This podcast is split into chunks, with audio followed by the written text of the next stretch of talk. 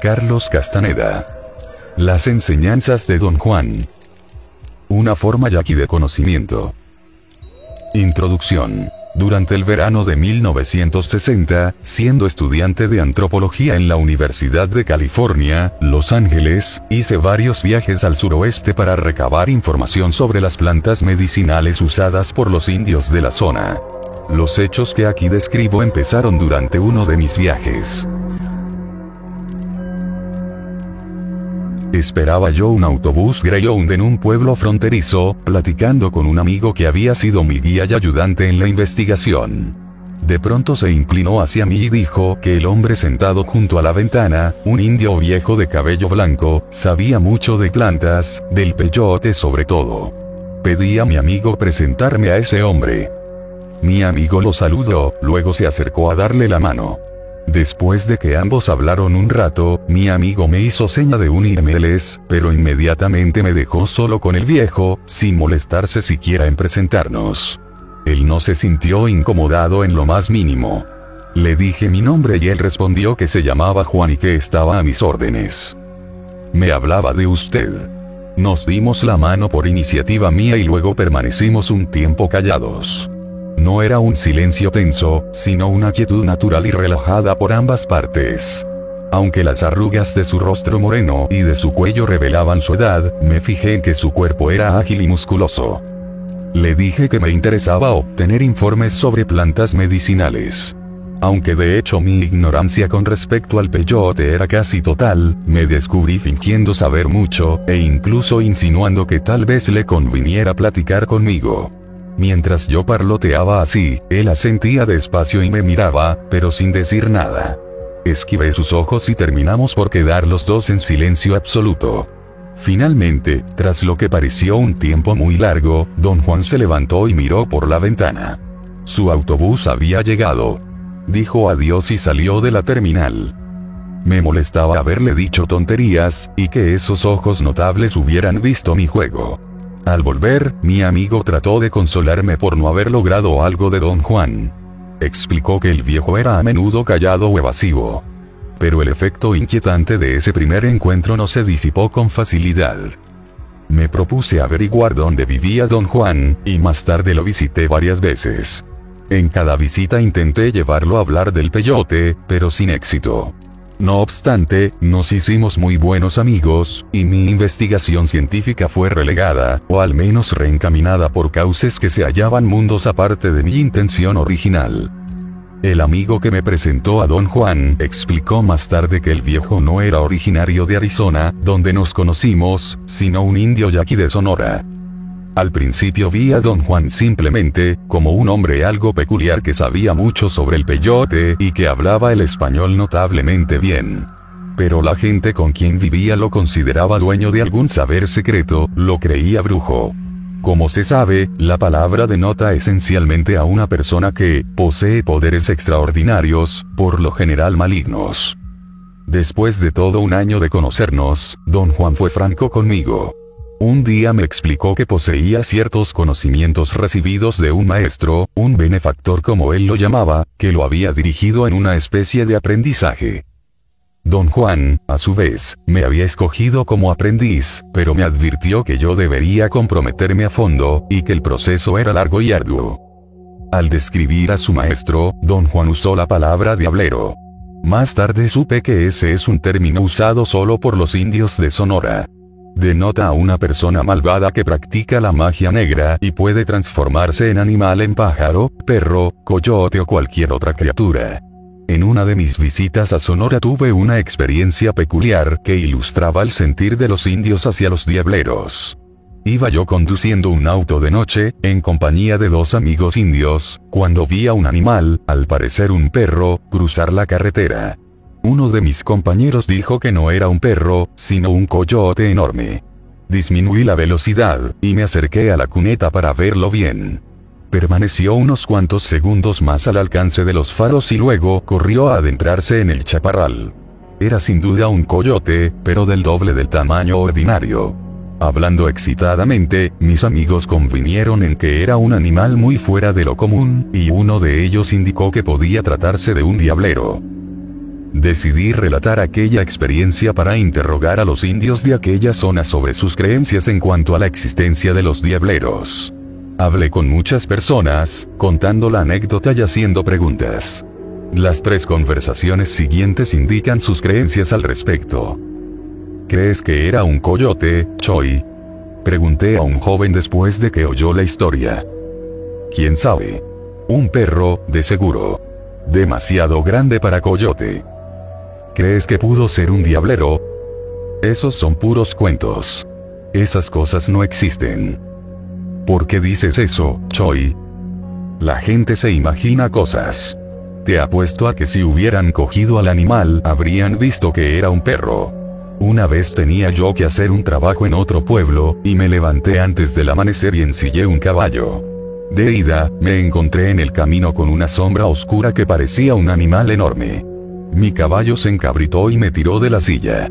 Yo también casi me muero del susto, pero resultó que la sombra era una mujer que iba caminando al pueblo. O sea, Choi, que no crees que existan los diableros. Diableros. ¿Qué es un diablero? Dime qué es un diablero. No sé, Choi. Manuel iba conmigo esa noche y dijo que el coyote podría haber sido un diablero. ¿Tú no puedes decirme qué es un diablero? Dice que un diablero es un brujo que cambia de forma y toma la que quiere. Pero todo el mundo sabe que eso es puro cuento. Los viejos de aquí están llenos de historias sobre diableros.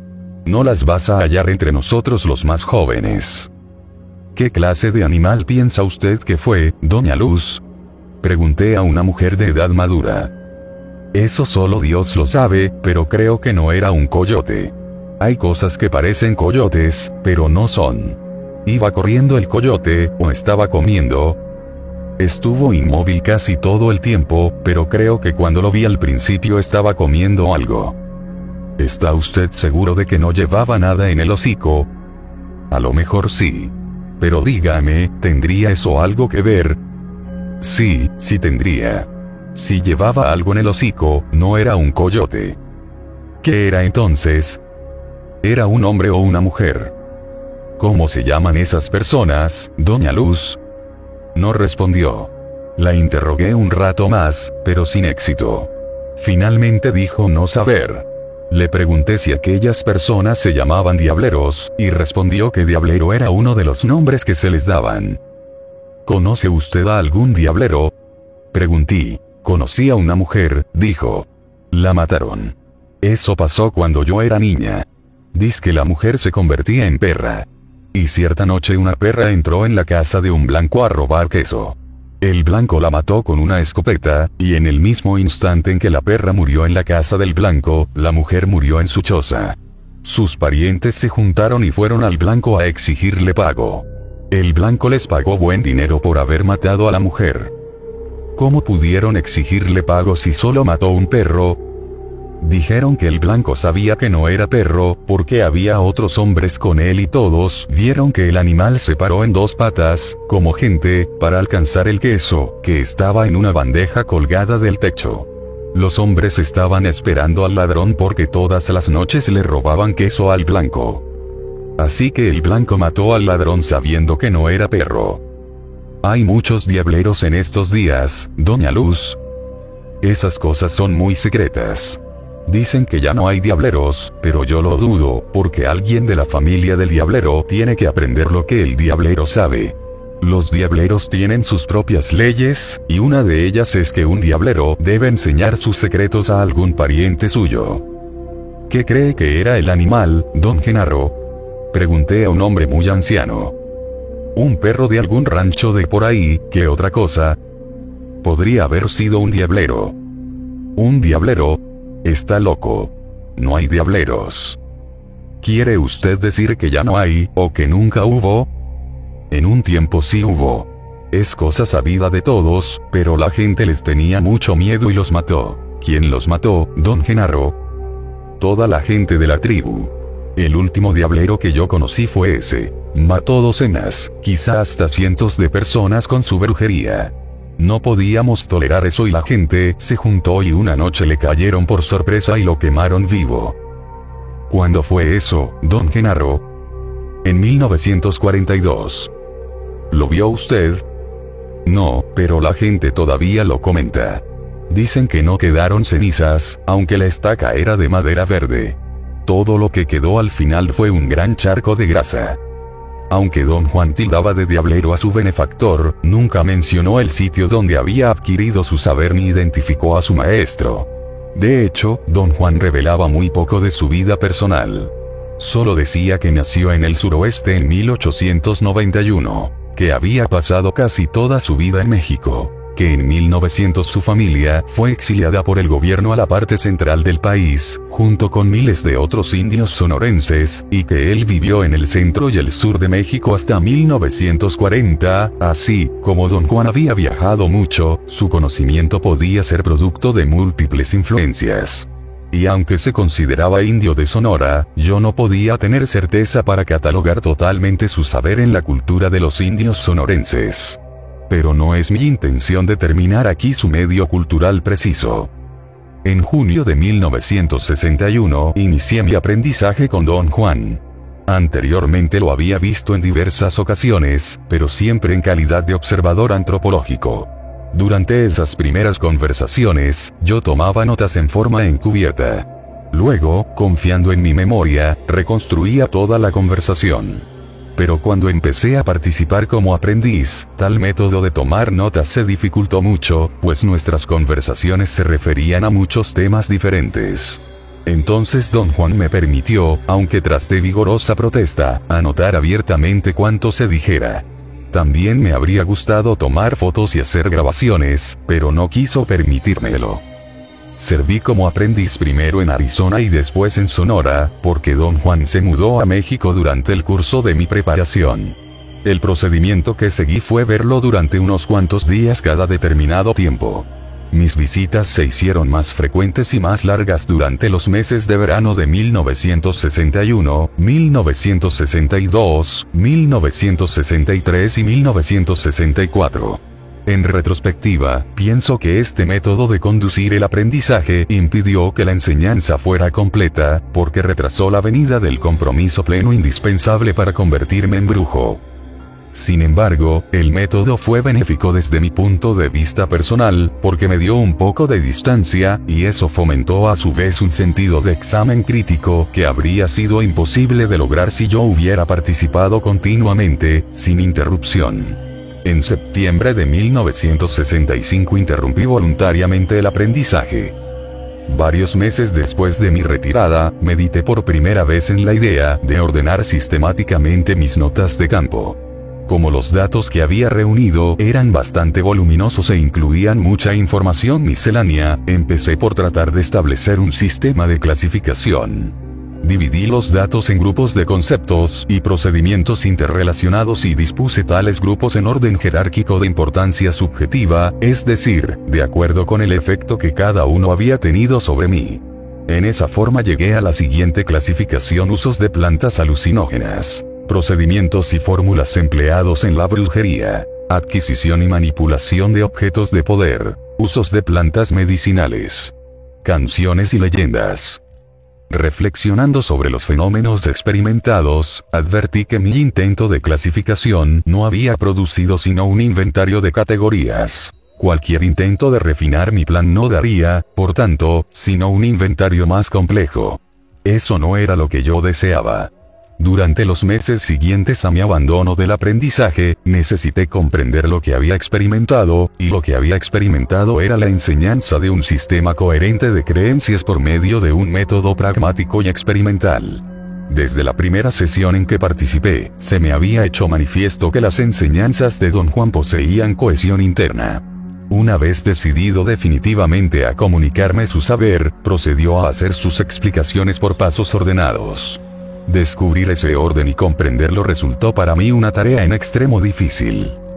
Mi incapacidad de lograr una comprensión parece haber nacido del hecho de que, tras cuatro años como aprendiz, seguía siendo un principiante.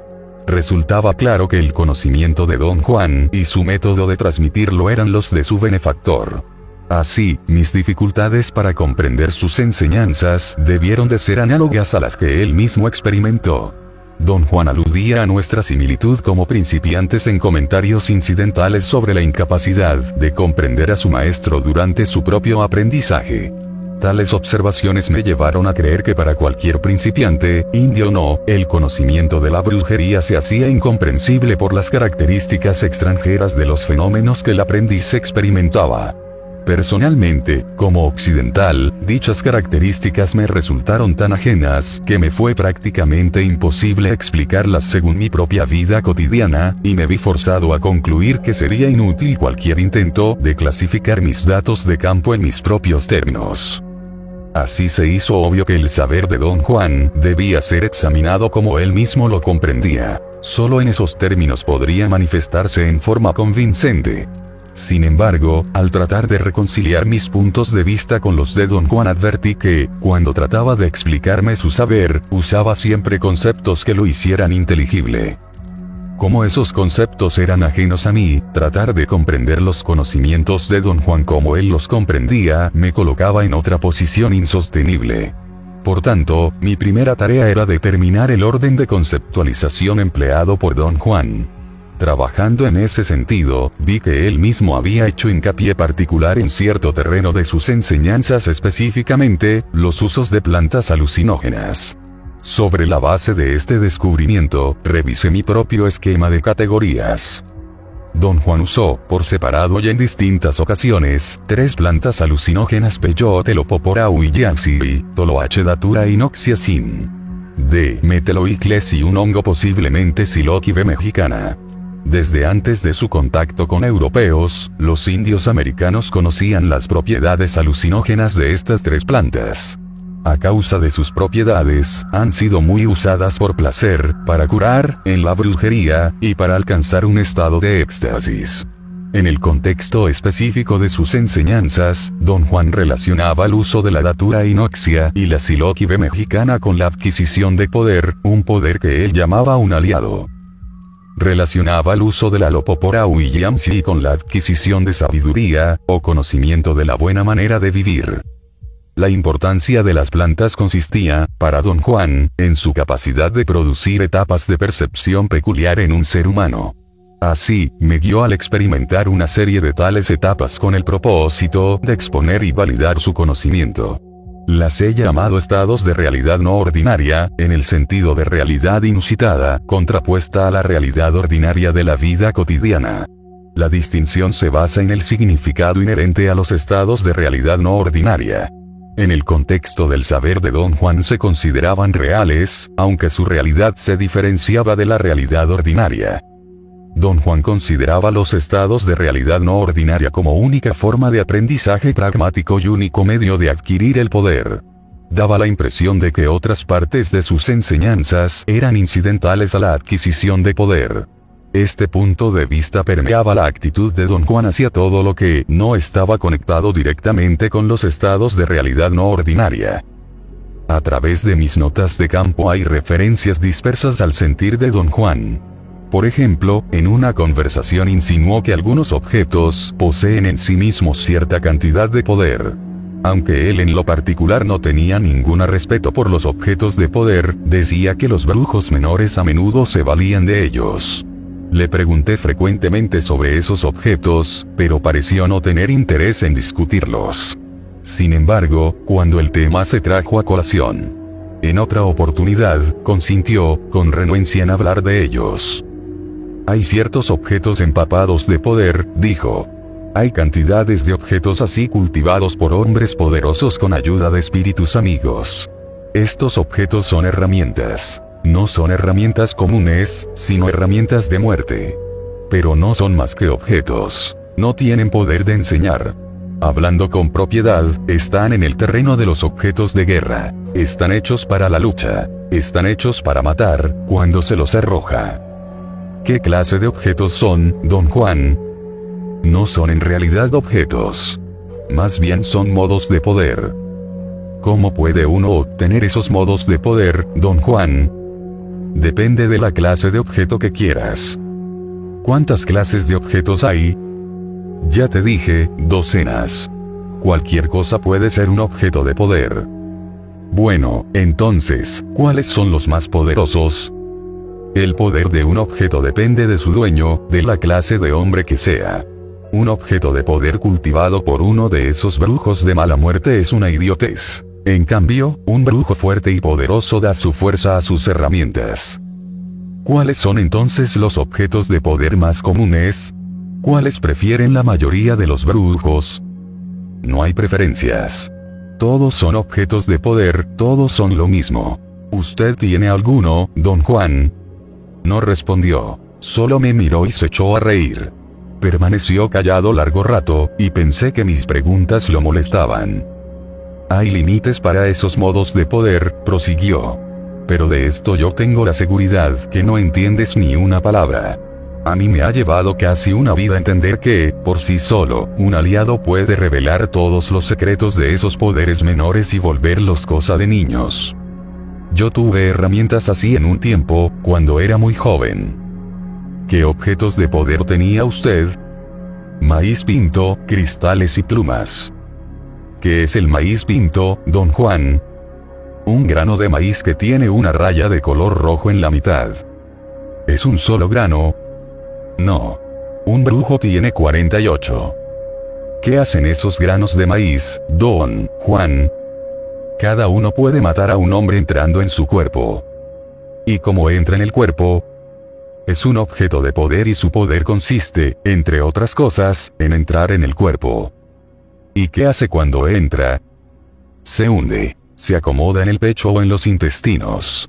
El hombre se enferma y, a menos que el brujo que lo atienda sea más fuerte que el que le hizo la brujería, muere tres meses después del momento en que el grano de maíz le entró en el cuerpo. ¿Hay alguna manera de curarlo? El único modo es sacándole el maízito, pero muy pocos brujos se atreven a hacerlo. Puede que un brujo logre chuparlo, pero si no es lo bastante fuerte para rechazarlo, el maíz se le mete en el propio cuerpo y lo mata en lugar del otro. Pero ¿cómo logra un grano de maíz entrar en el cuerpo de alguien? Para explicar eso debo hablarte de la brujería del maíz pinto, que es una de las brujerías más poderosas que conozco. La brujería se hace con dos maízitos. A uno se lo esconde en el botón fresco de una flor amarilla. Luego, a la flor se la deja en algún lugar donde pueda quedar en contacto con la víctima en el camino por donde él pase a diario, o en cualquier parte donde acostumbre llegar. Apenas la víctima pisa la flor, o la toca de cualquier manera, la brujería está hecha. El maízito pinto se hunde en su cuerpo. ¿Qué pasa con el grano de maíz después de que el hombre lo toca? Todo su poder entra en el hombre, y el grano queda libre. Se convierte en un maíz cualquiera.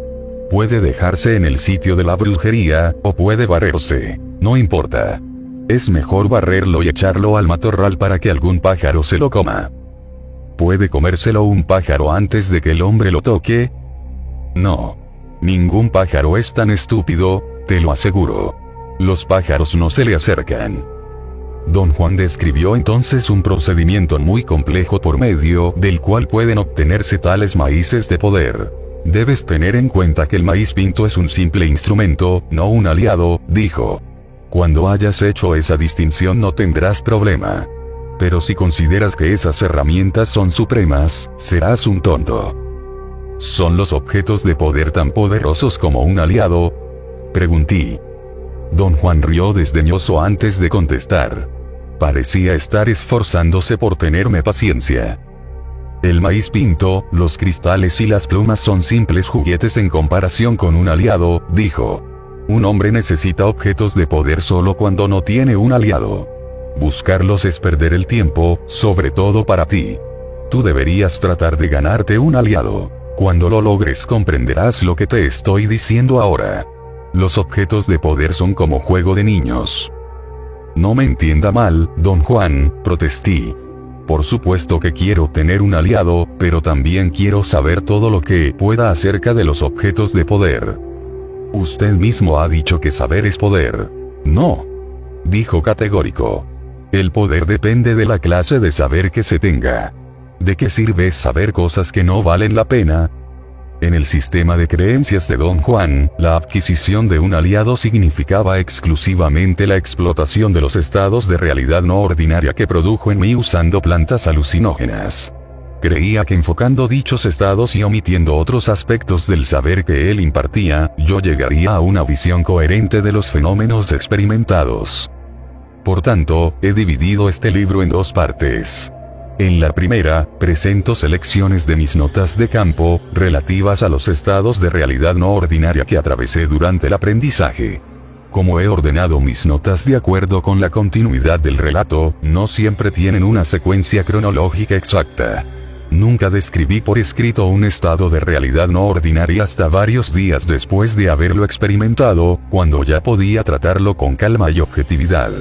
En cambio, mis conversaciones con don Juan fueron anotadas conforme ocurrían, e inmediatamente después de cada estado de realidad no ordinaria. Por ello, mis informes de estas conversaciones tienen a veces fecha anterior a la descripción completa de una experiencia.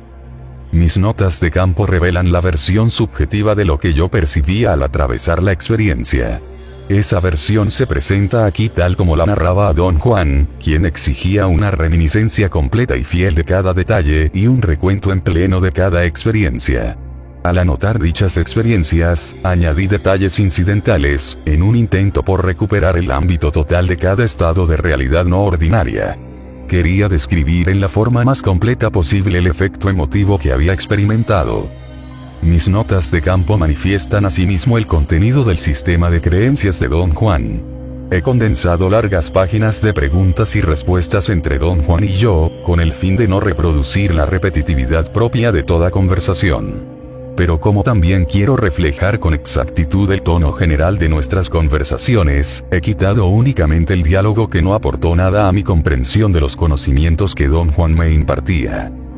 La información que él me daba era siempre esporádica, y por cada arranque de parte suya había horas de sondeo por la mía.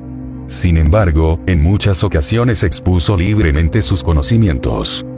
En la segunda parte de este libro, presento un análisis estructural sacado exclusivamente de los datos ofrecidos en la primera parte.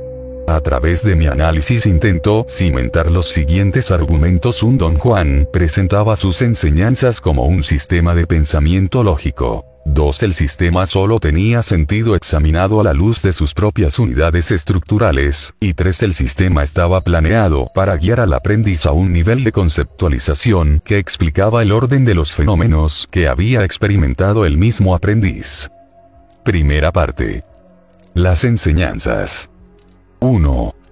Las notas sobre mi primera sesión con Don Juan están fechadas el 23 de junio de 1961, en esa ocasión principiaron las enseñanzas.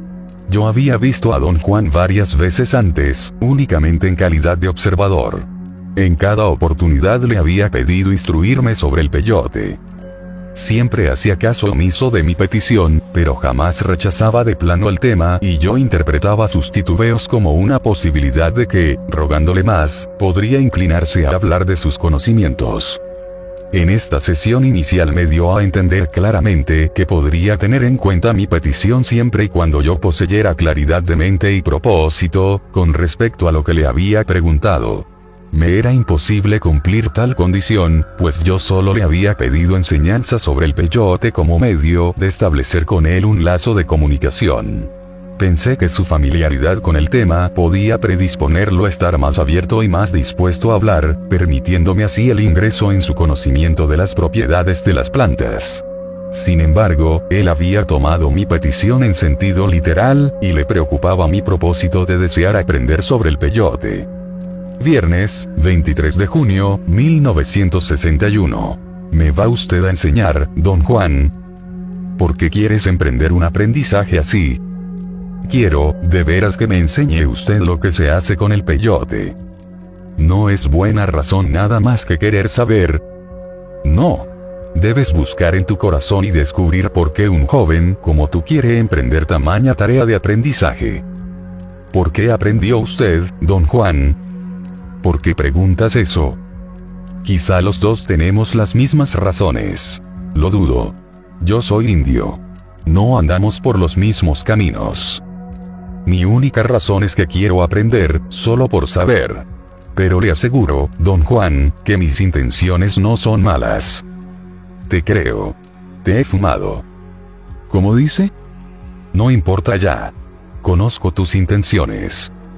¿Quiere usted decir que vio a través de mí? Puedes decirlo así. Entonces me enseñará. No. ¿Porque no soy indio? No. Porque no conoces tu corazón. Lo importante es que sepas exactamente por qué quieres comprometerte. Aprender los asuntos del mezcalito es un acto de lo más serio. Si fueras indio, tu solo deseo sería suficiente. Muy pocos indios tienen ese deseo. Domingo, 25 de junio, 1961. Me quedé con don Juan toda la tarde del viernes. Iba a marcharme a eso de las 7 pm. Estábamos sentados en el zaguán de su casa y yo resolví preguntarle una vez más acerca de la enseñanza. Era casi una pregunta de rutina y esperaba que él volviese a negarse. Le pregunté si había alguna forma de aceptar mi solo deseo de saber, como si yo fuera indio. Tardó un rato largo en responder. Me sentí obligado a quedarme, porque don Juan parecía estar tratando de decidir algo. Finalmente me dijo que había una forma, y procedió a delinear un problema. Señaló que yo estaba muy cansado sentado en el suelo, y que lo adecuado era hallar un sitio en el suelo donde pudiera sentarme sin fatiga. Yo tenía las rodillas contra el pecho y los brazos enlazados en torno a las pantorrillas. Cuando don Juan dijo que yo estaba cansado, advertí que me dolía la espalda y me hallaba casi exhausto. Esperé su explicación con respecto a lo de un sitio, pero don Juan no hizo ningún intento abierto de aclarar el punto. Pensé que acaso quería indicarme cambiar de posición, de modo que me levanté y fui a sentarme más cerca de él. Don Juan protestó por mi movimiento y recalcó claramente que un sitio significaba un lugar donde uno podía sentirse feliz y fuerte de manera natural. Palmeó el lugar donde se hallaba sentado y dijo que ese era su sitio, añadiendo que me había puesto una adivinanza, yo debía resolverla solo y sin más deliberación. Lo que él había planteado como un problema que ha de ser resuelto era ciertamente una adivinanza. Yo no tenía idea de cómo empezar, ni idea de lo que él tenía en mente. Varias veces pedí una pista, o al menos un indicio, sobre cómo proceder a la localización de un punto donde me sintiera feliz y fuerte. Insistí y argumenté que no tenía la menor idea de qué quería decir él en realidad, porque no me era posible concebir el problema. Él me sugirió caminar por el zaguán, hasta hallar el sitio. Me levanté y empecé a recorrer el suelo. Me sentí ridículo y fui a sentarme frente a don Juan.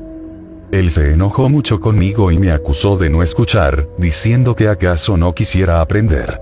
Tras un rato se calmó y me explicó que no cualquier lugar era bueno para sentarse o para estar en él, y que dentro de los confines del zaguán había un único sitio donde yo podía estar en las mejores condiciones.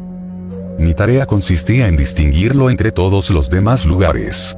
La norma general era sentir todos los sitios posibles a mi alcance hasta determinar sin lugar a dudas cuál era el sitio correspondiente. Arguí que, si bien el zaguán no era demasiado grande 3, 5 por 2, 5 metros, el número de sitios posibles era avasallador, que requeriría un tiempo muy largo para probarlos todos y que como él no especificaba el tamaño del sitio, las posibilidades podían ser infinitas. Mis argumentos resultaron fútiles. Don Juan se puso en pie y, con mucha severidad, me advirtió que resolver el problema tal vez requiriera días, pero de no resolverlo daba igual que me marchara, porque él no tendría nada que decirme. Recalcó que él sabía dónde era mi sitio, y que por tanto yo no podría mentirle. Dijo que solo en esta forma le sería posible aceptar como razón válida mi deseo de aprender los asuntos del mezcalito.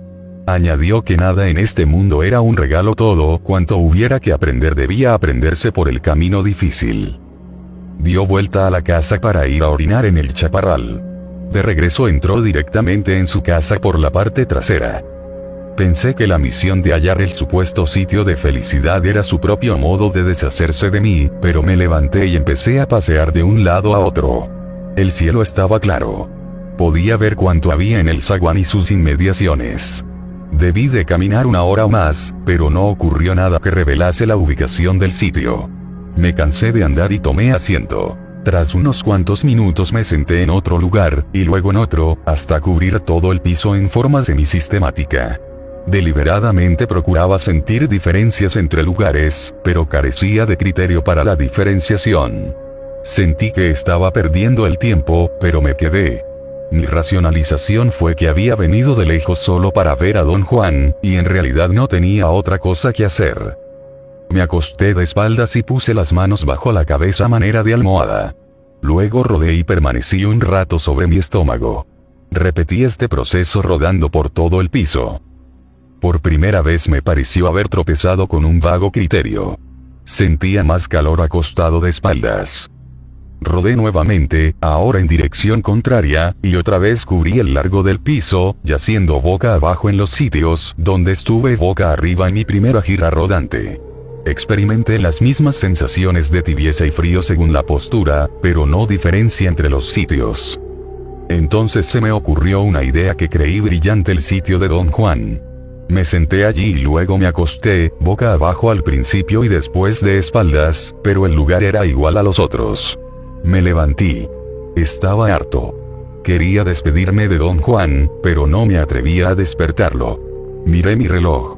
Eran las 2 de la mañana. Había estado rodando durante seis horas. En ese momento don Juan salió y rodeó la casa para ir al chaparral. Regresó y se detuvo junto a la puerta.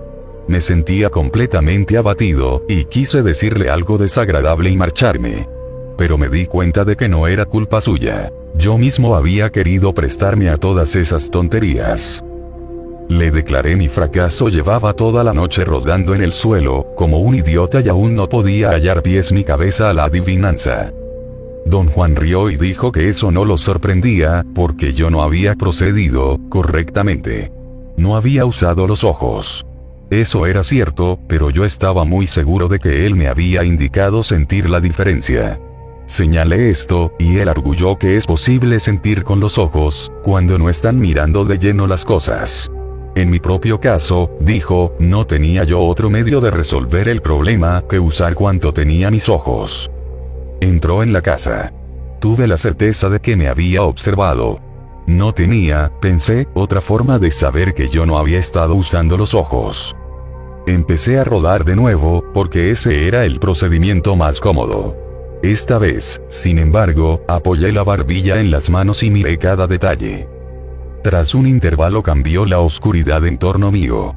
Mientras enfocaba el punto directamente frente a mí, toda la zona periférica de mi campo de visión adquirió una coloración brillante, un amarillo verdoso homogéneo. El efecto fue pasmoso.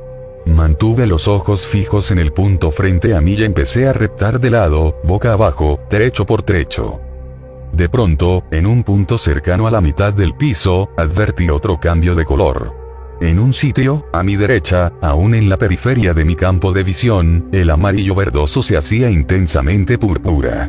Concentré allí la atención. El púrpura se desvaneció en un color pálido, pero brillante todavía, que permaneció estable mientras detuve en él mi atención. Marqué el sitio con mi chaqueta y llamé a don Juan. Salió al zaguán. Yo estaba realmente excitado. Había visto claramente el cambio de matices. Don Juan no pareció impresionarse, pero me indicó sentarme en el sitio e informarle de qué clase de sensación era aquella. Tomé asiento y luego me tendí de espaldas. En pie junto a mí, don Juan preguntó repetidamente cómo me sentía, pero yo no experimenté nada diferente. Durante unos 15 minutos traté de sentir o ver una diferencia, mientras don Juan aguardaba paciente junto a mí. Me sentí fastidiado. Tenía un sabor metálico en la boca. De un momento a otro me dolía la cabeza. Estaba a punto de vomitar.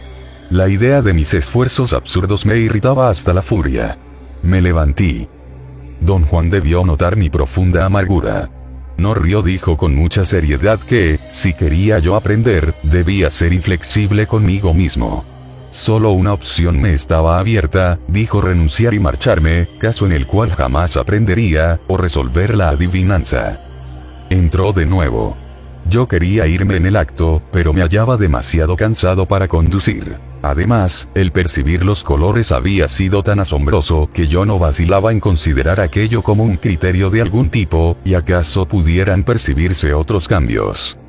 De cualquier modo, era demasiado tarde para irme. Me senté, estiré las piernas hacia atrás y volví a comenzar desde el principio.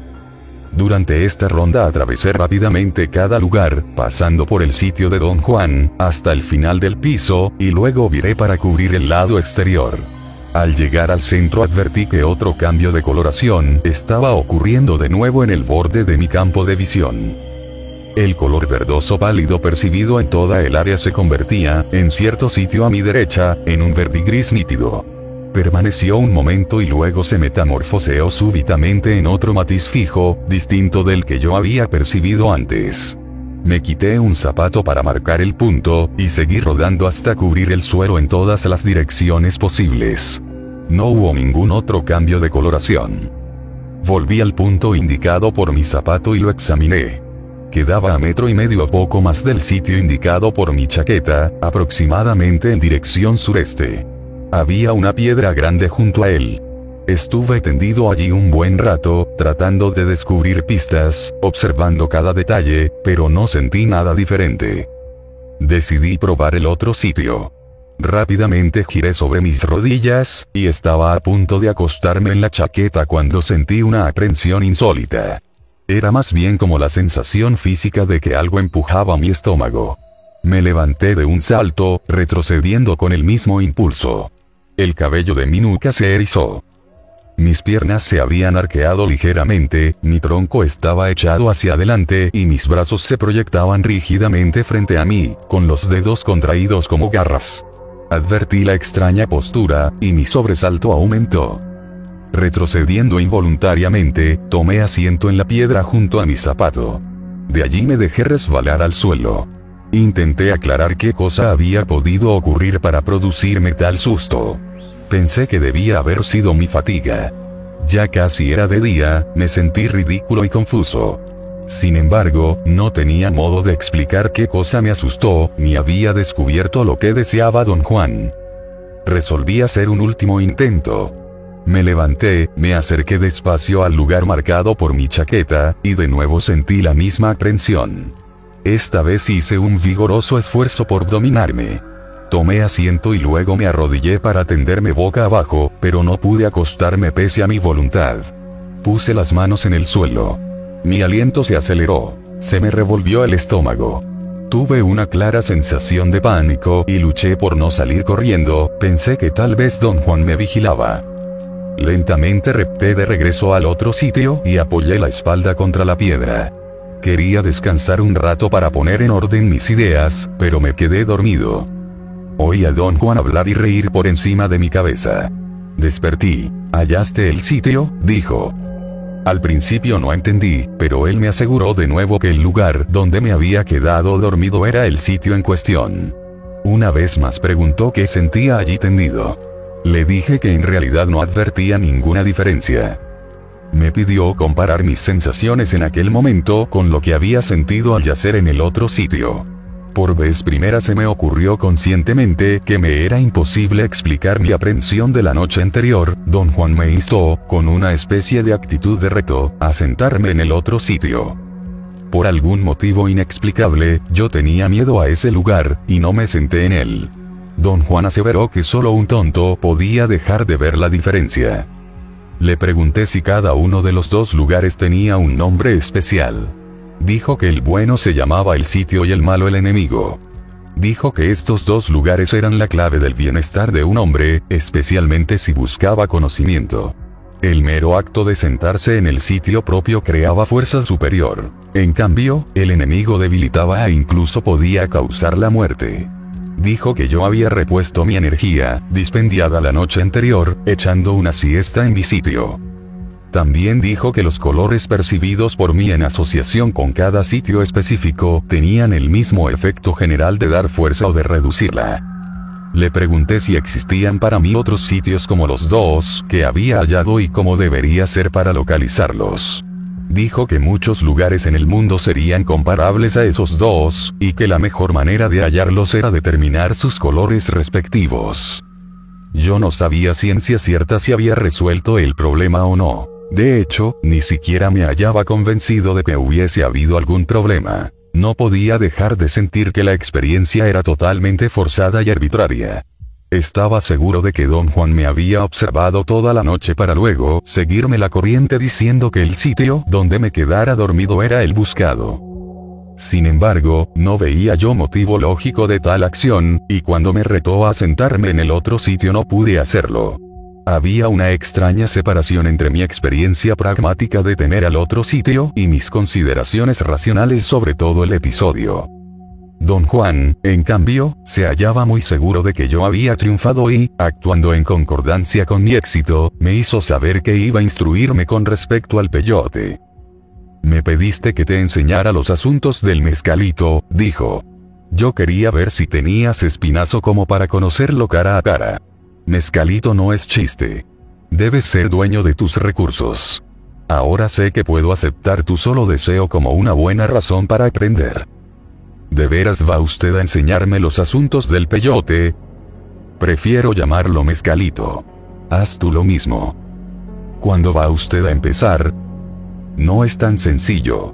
Primero debes estar listo. Creo que estoy listo. Esto no es un chiste. Debes esperar hasta que no haya duda, y entonces lo conocerás. ¿Tengo que prepararme? No. Nada más tienes que esperar. A lo mejor te olvidas de todo el asunto después de un tiempo. Te cansas rápidamente. Anoche estabas a punto de irte a tu casa apenas se te puso difícil. Mezcalito pide una intención muy seria. 2. Lunes, 7 de agosto, 1961. Llegué a la casa de don Juan en Arizona la noche del viernes, a eso de las 7. Otros cinco indios estaban sentados con él en el zaguán de su casa. Lo saludé y tomé asiento esperando que alguien dijera algo. Tras un silencio formal, uno de los hombres se levantó, vino a mí y dijo buenas noches. Me levanté y respondí buenas noches. Entonces todos los otros se pusieron de pie y se acercaron y todos murmuramos buenas noches y nos dimos la mano, tocando apenas las puntas de los dedos del otro o bien sosteniendo la mano un instante y luego dejándola caer con brusquedad. Todos nos sentamos de nuevo parecían algo tímidos sin saber qué decir, aunque todos hablaban español. Como a las siete y media, todos se levantaron de repente y fueron hacia la parte trasera de la casa. Nadie había pronunciado palabra en largo rato. Don Juan me hizo seña de seguirlos, y todos subimos en una camioneta de carga estacionada allí. Yo iba en la parte trasera, con don Juan y dos hombres más jóvenes. No había cojines ni bancas y el piso de metal resultó dolorosamente duro, sobre todo cuando dejamos la carretera y nos metimos por un camino de tierra. Don Juan susurró que íbamos a la casa de un amigo suyo, quien tenía siete mezcalitos para mí. ¿Usted no tiene, don Juan? Le pregunté. Sí, pero no te los puedo ofrecer. Verás, otra gente tiene que hacerlo. ¿Puede usted decirme por qué? A lo mejor él no te ve con agrado y no le caes bien, y entonces nunca podrás conocerlo con afecto, como debe ser, y nuestra amistad quedará rota. ¿Por qué no iba yo a caerle bien? Nunca le he hecho nada. No tienes que hacer nada para caer bien o mal. O te acepta o te tira de lado. Pero si no me acepta, ¿hay algo que pueda yo hacer para caerle bien? Los otros dos hombres parecieron haber oído mi pregunta y rieron. No, no se me ocurre nada que pueda uno hacer, dijo don Juan. Volvió la cara a un lado y ya no pude hablarle. Debimos haber viajado al menos una hora antes de detenernos frente a una casa pequeña. Estaba bastante oscuro, y una vez que el conductor hubo apagado los faros, yo apenas discernía el contorno vago del edificio. Un mujer joven, mexicana a juzgar por la inflexión de su voz, le gritaba a un perro para hacerlo cesar sus ladridos. Bajamos de la camioneta y entramos en la casa. Los hombres murmuraban buenas noches al pasar junto a la mujer. Ella respondía y continuaba gritándole al perro. La habitación era amplia y contenía pilas de objetos diversos. La luz opaca de un foco eléctrico muy pequeño hacía la escena bastante lobrega. Reclinadas contra la pared había varias sillas con patas rotas y asientos hundidos. Tres de los hombres se instalaron en un sofá, el mueble más grande del aposento. Era muy viejo y se había vencido hasta el piso. A la luz indistinta, parecía rojo y sucio. Los demás ocupamos sillas. Estuvimos largo rato sentados en silencio. De pronto, uno de los hombres se levantó y fue a otro cuarto. Tendría cincuenta y tantos años. Era moreno, alto y fornido. Regresó al momento con un frasco de café. Quitó la tapa y me lo dio. Dentro había siete cosas de aspecto raro. Variaban en tamaño y consistencia. Algunas eran casi redondas, otras alargadas. Se sentían al tacto como la pulpa de la castaña o la superficie del corcho. Su color parduzco las hacía semejar cáscaras de nuez duras y secas. Las manipulé, frotándolas durante un buen rato. Esto se masca, dijo don Juan en un susurro. Solo cuando habló me di cuenta de que se había sentado junto a mí. Miré a los otros hombres, pero ninguno me miraba. Estaban hablando entre sí en voz muy baja. Fue un momento de indecisión y temor agudos. Me sentí casi incapaz de dominarme. Tengo que ir al retrete, le dije. Voy afuera a dar una vuelta. Don Juan me entregó el frasco de café y yo puse dentro los botones de peyote. Iba a salir de la habitación cuando el hombre que me había dado el frasco se levantó, se me acercó y dijo que tenía un excusado en el otro cuarto. El excusado estaba casi contra la puerta. Junto a esta, casi tocándolo, había una cama grande que llenaba más de la mitad del aposento. La mujer estaba durmiendo allí. Permanecí un rato inmóvil junto a la puerta. Luego regresé a la habitación donde estaban los otros hombres. El dueño de la casa me habló en inglés. Don Juan dice que usted es de Sudamérica. ¿Hay mezcal allí? Le dije que nunca había oído siquiera hablar de él. Parecían interesados en Sudamérica y hablamos de los indios durante un rato. Luego, uno de los hombres me preguntó por qué quería comer peyote. Le dije que quería saber cómo era. Todos rieron con timidez. Don Juan me urgió suavemente. Masca, masca. Mis manos se hallaban húmedas y mi estómago se contraía. El frasco con los botones de peyote estaba en el piso junto a la silla. Me agaché, tomé al azar un botón y lo puse en mi boca. Tenía un sabor rancio. Lo partí en dos con los dientes y empecé a mascar uno de los trozos.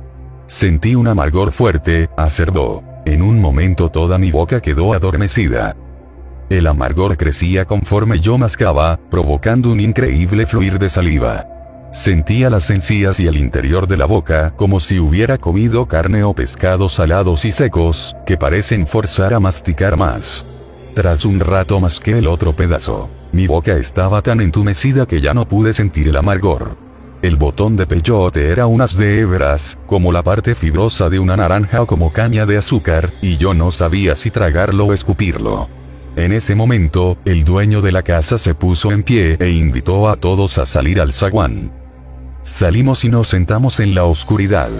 Afuera se estaba bastante cómodo, y el anfitrión sacó una botella de tequila. Los hombres se hallaban sentados en fila con la espalda contra la pared. Yo ocupaba el extremo derecho de la línea. Don Juan, instalado junto a mí, puso entre mis piernas el frasco con los botones de peyote. Luego me pasó la botella, que circulaba a lo largo de la línea, y me dijo que tomara algo de tequila para quitarme el sabor amargo. Escupí las hebras del primer botón y tomé un sorbo.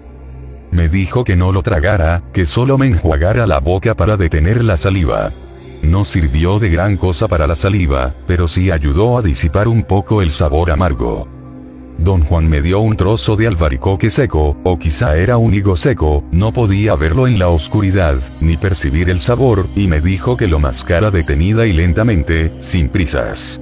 Tuve dificultad para tragarlo. Parecía que no quisiera bajar.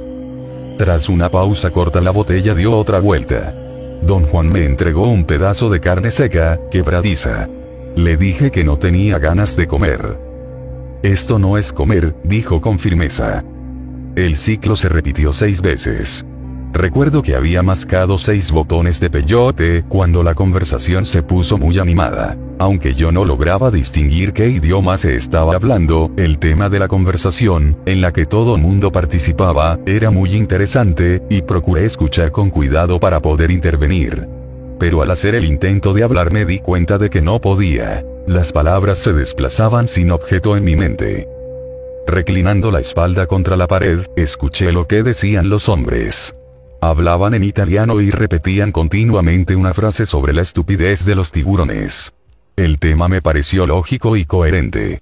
Yo había dicho antes a don Juan que los primeros españoles llamaron al río Colorado, en Arizona, el río de los tizones, y alguien escribió o leyó mal tizones y el río se llamó de los tiburones. Me hallaba seguro de que discutían esa anécdota, pero nunca se me ocurrió pensar que ninguno de ellos sabía italiano. Tenía un deseo muy fuerte de vomitar, pero no recuerdo el acto en sí. Pregunté si alguien me traería un vaso de agua. Experimenté una sed insoportable. Don Juan trajo una cacerola grande. La puso en el suelo junto a la pared. También trajo una taza o lata pequeña. La llenó en la cacerola y me la dio, y dijo que yo no podía beber solo debía refrescarme la boca. El agua parecía extrañamente brillante, reluciente, como barniz espeso, quise preguntarle de ello a don Juan y laboriosamente traté de formular mis pensamientos en inglés, pero entonces tomé conciencia de que él no sabía inglés. Experimenté un momento muy confuso y advertí el hecho de que, aun habiendo en mi mente un pensamiento muy claro, no podía hablar. Quería comentar la extraña apariencia del agua, pero lo que sobrevino no fue habla fue sentir que mis pensamientos no dichos salían de mi boca en una especie de forma líquida. Era la sensación de vomitar sin esfuerzo, sin contracciones del diafragma. Era un fluir agradable de palabras líquidas. Bebí. Y la impresión de que estaba vomitando desapareció. Para entonces todos los ruidos se habían desvanecido y hallé que me costaba trabajo enfocar las cosas. Busqué a don Juan y al volver la cabeza, noté que mi campo de visión se había reducido a una zona circular frente a mis ojos. Esta sensación no me atemorizaba ni me inquietaba. Al contrario, era una novedad, me era posible barrer literalmente el terreno, enfocando un sitio y luego moviendo despacio la cabeza en cualquier dirección. Al salir al zaguán había advertido que todo estaba oscuro, excepto el brillo distante de las luces de la ciudad pero dentro del área circular de mi visión todo era claro. Olvidé mi interés en Don Juan y los otros hombres, y me entregué por entero a explorar el terreno con un enfoque absolutamente preciso. Vi la juntura de la pared y el piso del zaguán. Lentamente volví la cabeza a la derecha, siguiendo el muro, y vi a Don Juan sentado contra él. Moví la cabeza a la izquierda para enfocar el agua. Hallé el fondo de la cacerola. Alcé ligeramente la cabeza y vi acercarse un perro negro de tamaño mediano. Lo vi venir hacia el agua. El perro empezó a beber. Alcé la mano para apartarlo de mi agua. Enfoqué en él mi visión concentrada para llevar a cabo el movimiento de empujarlo, y de pronto lo vi transparentarse. El agua era un líquido reluciente, viscoso. La vi bajar por la garganta del perro al interior de su cuerpo. La vi correr pareja a todo lo largo del animal y luego brotar por cada uno de los pelos. Vi el fluido iridiscente viajar a lo largo de cada pelo individual y proyectarse más allá de la pelambre para formar una melena larga, blanca, sedosa. En ese momento tuve la sensación de unas convulsiones intensas, y en cosa de instantes un túnel. Se formó a mi alrededor, muy bajo y estrecho, duro y extrañamente frío. Parecía al tacto una pared de papel aluminio sólido. Me encontré sentado en el piso del túnel. Traté de levantarme, pero me golpeé la cabeza en el techo de metal, y el túnel se comprimió hasta empezar a sofocarme. Recuerdo haber tenido que reptar hacia una especie de punto redondo donde terminaba el túnel. Cuando por fin llegué, si es que llegué, me había olvidado por completo del perro, de don Juan y de mí mismo. Me hallaba exhausto. Mis ropas estaban empapadas en un líquido frío, pegajoso.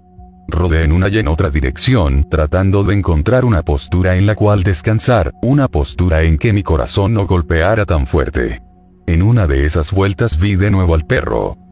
Los recuerdos regresaron en el acto, y de improviso todo estuvo claro en mi mente. Me volví en busca de don Juan, pero no pude distinguir nada ni a nadie. Todo cuanto podía ver era al perro, que se volvía iridiscente. Una luz intensa irradiaba de su cuerpo. Vi otra vez el flujo del agua atravesarlo, encenderlo como una hoguera. Me llegué al agua, hundí el rostro en la cacerola y bebí con él. Tenía yo las manos en el suelo frente a mí, y al beber veía el fluido correr por mis venas, produciendo matices de rojo y amarillo y verde. Bebí más y más.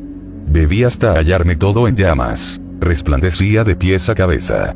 Bebí hasta que el fluido salió de mi cuerpo a través de cada poro y se proyectó al exterior en fibras como de seda, y también yo adquirí una melena larga, lustrosa, iridiscente.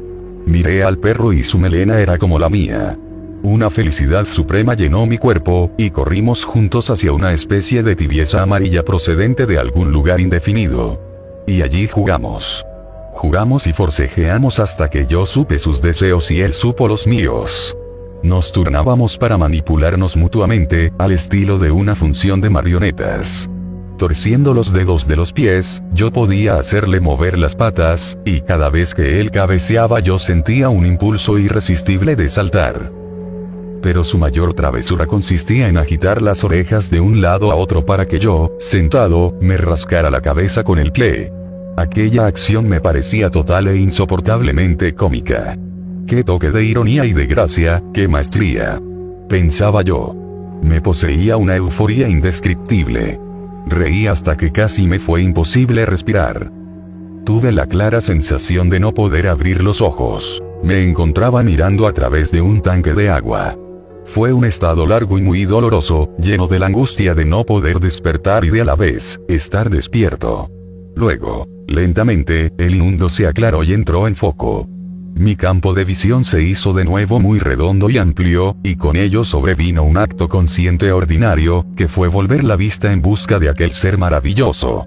En este punto empezó la transición más difícil.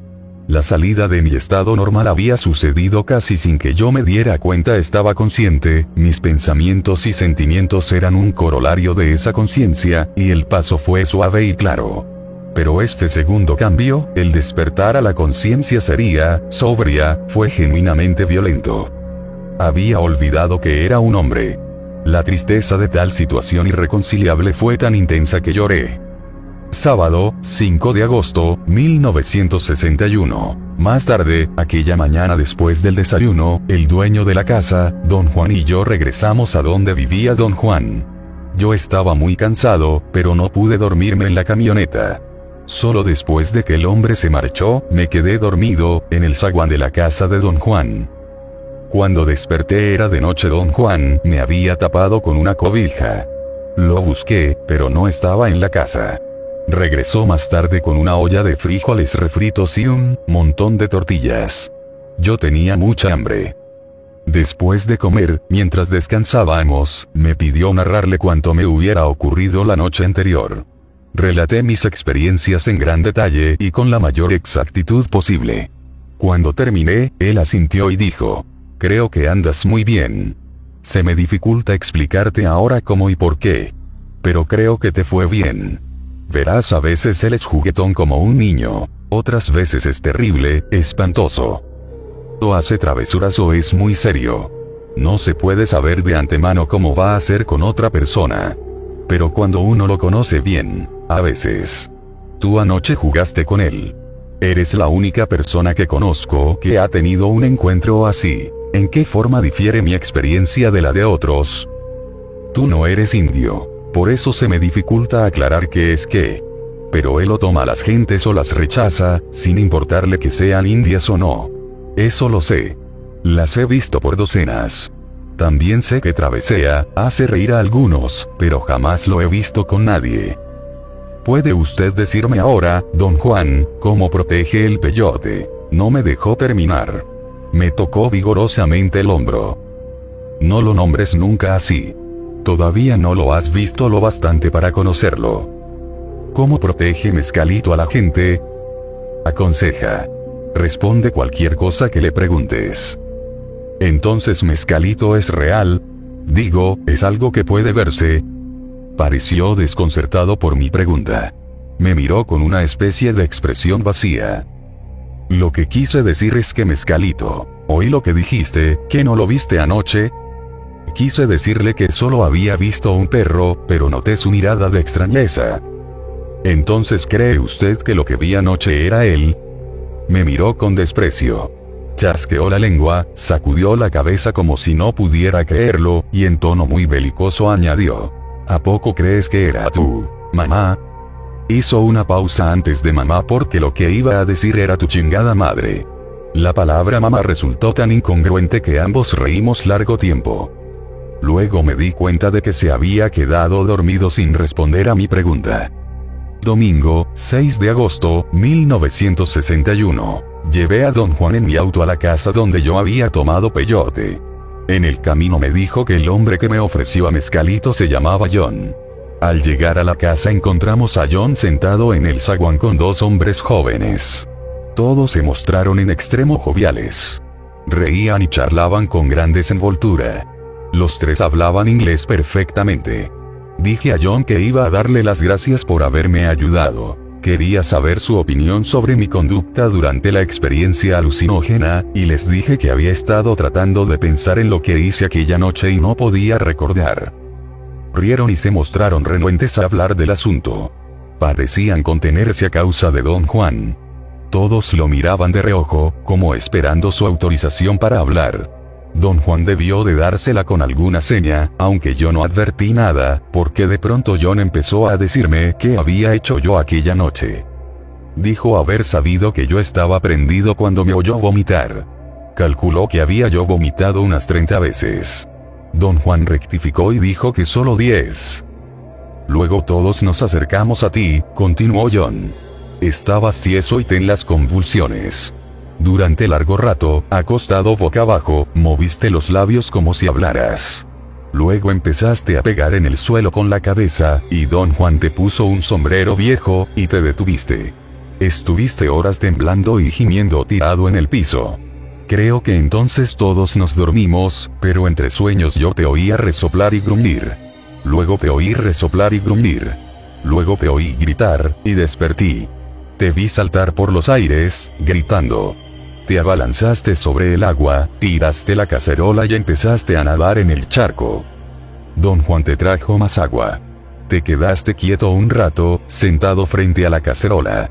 Luego te levantaste de golpe y te quitaste toda la ropa. Estuviste de rodillas frente al agua, bebiendo a grandes tragos.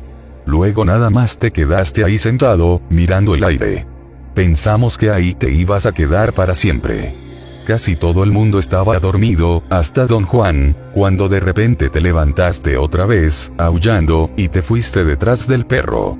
El perro se asustó, y aulló también, y corrió para atrás de la casa. Entonces, todo el mundo despertó.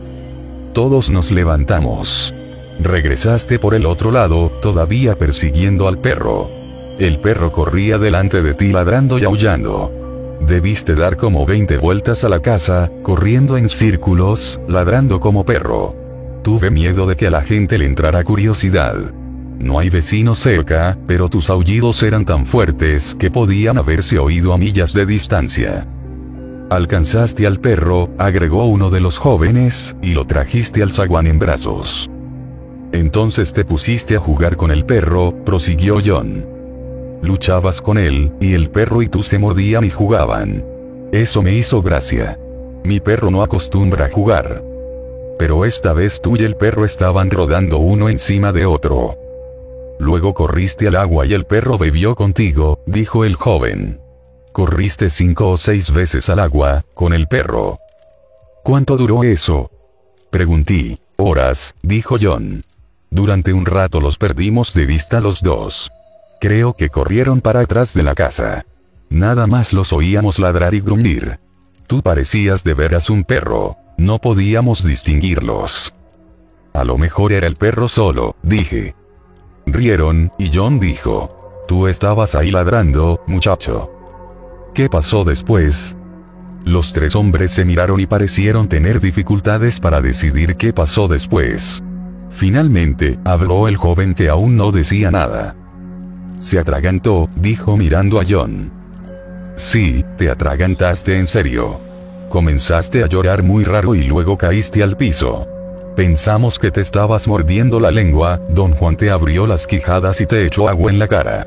Entonces empezaste otra vez a temblar y a tener convulsiones. Luego estuviste inmóvil un rato largo.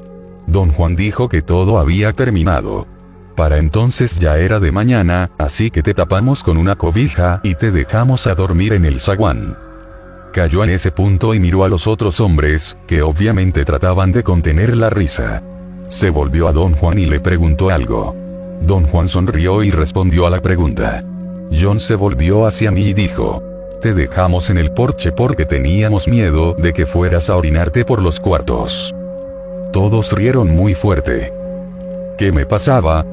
Pregunté, hice yo. ¿Hiciste tú? Remedó John. No íbamos a mencionarlo, pero don Juan dice que está bien. Te orinaste en mi perro. ¿Qué cosa? No pensarás que el perro corría porque te tenía miedo, ¿verdad? Corría porque lo estabas orinando.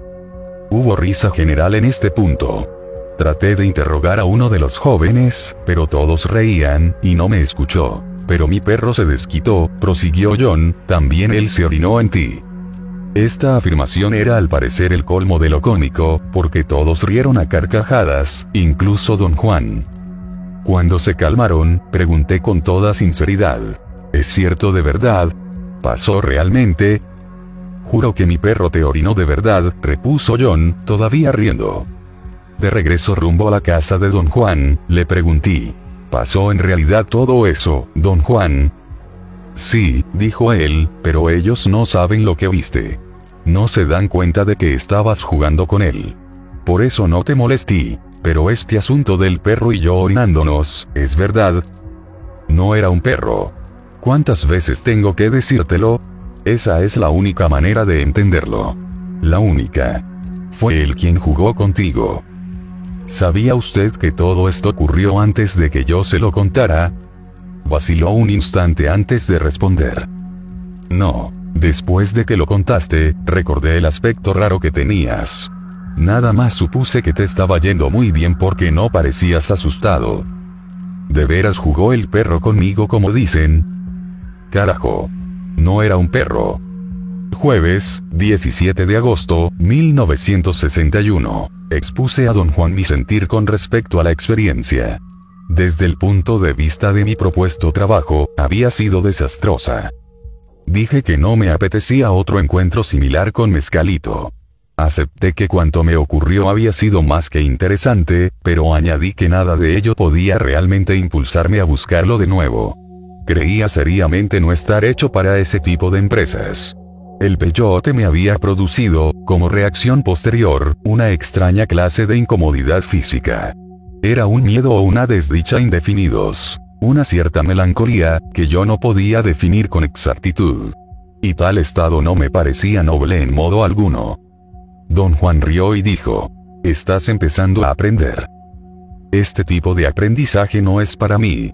No estoy hecho para él, don Juan. Tú eres muy exagerado. Esta no es ninguna exageración. Lo es. El único problema es que solamente exageras los malos aspectos. En lo que a mí toca, no hay buenos aspectos. Todo lo que sé es que me da miedo. No hay nada malo en tener miedo. Cuando uno teme, ve las cosas en forma distinta. Pero a mí no me importa ver las cosas en forma distinta, don Juan. Creo que voy a dejar en paz el aprendizaje sobre mezcalito. No puedo con él, don Juan, esta es en realidad una mala situación para mí. Claro que es mala, hasta para mí. Tú no eres el único sorprendido. ¿Por qué iba a estar sorprendido usted, don Juan? He estado pensando en lo que vi la otra noche. Mezcalito de veras jugó contigo. Eso me extrañó, porque fue una señal. ¿Qué clase de señal, don Juan? Mezcalito te señaló. ¿Para qué? No lo tenía yo claro entonces, pero ahora sí. Quería decirme que tú eras el escogido. Mezcalito te señaló y con eso me dijo que tú eras el escogido. ¿Quiere usted decir que me escogió entre otros para alguna tarea, o algo así? No. Quiero decir que Mezcalito me dijo que tú podías ser el hombre que busco. Cuando se lo dijo, don Juan. Al jugar contigo me lo dijo. Eso te hace mi escogido. ¿Qué significa ser el escogido? Tengo secretos. Tengo secretos que no podré revelar a nadie si no encuentro a mi escogido. La otra noche, cuando te vi jugar con Mezcalito, se me aclaró que eras tú. Pero no eres indio. Qué extraño.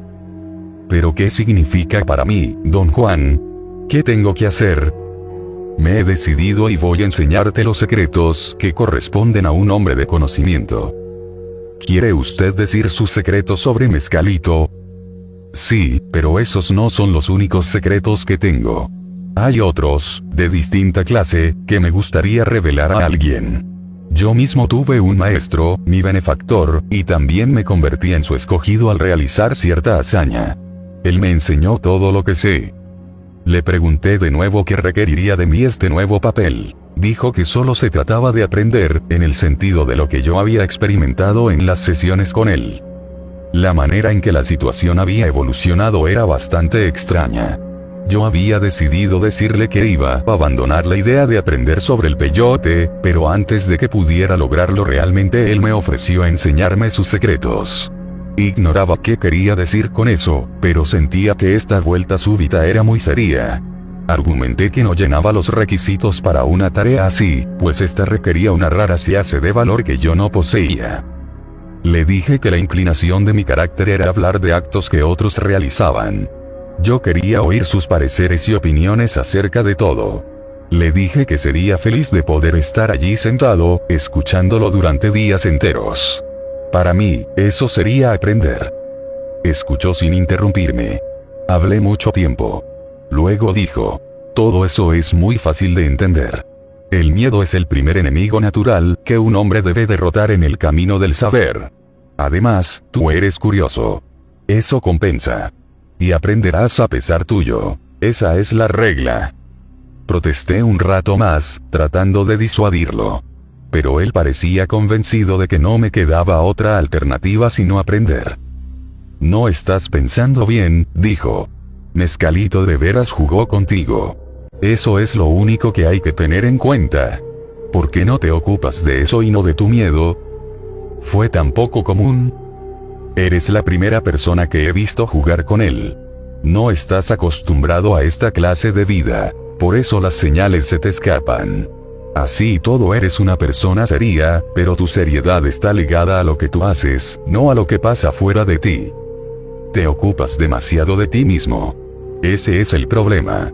Y eso produce una tremenda fatiga. Pero ¿qué otra cosa puede uno hacer, don Juan?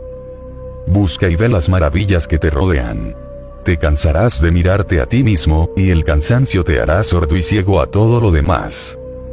Dice usted bien, don Juan, pero ¿cómo puedo cambiar? Piensa en la maravilla de que Mezcalito jugará contigo. No pienses en otra cosa. Lo demás te llegará por su propia cuenta. Domingo, 20 de agosto, 1961. La noche pasada, don Juan procedió a introducirme en el terreno de su saber. Estábamos sentados frente a su casa, en la oscuridad. De improviso, tras un largo silencio, empezó a hablar. Dijo que iba a aconsejarme con las mismas palabras usadas por su propio benefactor el día en que lo tomó como aprendiz. Al parecer, don Juan había memorizado las palabras, pues las repitió varias veces para asegurarse de que no se me fuera ninguna. Un hombre va al saber como en la guerra bien despierto, con miedo, con respeto y con absoluta confianza.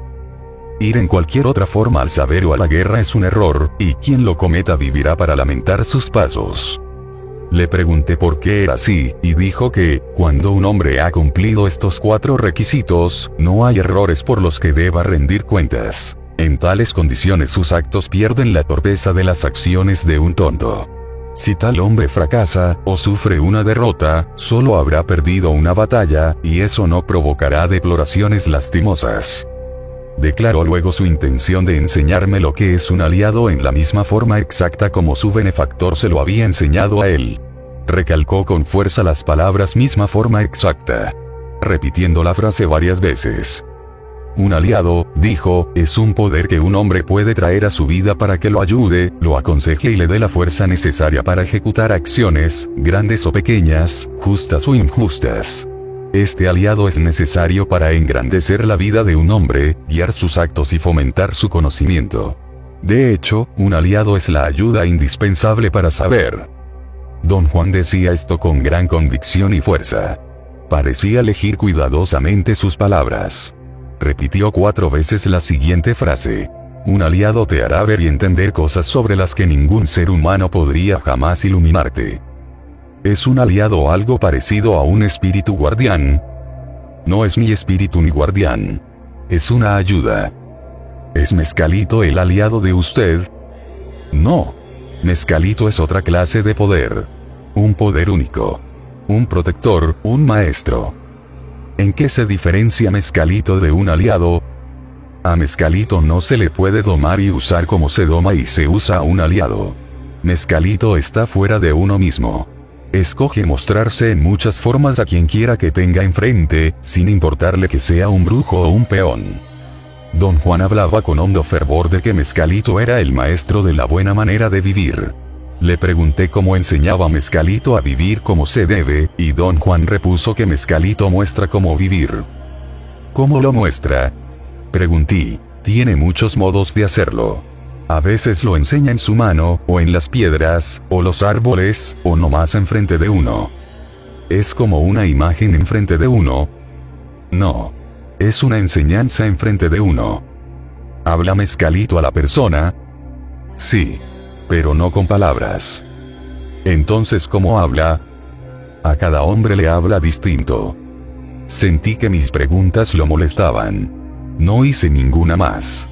Él siguió explicando que no había pasos exactos para conocer a Mezcalito. Por tanto, nadie podía instruir sobre él a excepción de Mezcalito mismo, esta característica lo hacía un poder único. No era el mismo para todos los hombres. En cambio, dijo don Juan, la adquisición de un aliado requería la enseñanza más precisa y el seguir, sin desviación, una serie de etapas o pasos.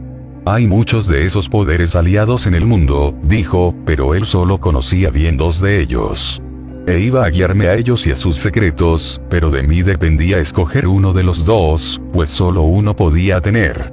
El aliado de su benefactor estaba en la hierba del diablo, dijo, pero a él en lo personal no le gustaba, aunque gracias al benefactor sabía sus secretos.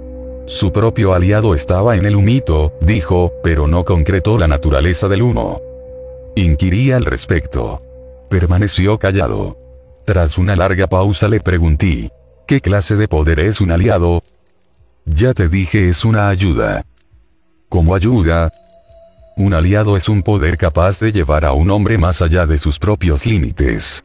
Así es como un aliado puede revelar cosas que ningún ser humano podría.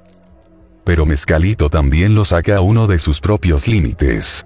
¿No lo convierte eso en un aliado? No. Mezcalito te saca de ti mismo para enseñarte. Un aliado te saca para darte poder. Le pedí explicarme el punto con más detalle, o describir la diferencia entre ambos efectos. Me miró largo rato y rió. Dijo que aprender por medio de la conversación era no solo un desperdicio sino una estupidez, porque el aprender era la tarea más difícil que un hombre podía echarse encima. Me pidió recordar la vez que traté de hallar mi sitio, y como quería yo encontrarlo sin trabajo porque esperaba que él me diese toda la información. Si lo hubiera hecho, dijo, yo jamás habría aprendido. Pero el saber cuán difícil era hallar mi sitio, y sobre todo el saber que existía, me darían un peculiar sentido de confianza. Dijo que mientras yo permaneciese enclavado en mi sitio bueno, nada podría causarme daño corporal, porque yo tenía la seguridad de que en ese sitio específico me hallaba lo mejor posible. Tenía el poder de rechazar cuanto pudiera serme dañino. Pero si él me hubiese dicho dónde estaba el sitio, yo jamás habría tenido la confianza necesaria para considerar esto como verdadero saber. Así, saber era ciertamente poder. Don Juan dijo entonces que, siempre que un hombre se propone aprender, debe laborar tan arduamente como yo lo hice para encontrar aquel sitio, y los límites de su aprendizaje están determinados por su propia naturaleza. Así, no veía objeto en hablar del conocimiento. Dijo que ciertas clases de saber eran demasiado poderosas para la fuerza que yo tenía hablar de ellas solo me acarrearía daño. Al parecer sintió que no había nada más que quisiera decir. Se levantó y fue rumbo a su casa. Le dije que la situación me abrumaba. No era lo que yo había pensado ni deseado. Dijo que los temores son naturales. Todos los sentimos y no podemos evitarlo. Pero por otra parte, pese a lo atemorizante que sea el aprender, es más terrible pensar en un hombre sin aliado o sin conocimientos. 3. Pasaron más de dos años entre el tiempo en que don Juan decidió instruirme acerca de los poderes aliados y el tiempo en que me consideró listo para aprender sobre ellos en la forma pragmática y partícipe que él consideraba aprendizaje. En dicho lapso definió gradualmente las características generales de los dos aliados en cuestión. Me preparó para el corolario indispensable de todas las verbalizaciones y la consolidación de todas las enseñanzas los estados de realidad no ordinaria. Al principio, se refería de un modo muy casual a los poderes aliados. Las primeras menciones, en mis notas, están intercaladas entre otros temas de conversación. Miércoles, 23 de agosto, 1961. La hierba del diablo Toloache era el aliado de mi benefactor. Podría haber sido también el mío, pero no me gustó. ¿Por qué no le gustó la hierba del diablo, don Juan? Tiene una desventaja seria es inferior a otros poderes aliados? No. No me estás entendiendo. La hierba del diablo es tan poderosa como el mejor de los aliados, pero tiene algo que a mí en lo personal no me gusta. Me puede decir que es. Malogra a los hombres. Los hace probar el poder demasiado pronto, sin fortificar sus corazones, y los hace dominantes y caprichosos. Los hace débiles en medio de gran poder. ¿No hay alguna manera de evitarlo? Hay una manera de superar todo esto, pero no de evitarlo. Quien se hace aliado de la hierba debe pagar ese precio. ¿Cómo puede uno superar ese efecto, don Juan? La hierba del diablo tiene cuatro cabezas, la raíz, el tallo y las hojas, las flores, y las semillas. Cada una es diferente, y quien se haga su aliado tiene que aprenderlas en ese orden. La cabeza más importante está en las raíces. El poder de la hierba del diablo se conquista por las raíces. El tallo y las hojas son la cabeza que cura enfermedades. Bien usada, esta cabeza es un don a la humanidad.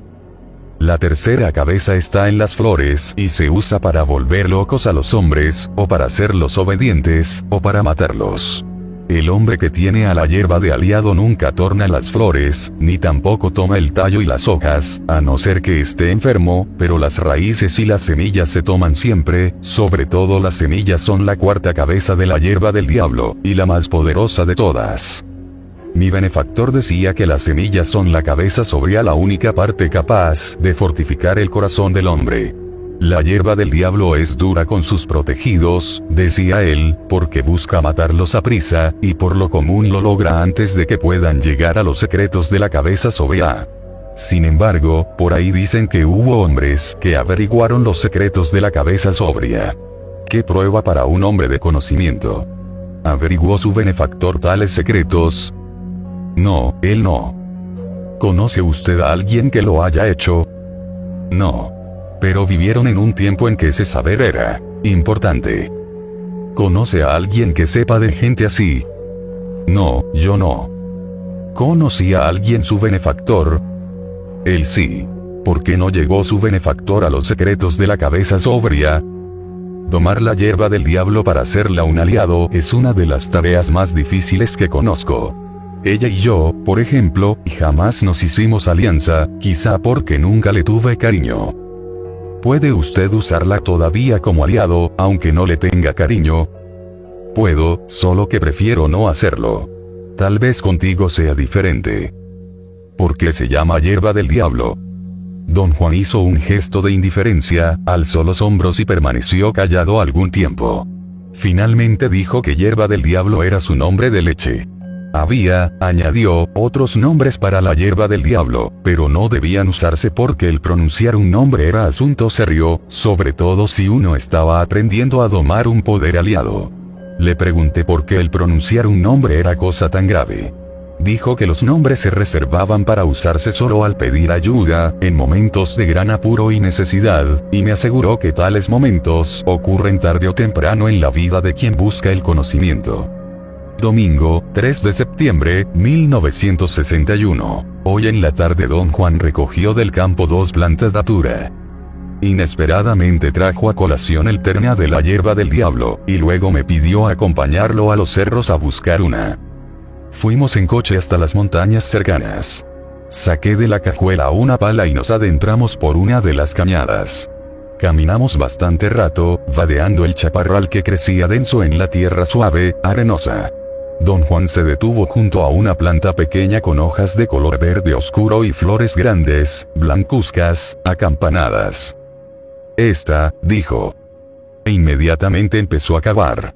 Traté de ayudarlo, pero él me rechazó con una vigorosa sacudida de cabeza y siguió cavando un hoyo circular en torno a la planta, un hoyo de forma cónica, hondo hacia el borde exterior, con un montículo en el centro del círculo. Dejando de cavar, se arrodilló cerca del tallo y limpió con los dedos la tierra suave en torno, descubriendo unos 10 centímetros de una raíz grande, tuberosa, bifurcada, cuyo grosor contrastaba marcadamente con el del tallo, que parecía frágil por comparación. Don Juan me miró y dijo que la planta era macho porque la raíz se bifurcaba desde el punto exacto en que se unía al tallo. Luego se levantó y echó a andar buscando algo. ¿Qué busca usted, don Juan? Quiero hallar un palo. Empecé a mirar en torno, pero él me detuvo. Tú no. Tú siéntate allí, señaló unas rocas como a seis metros de distancia. Yo lo encontraré. Volvió tras un rato con una rama larga y seca. Usando la manera de coa, aflojó cuidadosamente la tierra a lo largo de los dos ramales divergentes de la raíz. Limpió en torno a ellos hasta una profundidad aproximada de medio metro. Cuanto más ahondaba, más apretada estaba la tierra, hasta el punto de ser prácticamente impenetrable a la vara. Dejó de cavar y se sentó a recobrar el aliento. Me senté junto a él. Pasamos largo rato sin hablar. ¿Por qué no la saca usted con la pala?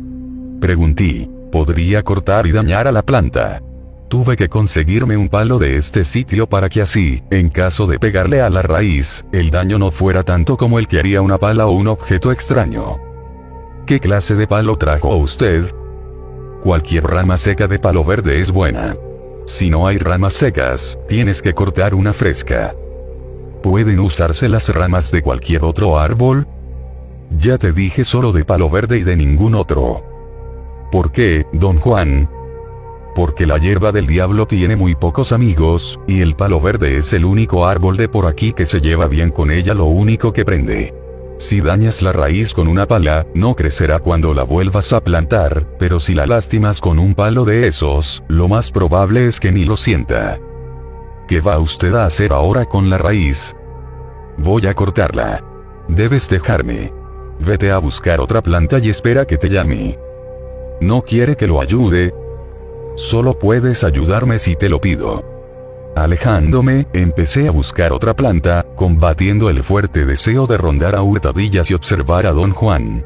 Tras un rato se me unió. Ahora vamos a buscar la hembra, dijo. ¿Cómo los distingue usted? La hembra es más alta y crece por encima del suelo, así que realmente parece un arbolito. El macho es grande y se extiende cerca del suelo y más parece un matorral espeso. Cuando saquemos a la hembra verás que la raíz se hunde por un buen trecho antes de hacerse horcón. El macho, en cambio, tiene el horcón de la raíz pegada al tallo. Buscamos juntos por el campo de daturas. Luego, señalando una planta, dijo esa es hembra. Y procedió a cavar en torno de ella como había hecho antes. Apenas descubrió la raíz pude ver que ésta se ajustaba a su predicción. Lo dejé nuevamente cuando se disponía a cortarla. Al llegar a su casa, abrió el bulto donde había puesto las daturas. Sacó primero la más grande, el macho, y la lavó en una amplia bandeja de metal. Limpió cuidadosamente toda la tierra de la raíz, el tallo y las hojas. Después de esa limpieza minuciosa, separó el tallo de la raíz haciendo una incisión superficial en torno a su juntura con un cuchillo corto y cerrado, y quebrando la planta por allí. Tomó el tallo y separó cada una de sus partes, haciendo montones individuales con las hojas, las flores y las espinosas vainas de semilla.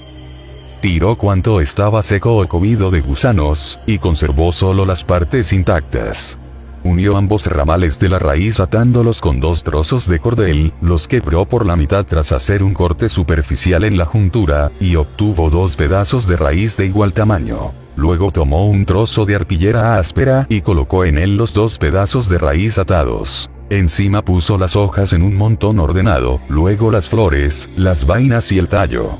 Dobló la arpillera e hizo un nudo con las puntas. Repitió exactamente los mismos pasos con la otra planta, la hembra, solo que al llegar a la raíz, en vez de cortarla, dejó intacta la horqueta, como una letra invertida. Luego puso todos los pedazos en otro bulto de tela. Cuando terminó, ya había oscurecido. Miércoles, 6 de septiembre, 1961. Hoy, al atardecer, volvimos al tema de la hierba del diablo. Creo que deberíamos empezar otra vez con esa planta, dijo de pronto don Juan. Tras un silencio cortés pregunté, ¿qué va usted a hacer con las plantas? Las plantas que saqué y corté son mías, dijo. Es como si fueran yo mismo. Con ellas voy a enseñarte la manera de domar a la hierba del diablo. ¿Cómo lo hará usted? La hierba del diablo se divide en partes. Cada parte es distinta. Cada una tiene su propósito y su servicio únicos. Abrió la mano izquierda y midió sobre el piso desde la punta del pulgar hasta la del dedo anular. Esta es mi parte. Tú medirás la tuya con tu propia mano. Ahora bien, para establecer dominio sobre la hierba del diablo, debes empezar por tomar la primera parte de la raíz. Pero como yo te he traído con ella, debes tomar la primera parte de la raíz de mi planta. Yo la he medido por ti, de modo que en realidad es mi parte la que debes tomar al principio. Entró en la casa y sacó uno de los bultos de arpillera. Se sentó y lo abrió.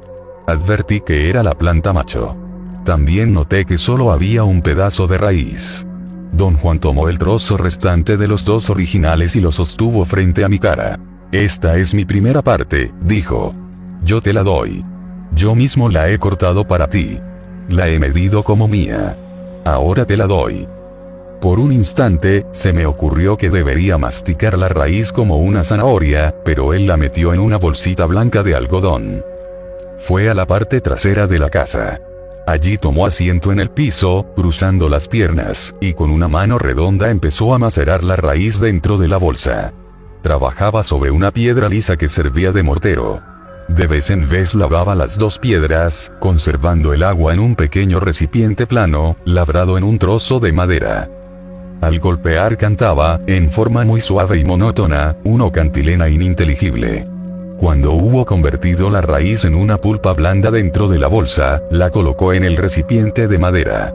Volvió a meter allí el metate y la mano, llenó de agua la palangana y después la llevó a una especie de bebedero rectangular para cerdos colocado contra la cerca trasera. Dijo que la raíz debía remojarse toda la noche y tenía que dejarse afuera de la casa para que recibiera el sereno. Si mañana es día de sol y calor, será muy buena señal. Domingo, 1 de septiembre, 1961. El jueves 7 de septiembre fue un día muy claro y caluroso. Don Juan parecía muy complacido con el buen augurio y repitió varias veces que probablemente yo le había caído bien a la hierba del diablo. La raíz se había remojado toda la noche, y a eso de las 10 a.m. fuimos detrás de la casa. Él sacó la palangana de la artesa, la puso en el suelo y se sentó al lado. Tomó la bolsa y la frotó contra el fondo.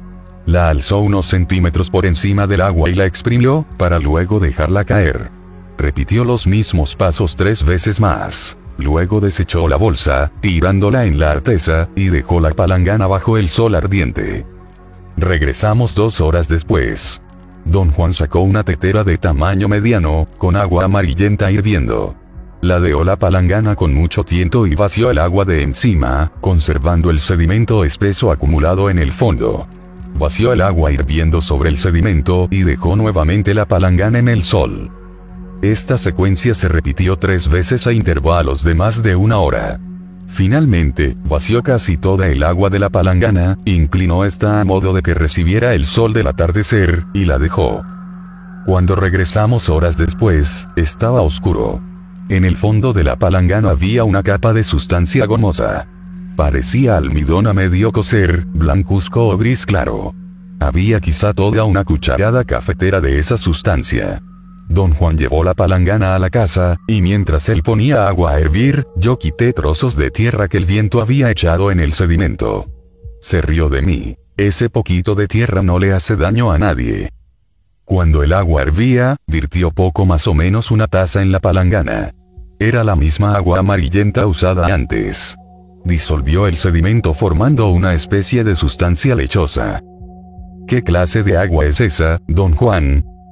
Agua de flores y frutas de la cañada. Vació el contenido de la palangana en un viejo jarro de barro que parecía florero. Todavía estaba muy caliente, de modo que sopló para enfriarlo. Tomó un sorbo y me pasó el jarro. Bebe ya. Dijo. Lo tomé automáticamente, y sin deliberación bebí toda el agua. Era un poco amarga, aunque su amargor era apenas perceptible. Lo que resaltaba mucho era el olor acre del agua. Olía a cucarachas. Casi inmediatamente empecé a sudar. Me dio mucho calor y la sangre se me agolpó en las orejas. Vi una mancha roja delante de mis ojos, y los músculos de mi estómago empezaron a contraerse en dolorosos retortijones. Tras un rato, aunque ya no sentía dolor, empecé a enfriarme. El sudor literalmente me empapaba. Don Juan me preguntó si veía negrura o manchas negras frente a mis ojos. Le dije que lo veía todo rojo. Mis dientes castañeteaban a causa de un nerviosismo incontrolable que me llegaba en oleadas, como irradiando del centro de mi pecho. Luego me preguntó si tenía miedo. No encontraba yo sentido a sus preguntas. Le dije que obviamente tenía miedo, pero él me preguntó nuevamente si tenía miedo de ella. No comprendía a qué se refería y dije que sí. Él rió y dijo que yo no tenía miedo en realidad. Me preguntó si seguía viendo rojo. Todo lo que yo veía era una enorme mancha roja frente a mis ojos. Tras un rato me sentí mejor. Gradualmente desaparecieron los espasmos nerviosos, dejando solo un cansancio doliente, agradable, y un intenso deseo de dormir. No podía tener los ojos abiertos, aunque aún oía la voz de don Juan. Me dormí. Pero la sensación de estar sumergido en un rojo profundo persistió toda la noche. Incluso soñé en rojo. Desperté el sábado, alrededor de las 3 pm. Había dormido casi dos días. Tenía una leve jaqueca y el estómago revuelto, y dolores intermitentes, muy agudos, en los intestinos. A excepción de eso, todo era como un despertar ordinario. Encontré a don Juan dormitando frente a su casa. Me sonrió. Todo salió muy bien la otra noche, dijo. Viste rojo y eso es todo lo que importa. ¿Qué habría pasado si no hubiera visto rojo? Habrías visto negro, y eso es mala señal porque es mala. Cuando un hombre ve negro, quiere decir que no está hecho para la hierba del diablo, y vomita las entrañas, todas verdes y negras. Y se muere. No creo que nadie muera de esto, pero sí se puede enfermar por mucho tiempo. ¿Qué les pasa a quienes ven rojo? No vomitan, y la raíz les produce un efecto de placer, lo cual significa que son fuertes y de naturaleza violenta. Eso le gusta a la hierba. Así es como incita. Lo único malo es que los hombres terminan siendo esclavos suyos a cambio del poder que les da. Pero sobre esas cosas no tenemos control. El hombre vive solo para aprender. Y si aprende es porque esa es la naturaleza de su suerte, para bien o para mal. ¿Qué debo hacer luego, don Juan? Luego debes plantar un brote que he cortado de la otra mitad de la primera parte de raíz. Tú la otra noche tomaste la mitad, y ahora hay que meter en la tierra la otra mitad. Tiene que crecer y dar semilla antes de que puedas emprender la verdadera tarea de domar a la planta. ¿Cómo la domaré? La hierba del diablo se doma por la raíz. Paso a paso, debes aprender los secretos de cada parte de la raíz. Debes tomarlas para aprender los secretos y conquistar el poder. ¿Se preparan las distintas partes en la misma forma en que usted preparó la primera? No, cada parte es distinta. ¿Cuáles son los efectos específicos de cada parte? Ya te dije, cada una enseña una forma distinta de poder. Lo que tomaste la otra noche no es nada todavía. Cualquiera puede con eso. Pero solo el brujo puede tomar las partes más hondas. No puedo decirte qué hacen porque todavía no sé si ella irá a tomarte. Hay que esperar. Cuando me dirá, entonces? Cuando tu planta crezca y dé semilla. Si cualquiera puede tomar la primera parte, ¿para qué se usa? diluida, es buena para todas las cosas de la hombría gente vieja que ha perdido el vigor, o jóvenes que buscan aventuras, o hasta mujeres que quieren pasión. Dijo usted que la raíz se usa solo para el poder, pero veo que también se usa para otras cosas aparte del poder. ¿Estoy en lo cierto? Me miró durante un rato muy largo, con una mirada firme que me hizo sentir incómodo. Sentí que mi pregunta lo había enojado, pero no podía comprender por qué. La hierba se usa solo para el poder, dijo finalmente con tono seco, severo. El hombre que quiere recobrar su vigor, la gente joven que busca soportar la fatiga y el hambre, el hombre que quiere matar a otro hombre, la mujer que quiere estar caliente, todos desean poder. Y la hierba se lo da. ¿Sientes que la quieres? Preguntó tras una pausa. Siento un vigor extraño, dije, y era verdad. Lo había advertido al despertar y lo sentía entonces. Era una sensación muy peculiar de incomodidad, de amargura. Todo mi cuerpo se movía y se estiraba con ligereza y fuerza inusitadas. Tenía comezón en los brazos y en las piernas. Mis hombros parecían henchirse. Los músculos de mi espalda y de mi cuello me hacían sentir deseos de empujar árboles o frotarme contra ellos. Me sentía capaz de demoler un muro. No dijimos más. Estuvimos un rato sentados en el zaguán.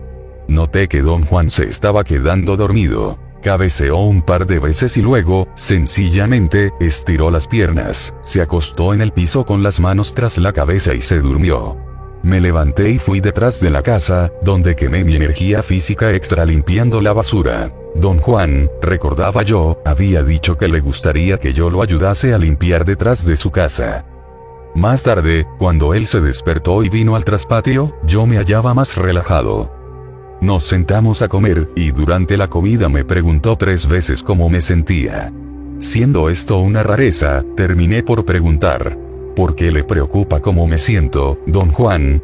Espera que tenga una mala reacción por haber tomado el jugo. Rió.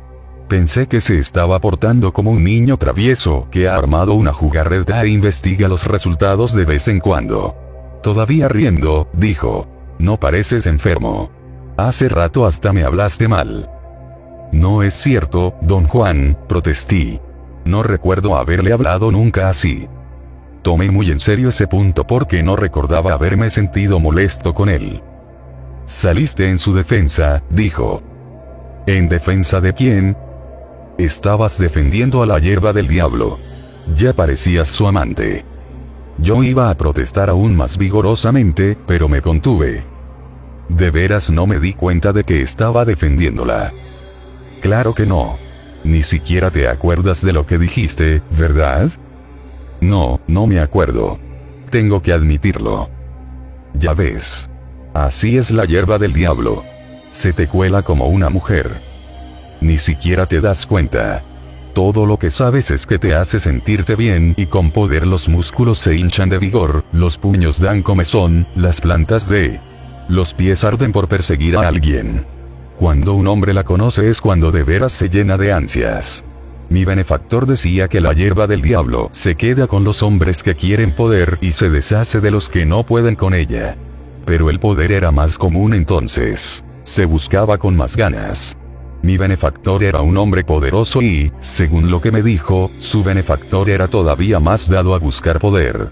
Pero en esos días había razón para ser poderoso. ¿Piensa usted que ya no hay razón para el poder en estos días? El poder está bien para ti, ahora. Eres joven. No eres indio. ¿Acaso la hierba del diablo sea buena en tus manos? Parece que te gustó. Te hizo sentirte fuerte. Yo mismo sentí todo eso. Y sin embargo no me gustó. ¿Puede decirme por qué, don Juan? No me gusta su poder. Ya no sirve de nada. En otros tiempos, como aquellos de los que mi benefactor me contaba, había razón para buscar poder. Los hombres realizaban hazañas fenomenales, eran admirados por su fuerza y temidos y respetados por su saber. Mi benefactor me contaba historias de hazañas verdaderamente fenomenales que se realizaron hace mucho, mucho. Pero ahora nosotros, los indios, ya no buscamos ese poder. Hoy en día, los indios usan la hierba para darse friegas. Usan las hojas y las flores para otras cosas. Hasta dicen que les curan los granos. Pero no buscan su poder, un poder que actúa como un imán, más potente y más peligroso de manejar cuanto más se ahonda la raíz en la tierra. Cuando uno llega a los 4 metros, dicen que algunos han llegado, encuentra el sitio del poder permanente, poder sin fin. Muy pocos seres humanos han hecho esto en el pasado, y nadie lo hace hoy. Te lo digo, nosotros los indios ya no necesitamos el poder de la hierba del diablo. Creo que poco a poco hemos perdido el interés, y ahora el poder ya no importa. Yo mismo no lo busco, y sin embargo una vez, cuando tenía tu edad, también sentía por dentro su hinchazón. Me sentía como tú te sentiste hoy, solo que 500 veces más fuerte. Maté a un hombre con un solo golpe de mi brazo. Podía aventar peñascos, peñascos enormes que ni 20 hombres podían mover. Una vez salté tan alto que tronché las copas de los árboles más altos. Pero todo eso fue de balde. Lo único que hacía era asustar a los indios nada más a los indios. Los demás, que no sabían nada de eso, no lo creían. Veían un indio loco, o bien algo que se movía en las copas de los árboles. Estuvimos callados largo tiempo. Yo necesitaba decir algo. Era distinto cuando había gente en el mundo, prosiguió, gente que sabía que, un hombre podía convertirse en león de montaña o en pájaro, o que un hombre podía volar así no más. Por eso ya no usó la hierba del diablo. ¿Para qué? Para asustar a los indios. Y lo vi triste, y una honda simpatía me llenó. Quise decirle algo, aunque fuera una perogrullada. Tal vez, don Juan, ese sea el destino de todos los hombres que quieren saber. Tal vez, dijo suavemente. Jueves, 23 de noviembre, 1961. Al llegar en el auto, no vi a don Juan sentado en su zaguán. Eso me pareció extraño. Lo llamé en voz alta y su nuera salió de la casa. Está adentro, dijo. Resultó que don Juan se había dislocado el tobillo varias semanas antes. Había hecho su propio enyesado remojando tiras de tela en una papilla de cacto y hueso molido. Las tiras, atadas estrechamente en torno del tobillo, habían formado al secarse un molde ligero, ajustado. Tenía la dureza del yeso, pero no su amplitud de volumen. ¿Cómo pasó? Pregunté. La nuera, una yucateca, que lo estaba atendiendo, me contestó. Fue un accidente. Se cayó y casi se rompe el pie. Don Juan rió y esperó que la mujer saliera de la casa antes de responder. ¿Qué accidente ni qué nada? Tengo cerca una enemiga. La Catalina. Me empujó en un momento de debilidad y yo caí. ¿Por qué hizo eso ella? Porque quería matarme, por eso. ¿Estuvo aquí con usted? ¿Sí? ¿Por qué la dejó entrar? Yo no la dejé. Ella entró volando. ¿Cómo dice? Es chanate. Y muy buena para eso. Me cogió desprevenido. Ha estado tratando de acabarme desde hace mucho. Esta vez anduvo muy cerca. ¿Dijo usted que es un chanate? Digo, ¿es la Catalina un pájaro? Ahí vas otra vez con tus preguntas. Es un chanate. Igual que yo soy un cuervo. ¿Soy un hombre o un pájaro? Soy un hombre que sabe cómo volverse pájaro. Pero hablando otra vez de la Catalina es una bruja del demonio. Su intención de matarme es tan fuerte que a duras penas logré quitármela de encima. El chanate se metió hasta mi casa y no pude detenerlo. ¿Puede usted convertirse en pájaro, don Juan? Sí, pero eso es algo que veremos después. ¿Por qué quiere matarlo? Oh, hay un viejo problema entre nosotros. Se pasó de la raya, y ahora parece que tendré que acabar con ella antes de que ella acabe conmigo. ¿Va usted a usar brujería? Pregunté con gran expectación. No seas tonto. Ninguna brujería trabajaría contra ella. Tengo otros planes. Algún día te los diré. ¿Puede su aliado protegerlo de ella? No. El humito nada más me dice qué hacer. Luego yo debo protegerme solo. ¿Y Mezcalito? ¿Puede protegerlo de ella? No. Mezcalito es un maestro, no un poder que se use por motivos personales.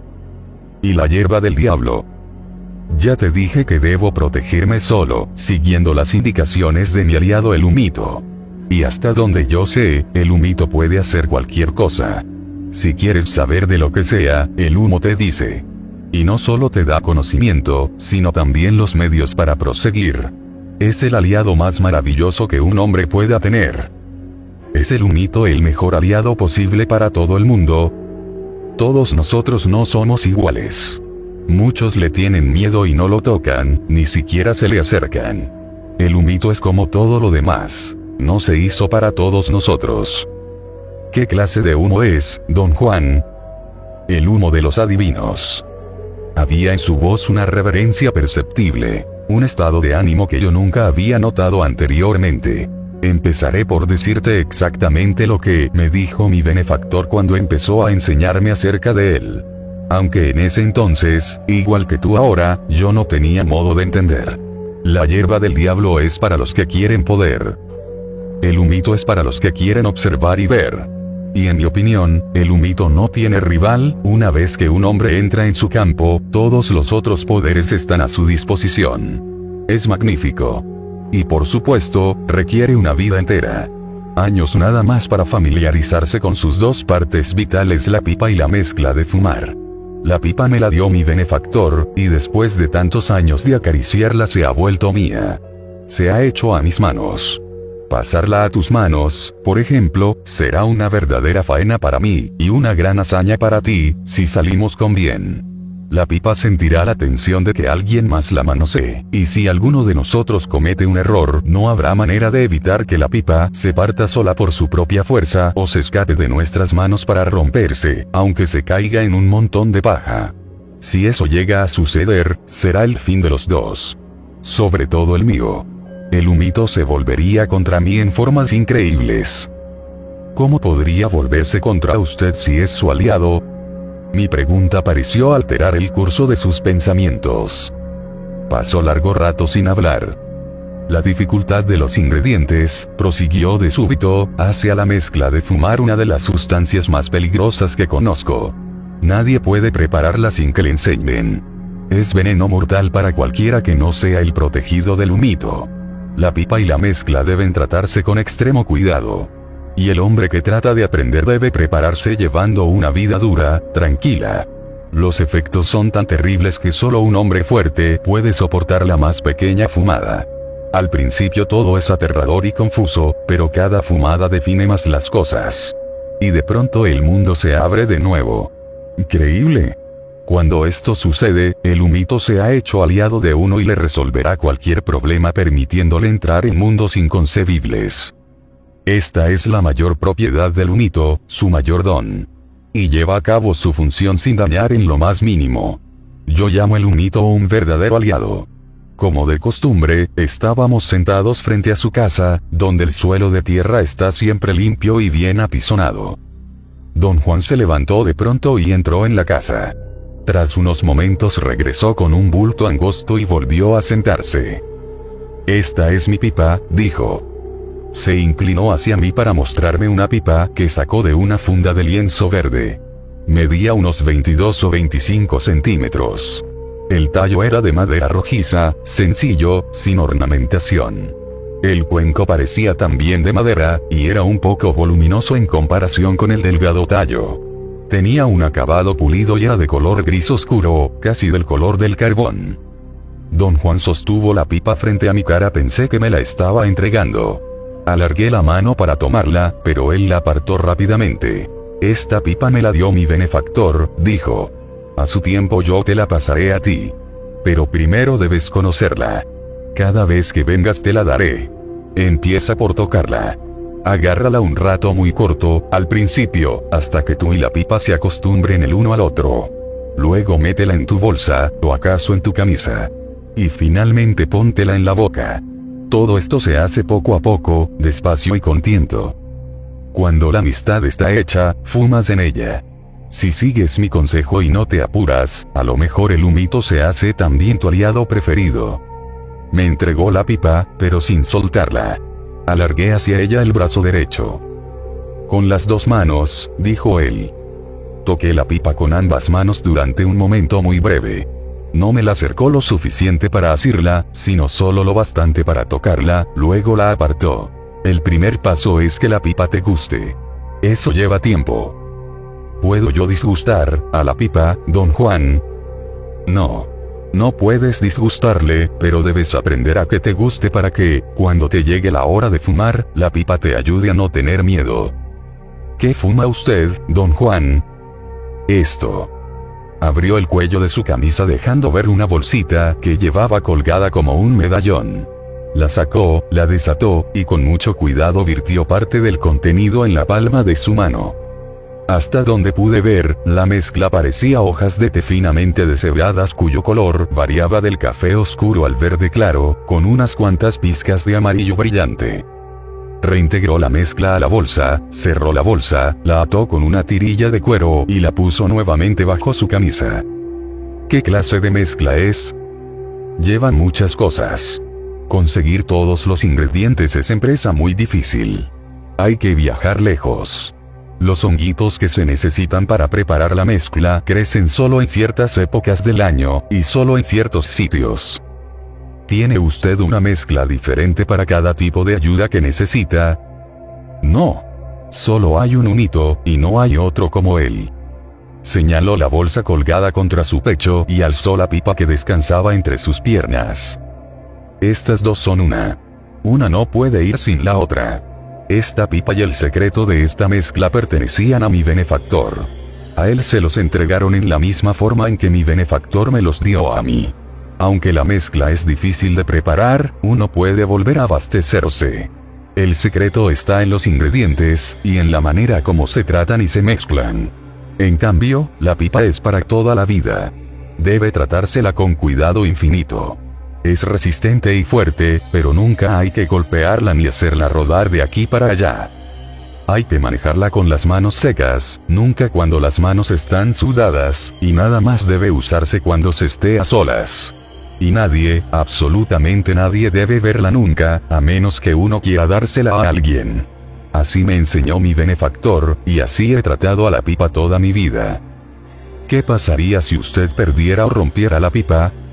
Meneó la cabeza, muy lentamente, y me miró. Me moriría. ¿Son como la suya todas las pipas de los brujos? No todos tienen pipas como la mía. Pero conozco algunos que sí. ¿Puede usted mismo hacer una pipa como esta, don Juan? Insistí. Suponga que no la tuviera como podría darme una si quisiera. Si no tuviera la pipa, no podría ni querría darla. De darla cualquier otra cosa. Parecía algo osco conmigo. Metió con mucho cuidado la pipa en la funda, que debía de estar forrada de algún material suave, pues la pipa, que encajaba con justeza, se deslizó fácilmente al interior. Don Juan entró en la casa para guardar su pipa. ¿Está usted enojado conmigo, don Juan? Le pregunté cuando volvió. Pareció sorprenderse de mi pregunta. No. Nunca me enojo con nadie. Ningún ser humano puede hacer nada lo bastante importante para enojarme. Uno se enoja con la gente cuando siente que sus actos son importantes. Yo ya no siento eso. Martes, 26 de diciembre, 1961. El tiempo específico de replantar el brote, como don Juan llamaba la raíz, no estaba fijado, aunque se suponía que era el siguiente paso para domar el poder vegetal. Llegué a casa de don Juan el sábado 23 de diciembre, temprano por la tarde. Estuvimos un rato sentados en silencio, como de costumbre. El día era cálido y nublado. Habían pasado meses desde que don Juan me diera la primera parte. Es tiempo de devolver la hierba a la tierra, dijo de pronto. Pero antes voy a prepararte una protección. Tú la guardarás, y solo tú debes verla. Como yo voy a prepararla, también yo la veré. Eso no es bueno porque, como te dije, no le tengo buena voluntad a la hierba del diablo. No somos uno. Pero mi recuerdo no vivirá mucho. Soy demasiado viejo. Sin embargo, debes guardarla de los ojos de otros porque, mientras dura su recuerdo de haberla visto, el poder de la protección sufre daño. Entró en su cuarto y sacó tres bultos de arpillera debajo de un petate viejo. Volvió al zaguán y tomó asiento. Tras largo silencio abrió uno de los bultos. Era la datura hembra que había recogido en mi compañía. Todas las hojas, flores y vainas apiladas con anterioridad estaban secas. Tomó el trozo largo de raíz en forma de I, y luego ató nuevamente el bulto. La raíz se había secado y enjutado y las barras de la horqueta se hallaban más separadas y contorsionadas. Puso la raíz en su regazo, abrió el morral de cuero y extrajo su cuchillo.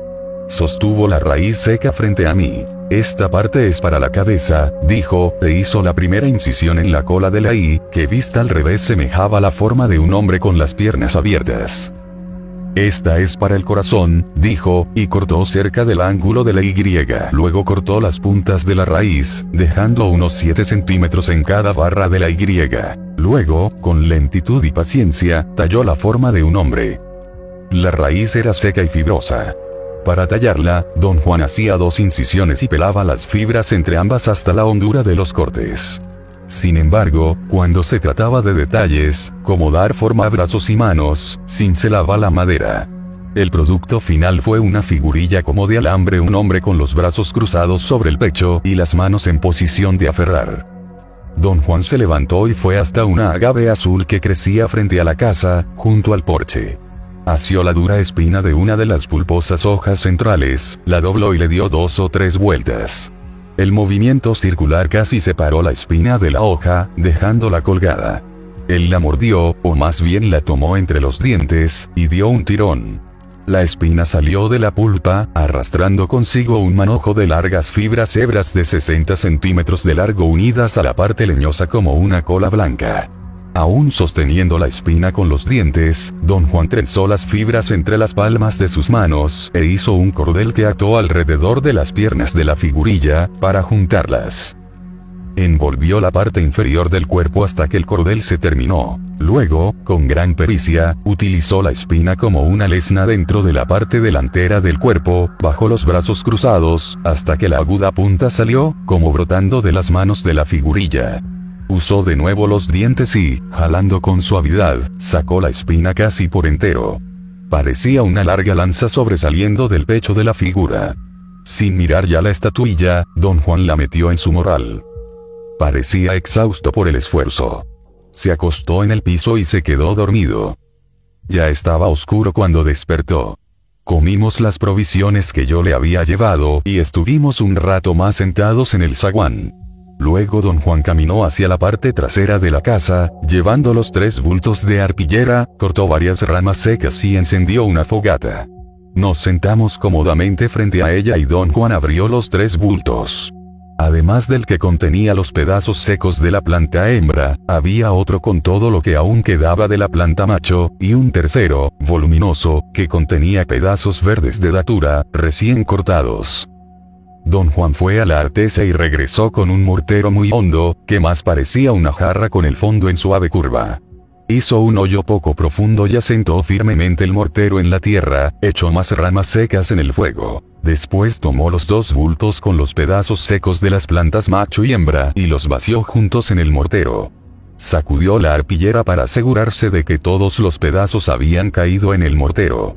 Del tercer bulto extrajo dos trozos frescos de raíz de datura. Voy a prepararlos solo para ti, dijo. ¿Qué clase de preparación es, don Juan? Lino de estos pedazos viene de una planta macho, el otro de una planta hembra. Esta es la única vez que se deben juntar las dos plantas. Los pedazos vienen de un metro de hondo. Los maceró con golpes parejos de la mano del mortero. Al hacerlo cantaba en voz baja una especie de zumbido monótono, sin ritmo. Las palabras me resultaron ininteligibles. Se hallaba absorto en su tarea. Cuando las raíces estuvieron completamente maceradas, tomó del bulto algunas hojas de datura. Estaban limpias y recién cortadas, todas intactas, sin cortes ni agujeros de gusano. Las echó en el mortero una por una tomó un puñado de flores de datura y también las echó en el mortero, en la misma forma deliberada. Conté 14 de cada cosa. Luego sacó un manojo de vainas frescas, verdes conservaban sus espinas y no estaban abiertas. No pude contarlas porque las echó todas juntas en el mortero, pero supuse que también eran 14. Añadió tres tallos de datura, sin hojas. Eran rojos oscuros y estaban limpios y, a juzgar por sus ramificaciones múltiples, parecían haber pertenecido a unas plantas grandes. Tras poner en el mortero todos estos ingredientes, los convirtió en una pulpa con los mismos golpes parejos. En determinado momento inclinó el mortero y con la mano empujó la mezcla a una olla vieja. Me alargó la mano. Pensé que quería que se la secara. En vez de ello, tomó mi mano izquierda y con un movimiento muy rápido, separó los dedos medio y anular tanto como pudo. Luego, con la punta de su cuchillo, me hirió entre ambos dedos y desgarró hacia abajo la piel del anular. Actuó con tanta habilidad y rapidez que cuando retraje la mano esta tenía una cortada honda, y la sangre fluía en abundancia. Cogió nuevamente mi mano, la puso sobre la olla y la apretó para forzar la salida de más sangre. El brazo se me adormeció. Me hallaba en un estado de shock extrañamente frío y rígido, con una sensación opresiva en el pecho y en los oídos. Sentí que resbalaba sobre mi asiento. Me estaba desmayando. Don Juan soltó mi mano y agitó el contenido de la olla. Al recuperarme del shock, me sentí realmente enojado con él. Tardé bastante tiempo en recobrar la compostura. Colocó tres piedras en torno al fuego y puso encima la olla. A todos los ingredientes añadió algo que me pareció ser un gran trozo de cola de carpintero, así como una olla de agua, y dejó hervir la mezcla.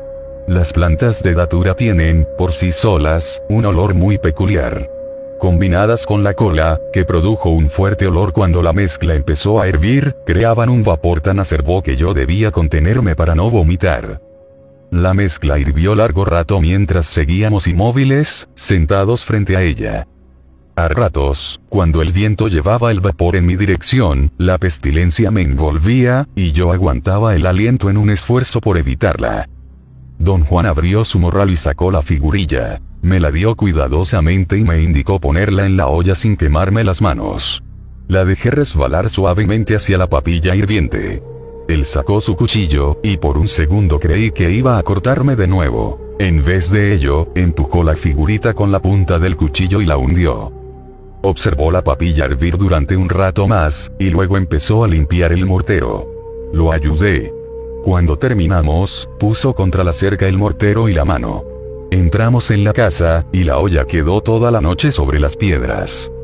Al amanecer, don Juan me dio instrucciones de sacar la figurilla de la goma y colgarla del techo mirando hacia el este, para que se secara al sol.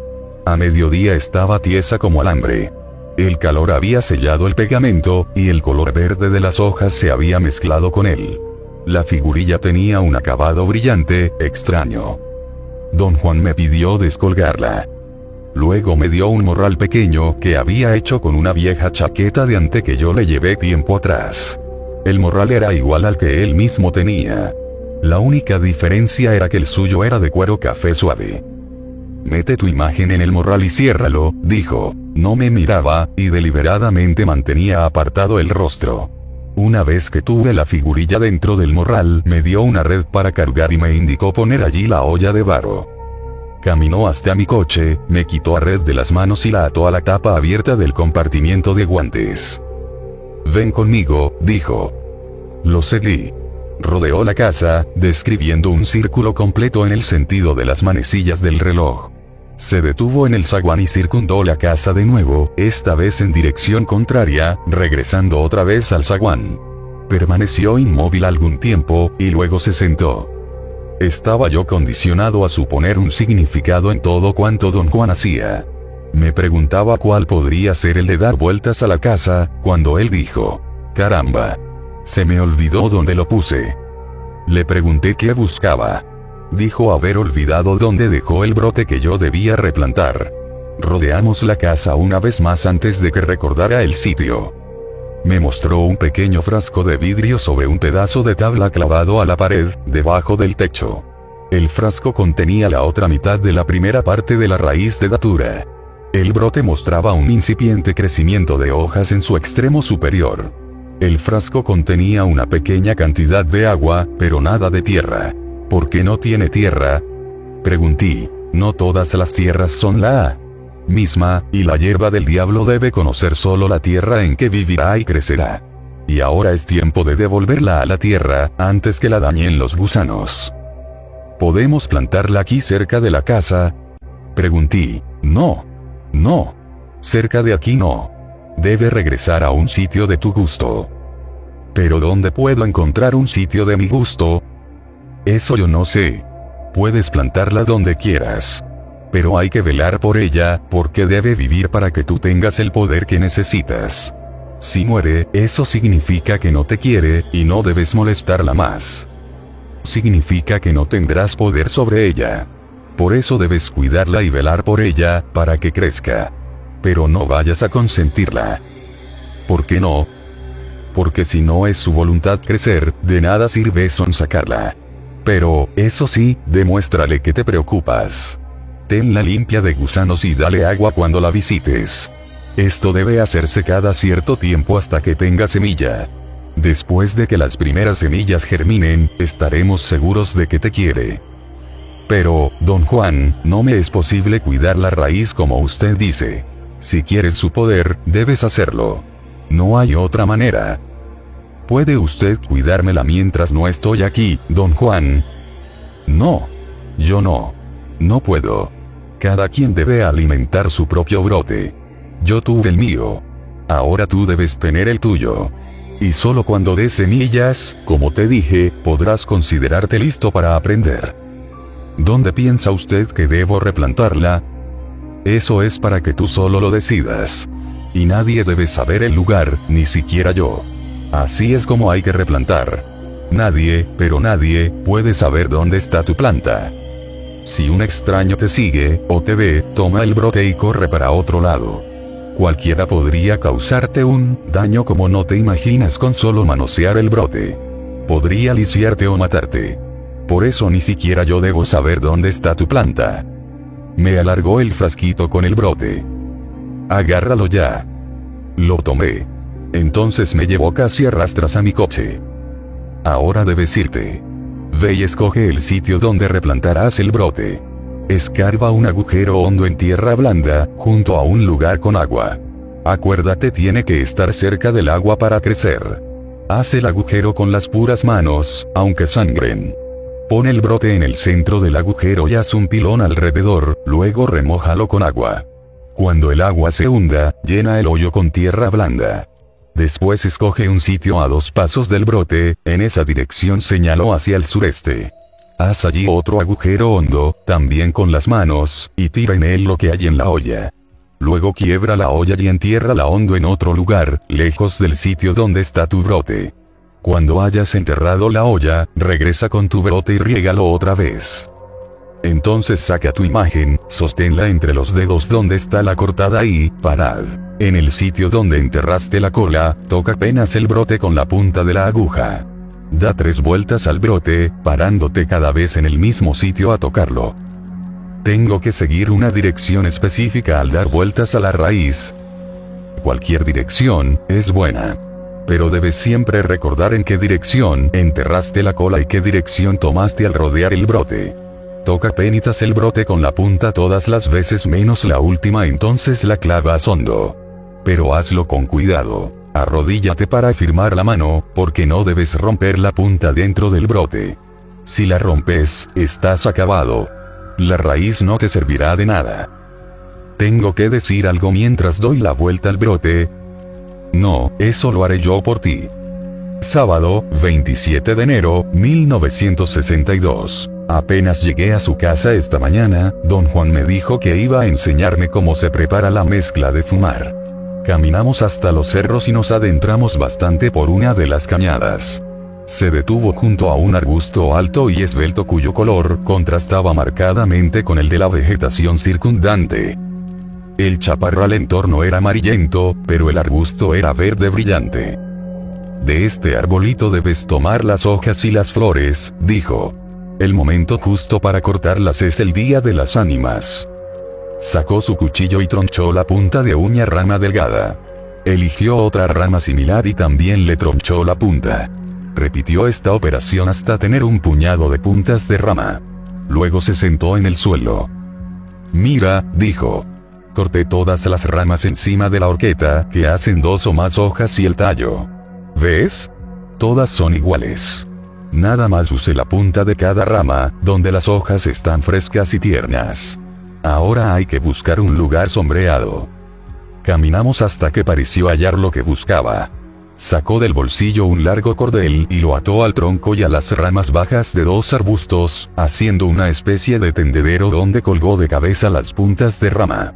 Las ordenó con pulcritud a lo largo del cordel. Enganchadas por la horqueta entre las hojas y el tallo, parecían formar una larga fila de jinetes verdes. Hay que ver que las hojas se sequen en la sombra, dijo. El sitio debe ser apartado y difícil de alcanzar. Así las hojas están protegidas hay que dejarlas a secar en un sitio donde sea casi imposible encontrarlas. Después de que se secan, hay que ponerlas en un paquete y sellarlas. Quitó las hojas del cordel y las tiró en los arbustos cercanos. Al parecer solo había querido mostrarme el procedimiento. Seguimos caminando y don Juan cortó tres flores distintas, diciendo que eran parte de los ingredientes y debían juntarse al mismo tiempo pero las flores se ponían en sendas vasijas de barro y se secaban en la oscuridad. Había que poner una tapa en cada vasija para que las flores crearan moho dentro del recipiente. Dijo que la función de las hojas y las flores consistía en endulzar la mezcla del humito. Salimos de la cañada y nos encaminamos al lecho del río. Tras un largo rodeo volvimos a su casa. En la noche estuvimos sentados hasta hora avanzada en su propio cuarto, cosa que rara vez me permitía, y me habló del ingrediente final de la mezcla los hongos. El verdadero secreto de la mezcla está en los honguitos, dijo. Son el ingrediente más difícil de juntar. El viaje al sitio donde crecen es largo y peligroso, y seleccionar los buenos es todavía más arriesgado. Hay otras clases de hongos que crecen allí mismo y que no sirven. Echan a perder a los buenos si se secan juntos. Requiere tiempo conocer bien los hongos, para no cometer un error. Hay daño grave si se usan los que no son daño para el hombre y para la pipa. Sé de hombres que cayeron muertos por usar el humo sucio. En cuanto los honguitos se cortan, se meten en un guaje, así que no hay modo de revisarlos. ¿Ves? Hay que deshebrarlos para hacerlos pasar por el cuello del guaje. ¿Cómo se puede prevenir un error? teniendo cuidado y sabiendo escoger. Te dije que es difícil. No cualquiera puede domar el humito. La mayoría de la gente ni siquiera hace el intento. ¿Cuánto tiempo se dejan los hongos dentro del guaje? Un año. Todos los demás ingredientes también se sellan un año, luego se miden por partes iguales y se muelen por separado, hasta que quede un polvo muy fino. Los honguitos no necesitan molerse porque ellos solos se convierten en polvo finito. Nada más hay que desmoronar los trozos. Cuatro partes de hongos se añaden a una parte de todos los demás ingredientes juntos. Luego se mezclan y se ponen en una bolsa como la mía, señaló el saquito colgado bajo su camisa. Entonces todos los ingredientes se juntan otra vez, y cuando se han puesto a secar ya estás listo para fumar la mezcla que acabas de preparar. En tu caso, fumarás el año entrante. Y el año después de ese, la mezcla será toda tuya porque la habrás juntado solo. La primera vez que fumes, yo te encenderé la pipa. Fumas toda la mezcla del cuenco y esperas. El humito vendrá. Lo sentirás.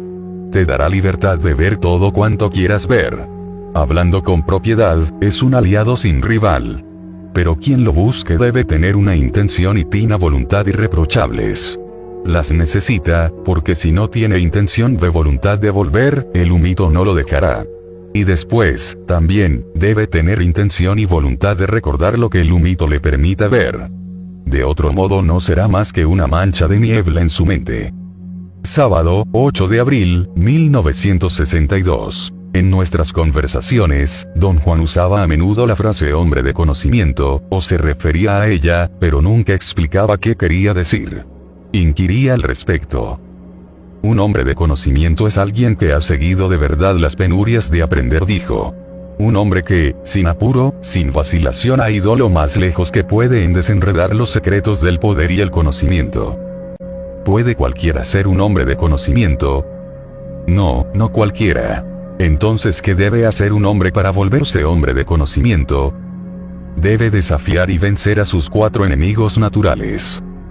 ¿Será un hombre de conocimiento tras derrotar a estos cuatro enemigos? Sí.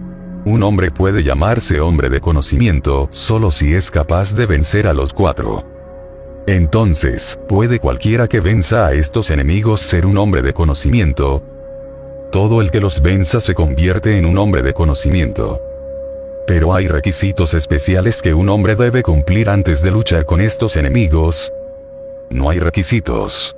Cualquiera puede tratar de llegar a ser hombre de conocimiento. Muy pocos llegan a serlo, pero eso es natural.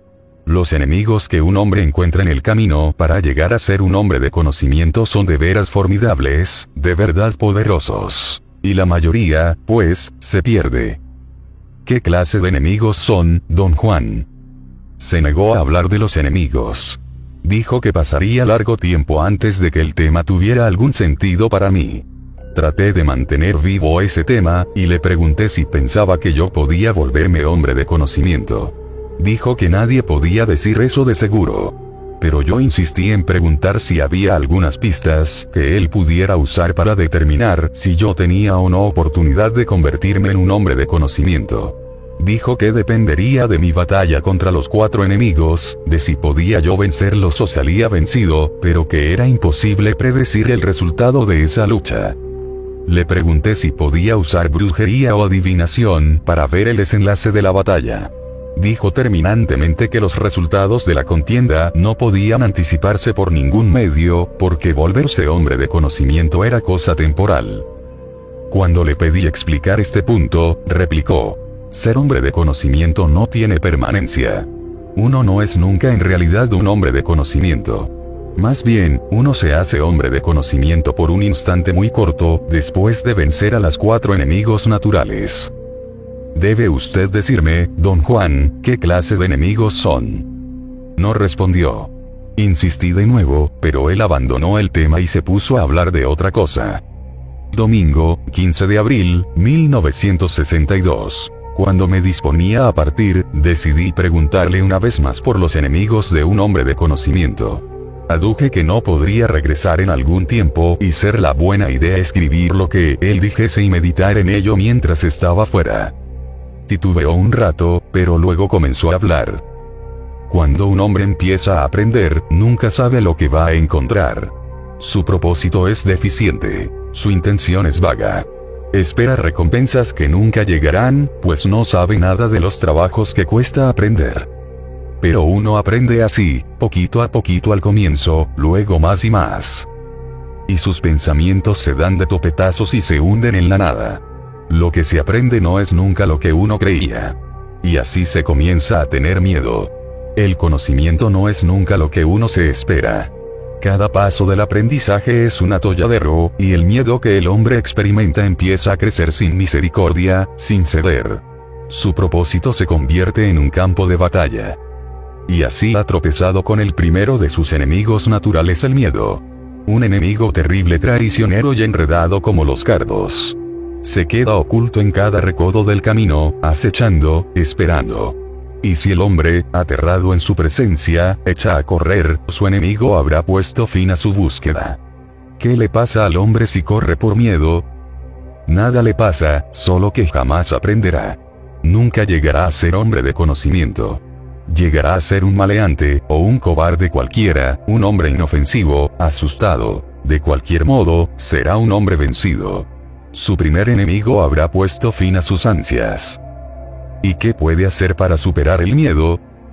La respuesta es muy sencilla. No debe correr. Debe desafiar a su miedo, y pese a él debe dar el siguiente paso en su aprendizaje, y el siguiente, y el siguiente. Debe estar lleno de miedo, pero no debe detenerse. Esa es la regla. Y llega un momento en que su primer enemigo se retira. El hombre empieza a sentirse seguro de sí. Su propósito se fortalece. Aprender no es ya una tarea aterradora. Cuando llega ese momento gozoso, el hombre puede decir sin duda que ha vencido a su primer enemigo natural. Ocurre de golpe, don Juan, o poco a poco. Ocurre poco a poco, y sin embargo el miedo se conquista rápido y de repente. Pero no volverá el hombre a tener miedo si algo nuevo le pasa. No.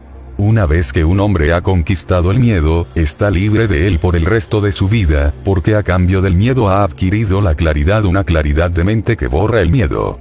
Para entonces, un hombre conoce sus deseos. Sabe cómo satisfacer esos deseos. Puede prever los nuevos pasos del aprendizaje, y una claridad nítida lo rodea todo.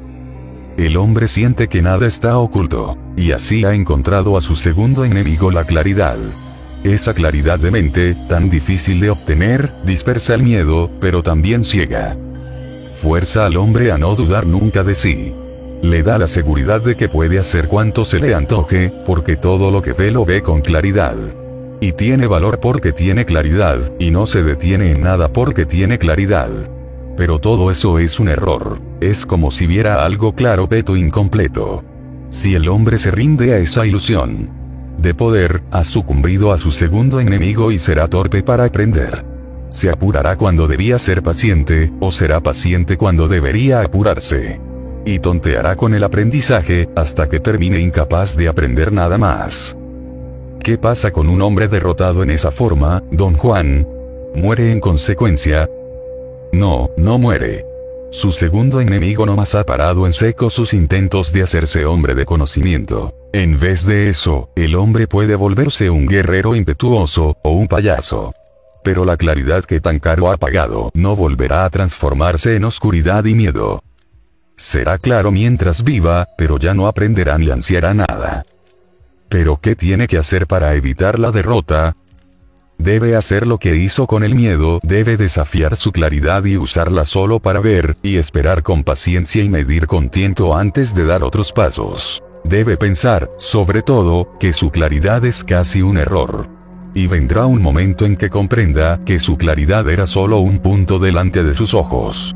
Y así habrá vencido a su segundo enemigo, y llegará a una posición donde nada puede ya dañarlo. Esto no será un error ni tampoco una ilusión. No será solamente un punto delante de sus ojos. Ese será el verdadero poder. Sabrá entonces que el poder tanto tiempo perseguido es suyo por fin. Puede hacer con él lo que se le antoje. Su aliado está a sus órdenes. Su deseo es la regla. Ve claro y parejo todo cuanto hay alrededor. Pero también ha tropezado con su tercer enemigo el poder. El poder es el más fuerte de todos los enemigos. Y naturalmente, lo más fácil es rendirse. Después de todo, el hombre es de veras invencible. Él manda. Empieza tomando riesgos calculados y termina haciendo reglas, porque es el amo del poder. Un hombre en esta etapa apenas advierte que su tercer enemigo se cierne sobre él. Y de pronto, sin saber, habrá sin duda perdido la batalla. Su enemigo lo habrá transformado en un hombre cruel, caprichoso. Perderá su poder. No, nunca perderá su claridad ni su poder. Entonces, ¿qué lo distinguirá de un hombre de conocimiento? Un hombre vencido por el poder muere sin saber realmente cómo manejarlo. El poder es solo un carga sobre su destino. Un hombre así no tiene dominio de sí mismo, ni puede decir cómo ni cuándo usar su poder. La derrota a manos de cualquiera de estos enemigos es definitiva. Claro que es definitiva. Cuando uno de estos enemigos vence a un hombre, no hay nada que hacer. Es posible, por ejemplo, que el hombre vencido por el poder vea su error y se corrija. No. Una vez que un hombre se rinde, está acabado. Pero si el poder lo ciega temporalmente y luego él lo rechaza, eso quiere decir que la batalla sigue. Quiere decir que todavía está tratando de volverse hombre de conocimiento. Un hombre está vencido solo cuando ya no hace la lucha y se abandona. Pero entonces, don Juan, es posible que un hombre se abandone al miedo durante años, pero finalmente lo conquiste. No, eso no es cierto.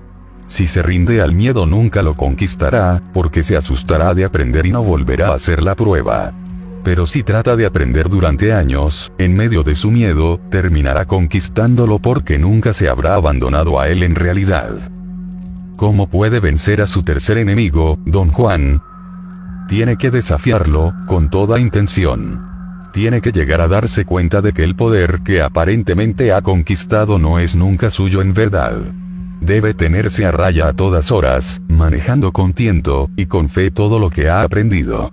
Si puede ver que, sin control sobre sí mismo, la claridad y el poder son peores que los errores, llegará a un punto en el que todo se domina. Entonces sabrá cómo y cuándo usar su poder. Y así habrá vencido a su tercer enemigo. El hombre estará, para entonces, al fin de su travesía por el camino del conocimiento, y casi sin advertencia tropezará con su último enemigo la vejez. Este enemigo es el más cruel de todos, el único al que no se puede vencer por completo. El enemigo al que solamente podrá ahuyentar por un instante.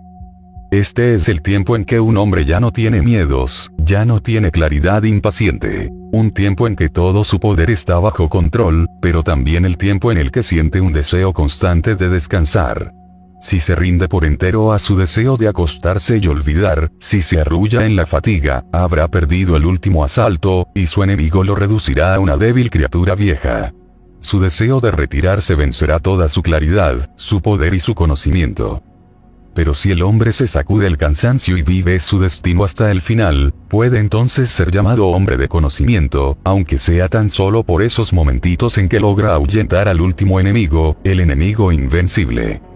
Esos momentos de claridad, poder y conocimiento son suficientes. 4. Don Juan casi nunca hablaba abiertamente de mezcalito.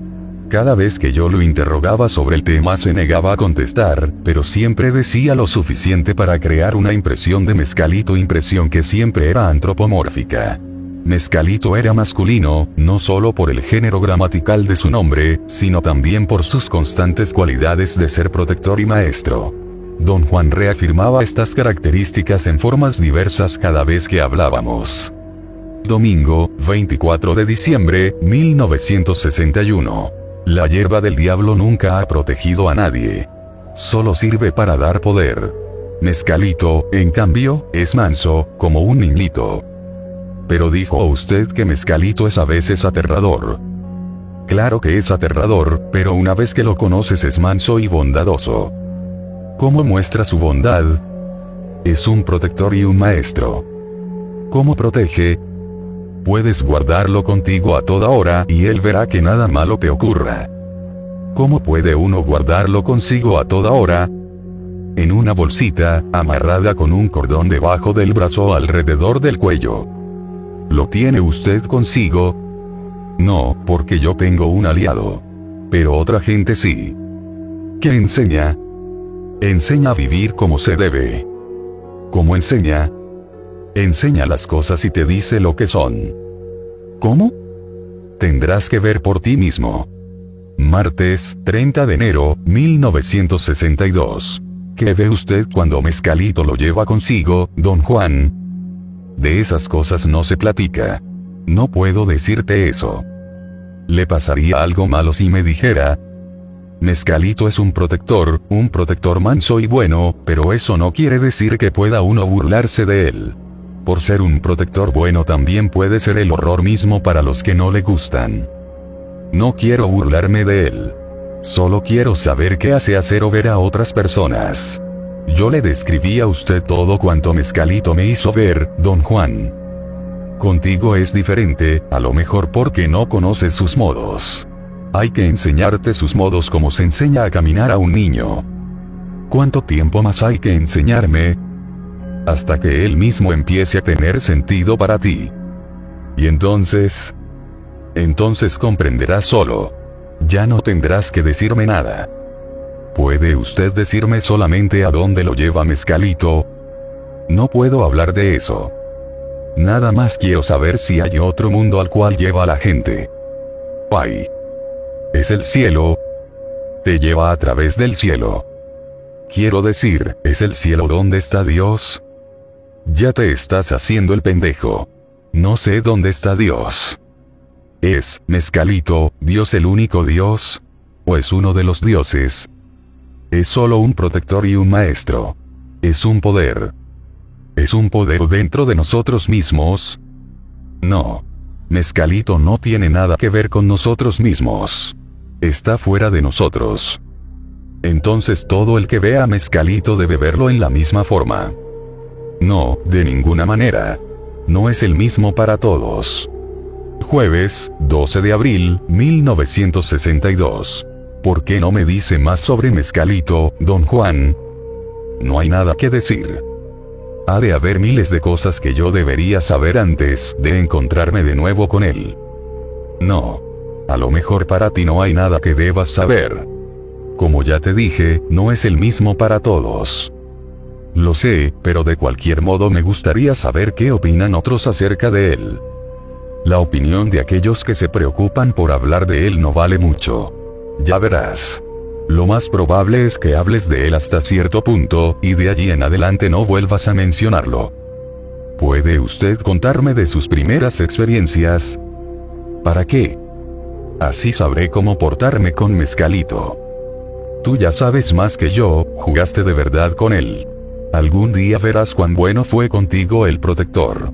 Estoy seguro de que esa primera vez te dijo muchas, muchas cosas, pero estabas sordo y ciego. Sábado, 14 de abril, 1962. Toma mezcalito cualquier forma cuando se muestra. Sí, cualquier forma. Entonces, ¿cuáles son las formas más comunes que usted conoce?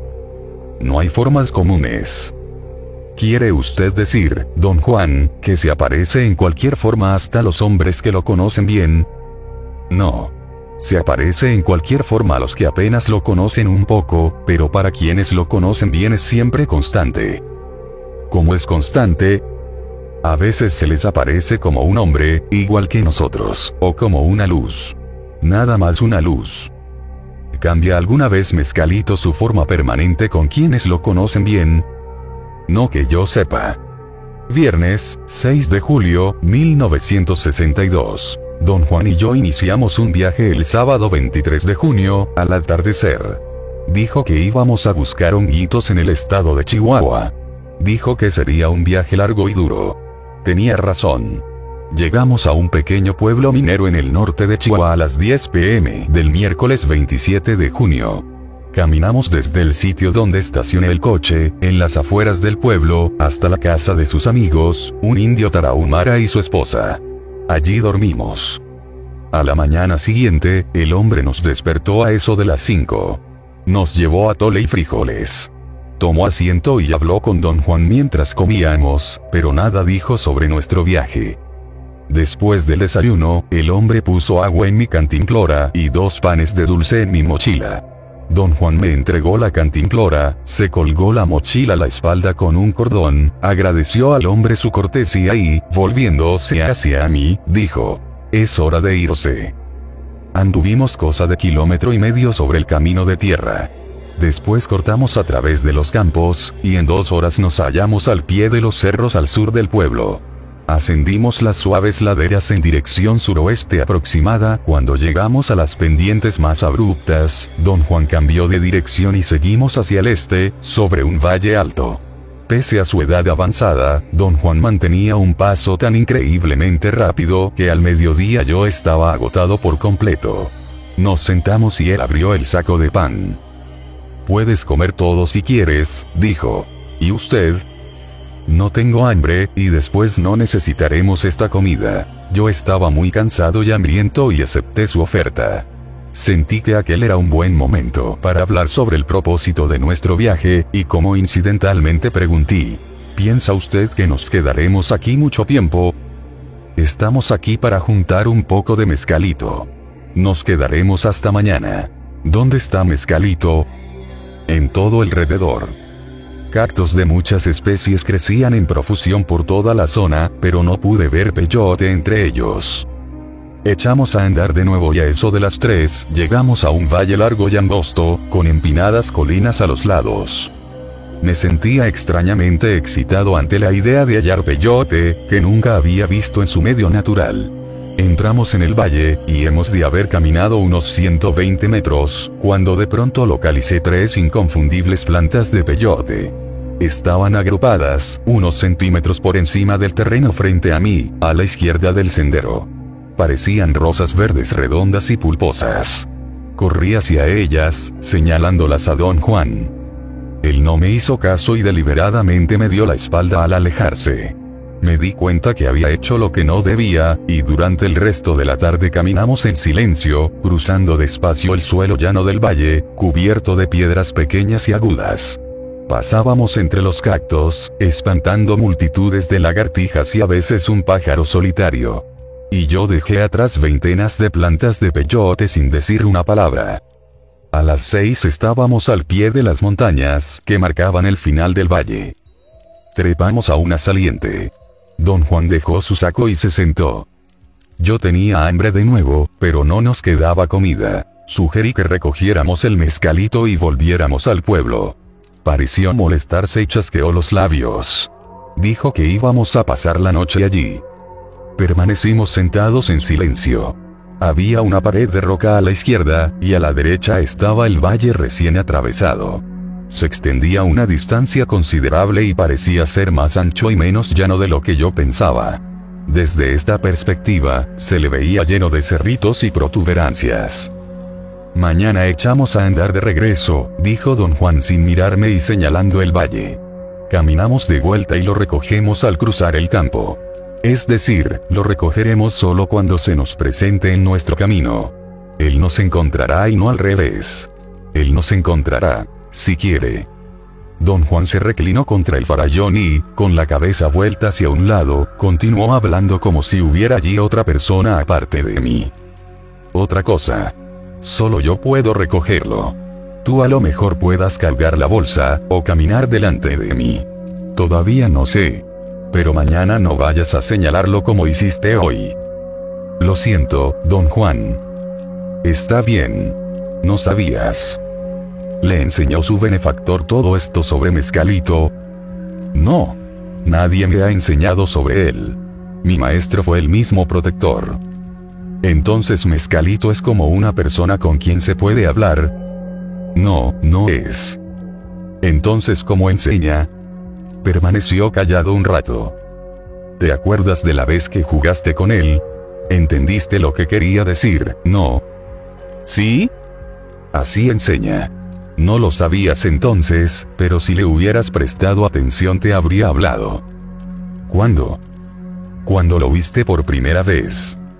Parecía muy molesto por mis preguntas. Le dije que tenía que preguntar todo esto porque deseaba averiguar cuanto pudiese. No me preguntes a mí. Sonrió con malicia. Pregúntale a él. La próxima vez que lo veas, pregúntale todo lo que quieres saber. Entonces Mezcalito es como una persona con quien se puede. No me dejó terminar. Se dio vuelta, recogió la cantimplora, bajó de la saliente y desapareció al rodear la roca. Yo no quería estar allí solo, y aunque no me había pedido acompañarlo fui tras él. Caminamos unos 150 metros hasta un arroyuelo. Se lavó manos y cara y llenó la cantimplora. Hizo buches de agua, pero no la tragó. Saqué un poco de agua en el hueco de mis manos y bebí, pero él me detuvo y dijo que era innecesario beber. Me dio la cantimplora y echó a andar de regreso a la saliente. Al llegar volvimos a sentarnos mirando el valle, de espaldas contra el farallón. Pregunté si podíamos encender un fuego. Reaccionó como si fuera inconcebible preguntar tal cosa. Dijo que por esa noche éramos huéspedes de Mezcalito y que él nos daría calor. Ya anochecía. Don Juan extrajo de su saco dos delgadas cobijas de algodón, echó una en mi regazo y, con la otra sobre los hombros, se sentó cruzando las piernas. Abajo, el valle estaba oscuro, sus contornos ya difusos en la bruma del atardecer. Don Juan estaba inmóvil, encarando el campo de peyote. Un viento continuo soplaba en mi rostro. El crepúsculo es la raja entre los mundos, dijo él suavemente, sin volverse hacia mí. No pregunté qué quería decir. Mis ojos se cansaron. De súbito me sentí exaltado, tenía un deseo extraño y avasallador de llorar. Me acosté boca abajo. El piso de roca era duro e incómodo y yo tenía que cambiar de postura cada pocos minutos. Finalmente me senté y crucé las piernas, poniendo la cobija sobre mis hombros. Para mi sorpresa, tal posición era perfectamente cómoda, y me quedé dormido. Al despertar, oí a don Juan hablarme. Estaba muy oscuro. No podía verlo bien. No comprendí qué cosa decía, pero le seguí cuando empezó a descender de la saliente. Nos desplazamos cuidadosamente, o al menos yo, a causa de la oscuridad. Nos detuvimos al pie del farallón. Don Juan tomó asiento y con una seña me indicó sentarme a su izquierda. Desabotonó su camisa y sacó una bolsa de cuero, la cual abrió y colocó en el suelo frente a él. Contenía botones secos de peyote. Tras una pausa larga tomó uno de los botones. Lo sostuvo en la mano derecha, frotándolo varias veces entre pulgar e índice mientras canturreaba suavemente. De pronto dejó escapar un grito tremendo. ¡Ay! Fue sobrecogedor, inesperado. Me aterró. Vagamente lo vi poner el botón de peyote en su boca y empezar a mascarlo. Tras un momento recogió el saco, se inclinó hacia mí y me susurró que tomara el saco, cogiera un mezcalito, volviera a poner el saco frente a nosotros, y luego hiciera exactamente lo que él. Tomando un botón de peyote, lo froté como él había hecho. Mientras tanto, don Juan canturreaba, oscilando a un lado y a otro. Traté varias veces de meter el botón en mi boca, pero me avergonzaba gritar. Entonces, como en un sueño, un alarido increíble salió de mi y Por un momento pensé que se trataba de alguien más. De nuevo sentí en el estómago los efectos de un shock nervioso. Estaba cayendo hacia atrás. Me estaba desmayando. Metí en mi boca el botón de peyote y lo masqué. Tras un rato don Juan tomó otro de la bolsa. Me sentí aliviado al ver que lo ponía en su boca tras un canturreo corto. Me pasó la bolsa, y volví a dejarla frente a nosotros después de sacar un botón. Este ciclo se repitió cinco veces antes de que yo notara algo de sed. Recogí la cantimplora para beber, pero don Juan me dijo que solo me lavara la boca, y que no bebiera porque vomitaría. Agité repetidamente el agua dentro de mi boca. En determinado momento la tentación de beber fue formidable, y tragué un poco. E inmediatamente mi estómago empezó a convulsionarse. Esperaba yo un fluir indoloro y fácil, como durante mi primera experiencia con el peyote, pero para mi sorpresa tuve solo la sensación común de vomitar. No duró mucho, sin embargo. Don Juan cogió otro botón y me entregó la bolsa, y el ciclo se renovó y repitió hasta que hube mascado 14 botones. Para entonces, todas mis sensaciones iniciales de sed, frío e incomodidad habían desaparecido. En su lugar tenía una novedosa sensación de tibieza y excitación. Tomé la cantimplora para refrescarme la boca, pero estaba vacía. Podemos ir al arroyo, don Juan. En vez de proyectarse hacia afuera, el sonido de mi voz pegó en el velo del paladar, rebotó hacia la garganta y resonó entre ambos en una y otra dirección. El eco era suave y musical, y parecía aletear dentro de mi garganta. El roce de las alas me apaciguaba. Seguí sus movimientos de ida y vuelta hasta que desapareció. Repetí la pregunta. Mi voz sonó como si me hallase hablando dentro de una bóveda. Don Juan no respondió. Me levanté y me volví en dirección del arroyo, lo miré para ver si venía, pero él parecía escuchar algo atentamente. Hizo un ademán imperativo de guardar silencio. Abutol. Ya está aquí. Dijo. Yo nunca había oído esa palabra, y meditaba si preguntarle sobre ella cuando percibí un ruido que parecía ser un zumbido dentro de mis orejas.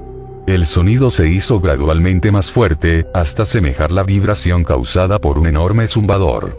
Duró un momento breve y se fue apagando hasta que todo estuvo otra vez en silencio. La violencia y la intensidad del ruido me aterraron. Temblaba tanto que apenas podía permanecer en pie, sin embargo, mi estado era perfectamente racional.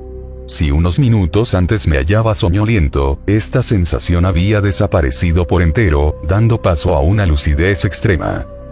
El ruido me recordó una película de ficción científica en que las alas de una abeja gigantesca zumbaban al salir de un área de radiación atómica. Reí de la idea. Vi a don Juan reclinarse para recuperar su postura relajada.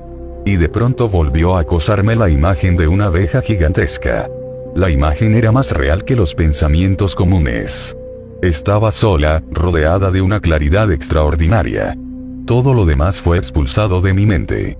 Este estado de claridad mental, sin precedente en mi vida, produjo otro momento de terror. Empecé a sudar. Me incliné hacia don Juan para decirle que tenía miedo. Su rostro estaba a unos centímetros del mío. Me miraba, pero sus ojos eran los ojos de una abeja. Parecían anteojos redondos, con luz propia en la oscuridad. Sus labios formaban una trompa y de ellos surgía un ruido acompasado petu petu petu. Salté hacia atrás, casi chocando contra el muro de roca. Durante un tiempo al parecer infinito experimenté un miedo insoportable jadeaba y gemía. El sudor se había congelado sobre mi piel, dándome una rigidez incómoda. Entonces oí la voz de don Juan diciendo, Levántate. Muévete. Levántate. La imagen se desvaneció y de nuevo pude ver su rostro familiar. Voy por agua, dije tras otro momento interminable. Mi voz se quebraba. Apenas me era posible articular las palabras. Don Juan asintió. Mientras me alejaba, advertí que el miedo se había ido en forma tan rápida y misteriosa como su llegada. Al acercarme al arroyo noté que podía ver cada objeto en el camino. Recordé que acababa de ver claramente a don Juan, cuando antes apenas podía distinguir sus contornos. Me detuve y miré la distancia, y pude ver incluso el otro lado del valle. Algunos peñascos que había allí se hicieron perfectamente visibles. Pensé que debería ser de madrugada, pero se me ocurrió que tal vez hubiera perdido la noción del tiempo. Miré mi reloj. Eran las 12.10. Revisé el reloj para ver si estaba funcionando. No podía ser mediodía, tenía que ser medianoche. Planeaba correr por el agua y volver a las rocas, pero vi acercarse a don Juan y lo esperé. Le dije que podía ver en la oscuridad. Él se quedó mirándome largo rato sin decir palabra. Si acaso habló, no lo oí, pues me hallaba concentrado en mi nueva y única capacidad de ver en lo oscuro. Podía distinguir los guijarros minúsculos en la arena. En momentos todo estaba tan claro que parecía ser madrugada o atardecer. Luego se oscurecía, luego se aclaraba de nuevo. Pronto advertí que la luminosidad correspondía a la diástole de mi corazón, y la oscuridad a la sístole. El mundo se hacía brillante y oscuro, y brillante de nuevo con cada latido de mi corazón. Estaba absorto en este descubrimiento cuando el extraño sonido que había oído antes se hizo audible otra vez. Mis músculos se tensaron. Anutal según oí la palabra en esta ocasión está aquí, dijo don Juan. Yo imaginaba el bramido tan atronante, tan avasallador, que nada más importaba. Cuando amainó, percibí un aumento súbito en el volumen de agua. El arroyo, que un minuto antes había tenido una anchura de menos de 30 centímetros, se expandió hasta ser un lago enorme. Luz que parecía venir de encima de él tocaba la superficie, como brillando a través de follaje espeso. De tiempo en tiempo el agua cintilaba un segundo dorada y negra. Luego quedaba oscura, sin luz, casi fuera de vista y sin embargo extrañamente presente. No recuerdo cuánto tiempo permanecí allí, nada más que observando, acuclillado a la orilla del lago negro. El rugido debió de calmarse mientras tanto, pues lo que me hizo regresar con violencia a la realidad fue otro zumbido aterrador. Me volví para buscar a don Juan. Lo vi trepar y desaparecer tras la saliente de roca. Sin embargo, el sentimiento de estar solo no me molestaba en absoluto. Reposaba allí en un estado de abandono y confianza totales. El bramido se hizo audible de nuevo. Era muy intenso, como el ruido causado por un viento alto. Escuchándolo con todo el cuidado posible, logré reconocer una melodía definida. Era un conglomerado de sonidos agudos, como voces humanas, acompañado por un tambor bajo, grave. Enfoqué toda mi atención en la melodía, y nuevamente noté que la sístole y la diástole de mi corazón coincidían con el sonido del tambor y con la pauta de la música. Me levanté y la melodía cesó. Traté de escuchar mi corazón, pero el latido no era localizable. Me acuclillé de nuevo, pensando que acaso la posición de mi cuerpo había causado o inducido los sonidos. Pero nada ocurrió. Ni un sonido. Ni siquiera mi corazón. Pensé que ya era bastante, pero al ponerme en pie para marcharme sentí un temblor de tierra. El suelo bajo mis pies se estremecía. Perdí el equilibrio. Caí hacia atrás y quedé boca arriba mientras la tierra se sacudía con violencia.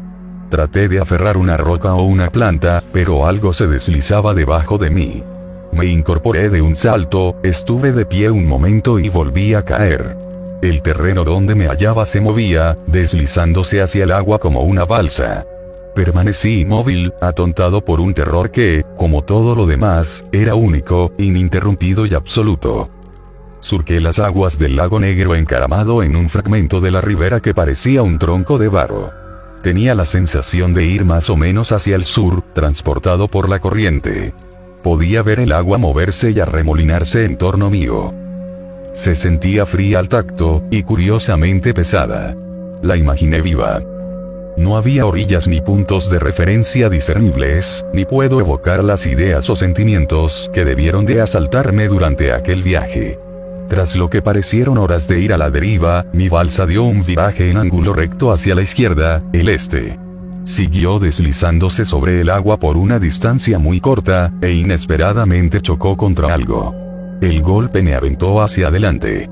Cerré los ojos y sentí un dolor agudo al golpear el suelo con las rodillas y con los brazos extendidos.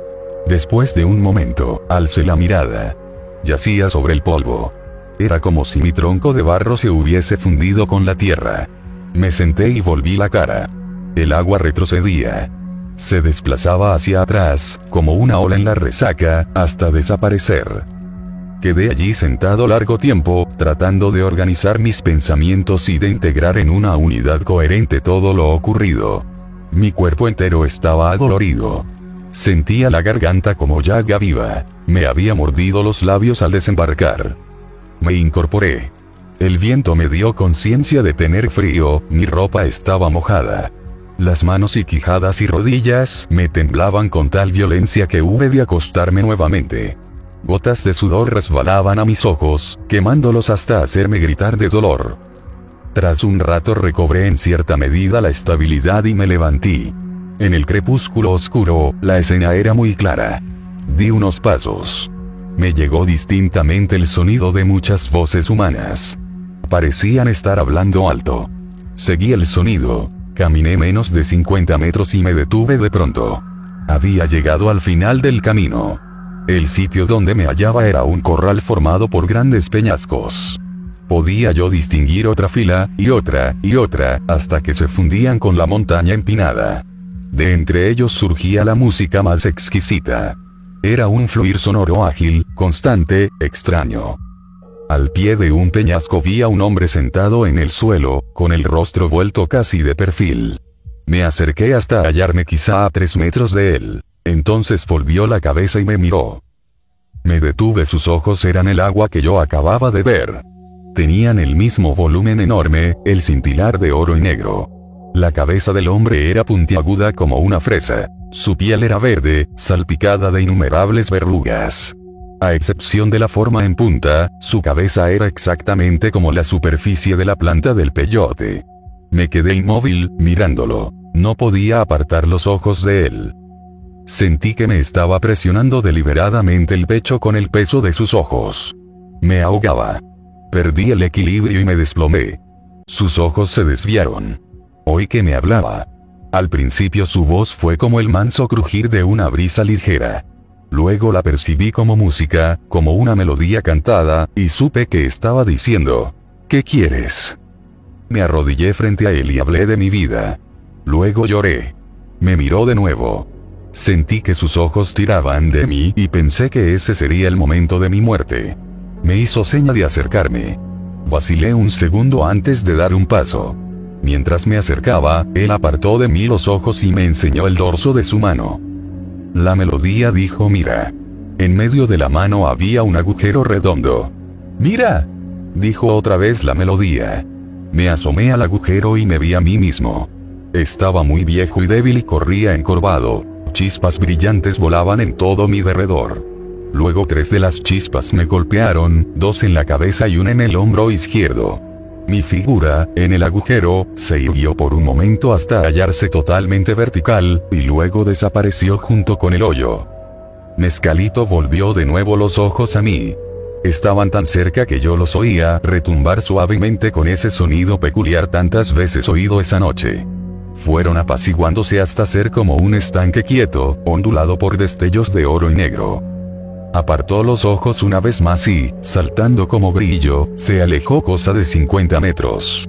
Saltó otra y otra vez, y desapareció en la lejanía. Lo siguiente que recuerdo es haber echado a andar. Muy racionalmente, traté de reconocer puntos de referencia, tales como montañas en la distancia, para orientarme. Durante toda la experiencia me habían obsesionado los puntos cardinales, y creía yo que el norte debía estar a mi izquierda. Caminé en esa dirección bastante rato antes de advertir que ya era de día y que ya no estaba usando mi visión nocturna. Recordé que tenía reloj y vi la hora. Eran las 8. A eso de las 10 llegué a la saliente, donde había estado la noche anterior. Don Juan yacía dormido en el suelo. ¿Dónde has estado? dijo. Me senté a tomar aire. Tras un largo silencio, don Juan preguntó. ¿Lo viste? Empecé a narrar la sucesión de mis experiencias desde el principio, pero me interrumpió diciendo que todo cuanto importaba era si lo había yo visto o no.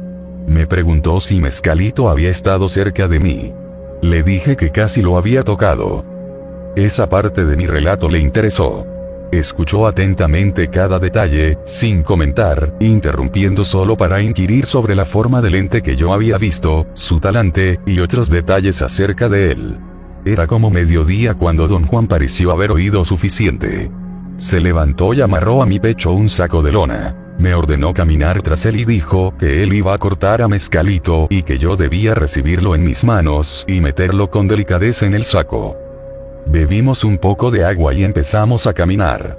Cuando llegamos al borde del valle, don Juan pareció titubear un momento sobre la dirección a seguir.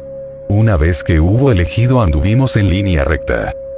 Cada vez que llegábamos a una planta de peyote, se acuclillaba frente a ella y muy gentilmente cortaba la parte superior con su cuchillo corto y cerrado. Hacía una incisión al nivel del suelo y rociaba la herida, como él la llamaba, con polvo puro de azufre que llevaba en una bolsa de cuero. Sostenía el botón fresco en la mano izquierda y esparcía el polvo con la derecha. Luego se ponía en pie para entregarme el botón, que yo recibía con ambas manos, como él había prescrito, y colocaba dentro del saco. Mantente derecho y no dejes que la bolsa toque la tierra, ni las matas ni ninguna otra cosa, me decía repetidamente, como si pensara que yo lo olvidaría. Recogimos 65 botones. Cuando el saco estuvo completamente lleno, lo puso sobre mi espalda y amarró otro a mi pecho. Al terminar de cruzar la meseta teníamos dos sacos llenos, que contenían 110 botones de peyote. Los sacos eran tan pesados y voluminosos que yo apenas podía caminar bajo su bulto y su peso. Don Juan me susurró que las bolsas estaban pesadas porque Mezcalito quería regresar a la tierra. Dijo que la tristeza de dejar su morada era lo que hacía pesado a Mezcalito. Mi verdadera tarea era no dejar que los sacos tocaran el suelo, porque si lo hacía, Mezcalito jamás me permitiría tomarlo de nuevo. En un momento particular la presión de las correas sobre mis hombros se hizo insoportable. Algo estaba ejerciendo una fuerza tremenda, tirando hacia abajo. Sentí mucha aprensión. Noté que había empezado a caminar más rápidamente, casi a correr. Iba por así decirlo trotando detrás de don Juan. De pronto disminuyó el peso sobre mi pecho y mi espalda. La carga se hizo esponjosa y ligera. Corrí libremente para alcanzar a don Juan, que iba delante de mí. Le dije que ya no sentía el peso. Me explicó que ya habíamos dejado la morada de Mezcalito. Martes, 3 de julio, 1962. Creo que Mezcalito casi te ha aceptado, dijo don Juan. ¿Por qué dice usted que casi me ha aceptado, don Juan? No te mató, ni siquiera te hizo daño. Te dio un buen susto, pero no uno malo de verdad. Si no te hubiera aceptado para nada, se te habría aparecido monstruoso y lleno de ira. Algunas gentes han aprendido lo que significa el horror al encontrárselo y no ser aceptadas. Si es tan terrible, ¿por qué no me lo dijo usted antes de llevarme al campo? No tienes valor suficiente para buscarlo a propósito. Pensé que era mejor que no supieses. Pero pude haber muerto, don Juan. Sí, pudiste. Pero yo estaba seguro de que te iba a ir bien. Una vez jugó contigo. No te hizo daño. Pensé que también esta vez tendría compasión de ti. Le pregunté si realmente pensaba que Mezcalito me había tenido compasión. La experiencia había sido aterradora. Yo sentía casi haber muerto de susto. Dijo que Mezcalito fue de lo más bondadoso conmigo. Me enseñó una escena que era una respuesta a una pregunta.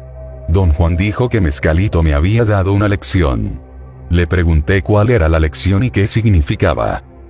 Dijo que sería imposible responder a esa pregunta porque yo había tenido demasiado miedo para saber exactamente qué le preguntaba a Mezcalito. Don Juan sondeó mi memoria con respecto a lo que había dicho a Mezcalito antes de que él me enseñara la escena en su mano. pero yo no podía acordarme. Todo cuanto recordaba era haber caído de rodillas a confesarle mis pecados. Don Juan no pareció tener interés en hablar más de eso. Le pregunté, ¿puede enseñarme la letra de las canciones que usted cantaba? No, no puedo. Esas palabras son mías, las palabras que el protector mismo me enseñó. Las canciones son mis canciones. No puedo decirte cuáles son. ¿Por qué no puede decirme, don Juan? Porque esas canciones son un lazo entre el protector y yo. Estoy seguro de que algún día él te enseñará tus propias canciones. Espera hasta entonces, y nunca jamás copies ni preguntes las canciones que pertenecen a otra gente. ¿Cuál era el nombre que usted pronunció? ¿Puede decirme eso, don Juan? No. Su nombre nunca puede pronunciarse más que para llamarlo. ¿Y si yo quiero llamarlo? Si algún día te acepta, te dirá su nombre. Ese nombre será para que tú solo lo uses, ya sea para llamarlo en voz alta o para decírtelo en silencio a ti mismo. Ah, lo mejor te dirá que su nombre es José. ¿Quién sabe? Porque es malo usar su nombre para hablar de él. Ya viste sus ojos, no. Con el protector no se juega. Por eso no puedo explicarme el hecho de que escogiera jugar contigo. ¿Cómo puede ser él un protector si también hace mal a la gente? La respuesta es muy sencilla. Mezcalito es un protector porque está a la disposición de cualquiera que lo busque. Pero, ¿no es cierto que todo en el mundo está a la disposición de cualquiera que lo busque? No, eso no es cierto. Los poderes aliados solo están a disposición de los brujos, pero cualquiera puede disponer de mezcalito. Pero entonces, ¿por qué daña a cierta gente? No a todos les gusta mezcalito, pero todos lo buscan con la idea de sacar provecho sin trabajar. Naturalmente, su encuentro con él siempre es horrendo. ¿Qué ocurre cuando acepta por entero a alguien? Se le aparece como un hombre, o como una luz. Cuando alguien ha ganado esta clase de aceptación, mezcalito es constante. Ya no vuelve a cambiar después. A lo mejor cuando te lo encuentres de nuevo será una luz, y algún día hasta puede llevarte a volar y revelarte todos sus secretos. ¿Qué tengo que hacer para llegar a ese punto, don Juan? Tienes que ser un hombre fuerte, y tu vida tiene que ser verdadera. ¿Qué es una vida verdadera? Una vida que se vive con la certeza nítida de estar viviéndola. Una vida buena, fuerte. 5.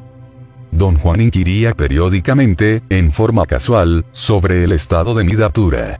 En el año transcurrido desde que replanté la raíz, la planta se había convertido en un arbusto grande. Había dado semillas y las vainas de las semillas se habían secado. Y don Juan juzgó que era hora de que yo aprendiera algo más sobre la hierba del diablo. Domino, 27 de enero, 1963. Don Juan me dio hoy la información preliminar sobre la segunda parte de la raíz de datura, el segundo paso en el aprendizaje de la tradición. Dijo que la segunda parte de la raíz era el verdadero principio del aprendizaje. En comparación con ella, la primera parte era juego de niños. Había que dominar la segunda parte. Había que tomarla 20 veces por lo menos, dijo, antes de poder avanzar al tercer paso. ¿Qué hace la segunda parte? Pregunté. La segunda parte de la hierba del diablo se usa para ver. Con ella, un hombre puede remontarse por los aires y ver qué está pasando en cualquier sitio que escoja. ¿Puede en verdad un hombre volar por los aires, don Juan? ¿Por qué no? Como ya te dije, la hierba del diablo es para aquellos que buscan poder. El hombre que domina la segunda parte puede usar la hierba del diablo para ganar más poder haciendo cosas que nadie se imagina. ¿Qué clase de cosas, don Juan? No te lo puedo decir. Cada hombre es distinto. Lunes, 28 de enero, 1963. Si completas con bien el segundo paso, dijo don Juan, solo podré enseñarte otro paso más. Al ir aprendiendo sobre la hierba del diablo, me di cuenta de que no era para mí, y ya no adelanté más en su camino. ¿Qué le hizo decidir en contra de ello, don Juan? La hierba del diablo estuvo a punto de matarme todas las veces que traté de usarla. Una vez me fue tan mal que me di por acabado. Y sin embargo, yo habría podido evitar todo ese dolor. ¿Cómo? ¿Hay alguna manera especial de evitar el dolor?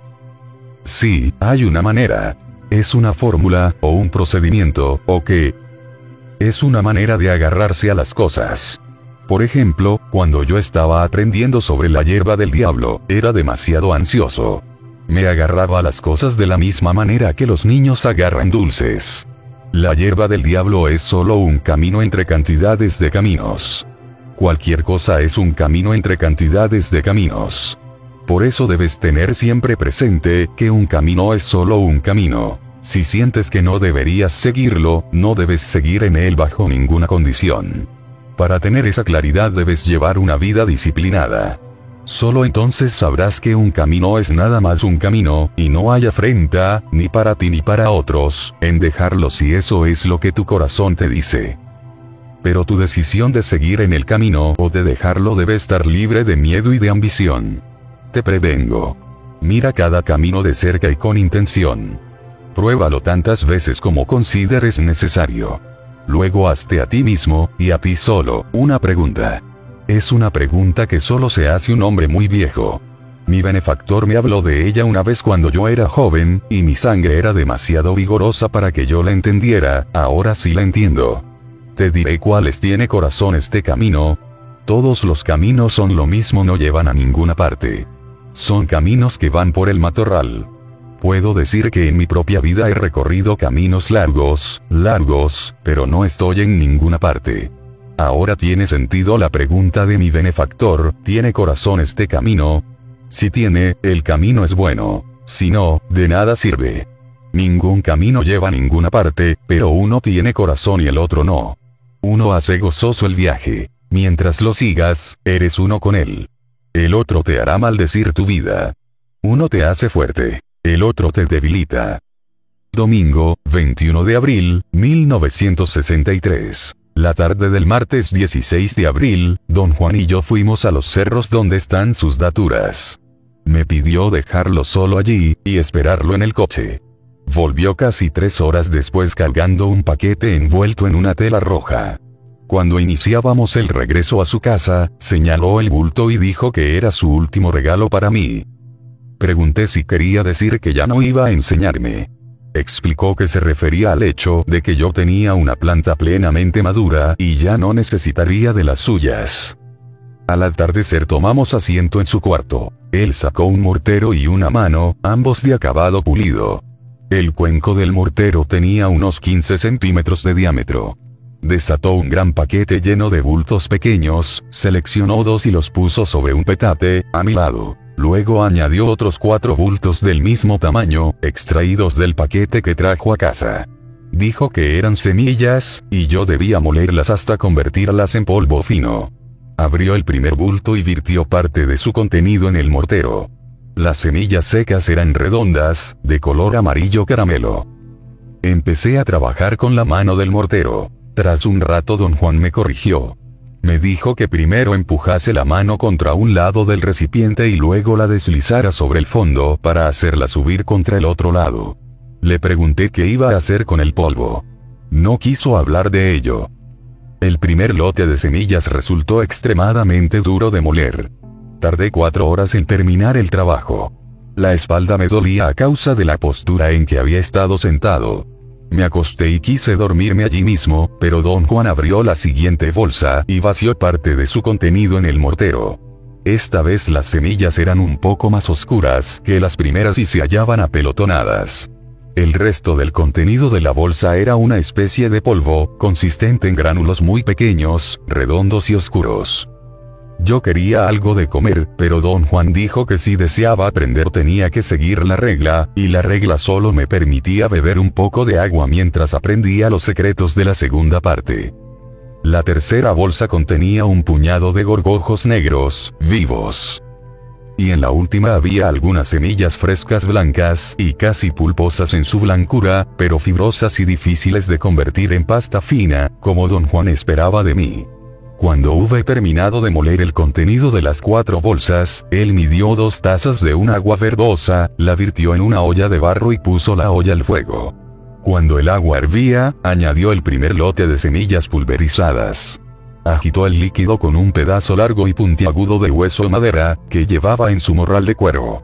Apenas sirvió nuevamente el agua, añadió las otras sustancias una por una, siguiendo el mismo procedimiento. Luego añadió otra taza de la misma agua y dejó la mezcla hervir a fuego lento. Entonces me dijo que era hora de macerar la raíz, extrajo cuidadosamente un largo pedazo de raíz de datura del bulto que había traído a casa. La raíz tenía unos 40 centímetros de largo. Era gruesa, como de 4 centímetros de diámetro. Dijo que era la segunda parte, y también la había medido él mismo porque aún era su raíz. La próxima vez que yo probara la hierba del diablo, dijo, tendría que medir mi propia raíz. Empujó hacia mí el gran mortero, y procedí a macerar la raíz exactamente como él había hecho con la primera parte. Me guió a través de los mismos pasos, y nuevamente dejamos la raíz macerada remojándose en agua, expuesta al sereno. Para entonces, la mezcla hirviente se había solidificado en la olla de barro. Don Juan retiró la olla del fuego, la puso dentro de una red y la colgó de una viga a mitad del aposento. El 17 de abril, a eso de las 8 de la mañana, don Juan y yo empezamos a colar con agua el extracto de raíz. Era un día claro, soleado, y don Juan interpretó el buen tiempo como augurio de que yo le simpatizaba a la hierba del diablo. Dijo que, conmigo allí, nada más se acordaba de lo mala que la hierba había sido con él. El procedimiento que seguimos para filtrar el extracto de raíz fue el mismo que yo había observado para la primera parte. Al atardecer, tras vaciar el agua de encima por octava vez, quedó en el fondo del recipiente una cucharada de sustancia amarillenta. Volvimos al cuarto de don Juan, donde aún había dos bolsitas sin tocar. Abrió una, metió la mano y con la otra plegó el extremo abierto en torno de su muñeca. Parecía estar sosteniendo algo, a juzgar por la forma como su mano se movía dentro de la bolsa. De pronto, con un movimiento rápido, peló la bolsa de su mano como quitándose un guante, volteándola al revés, y acercó la mano a mi rostro. Estaba sosteniendo una lagartija. La cabeza del animal se hallaba a pocos centímetros de mis ojos. Había algo extraño en el hocico. Observé un momento, y luego me retraje involuntariamente. El hocico de la lagartija estaba cosido con puntadas toscas. Don Juan me ordenó coger la lagartija con la mano izquierda. La aferré. Se revolvió contra mi palma. Sentí náuseas. Mis manos empezaron a sudar. Don Juan tomó la última bolsa y, repitiendo los mismos movimientos, extrajo otra lagartija. También la acercó a mi cara. Vi que los ojos del animal estaban cosidos. Me ordenó coger esta lagartija con la mano derecha. Para cuando tuve ambas lagartijas en las manos, me hallaba a punto de vomitar. Tenía un deseo avasallador de dejarlas caer y largarme de allí. No las apachurres dijo, y su voz me trajo un sentido de alivio y de propósito. Preguntó qué me pasaba. Trataba de estar serio, pero no pudo contener la risa. Intenté aflojar las manos, pero sudaban tan profusamente que las lagartijas, retorciéndose, empezaron a escapárseme. Sus garritas agudas arañaban mis manos, produciendo una increíble sensación de asco y náusea. Cerré los ojos y apreté los dientes. Una de las lagartijas ya se deslizaba a mi muñeca. Solo necesitaba dar un tirón para sacar la cabeza de entre mis dedos y quedar libre. Yo experimentaba una sensación peculiar de desesperación física, de incomodidad suprema. Gruñía a don Juan, entre dientes, que me quitara esas porquerías. Mi cabeza se sacudía involuntariamente. Él me miró con curiosidad. Gruñí como un oso, sacudiendo el cuerpo. Don Juan echó las lagartijas en sus bolsas y empezó a reír. Yo quería reír también, pero tenía el estómago revuelto. Me acostí. Le expliqué que lo que me había afectado era la sensación de las garras en mis palmas. Él dijo que muchas cosas podían volver loco a un hombre, sobre todo si no tenía la decisión, el propósito necesario para aprender pero cuando un hombre poseía una intención clara y recia, los sentimientos no resultaban en modo alguno un obstáculo, pues era capaz de controlarlos. Don Juan esperó un rato y entonces, repitiendo los mismos movimientos, me entregó de nuevo las lagartijas.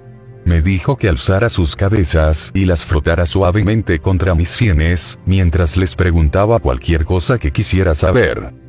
Al principio no comprendí qué deseaba de mí. Me dijo otra vez que preguntara a las lagartijas cualquier cosa que yo no pudiese averiguar por mí mismo. Me dio toda una serie de ejemplos, podía yo descubrir cosas sobre personas que por lo común no veía, o sobre objetos perdidos, o sobre sitios que no conociera. Entonces advertí que se refería a la adivinación. Me puse muy excitado. Mi corazón empezó a latir con fuerza. Sentí que perdía el aliento. Me advirtió que esta primera vez no preguntara sobre asuntos personales, dijo que mejor pensara en algo que no tuviese nada que ver conmigo.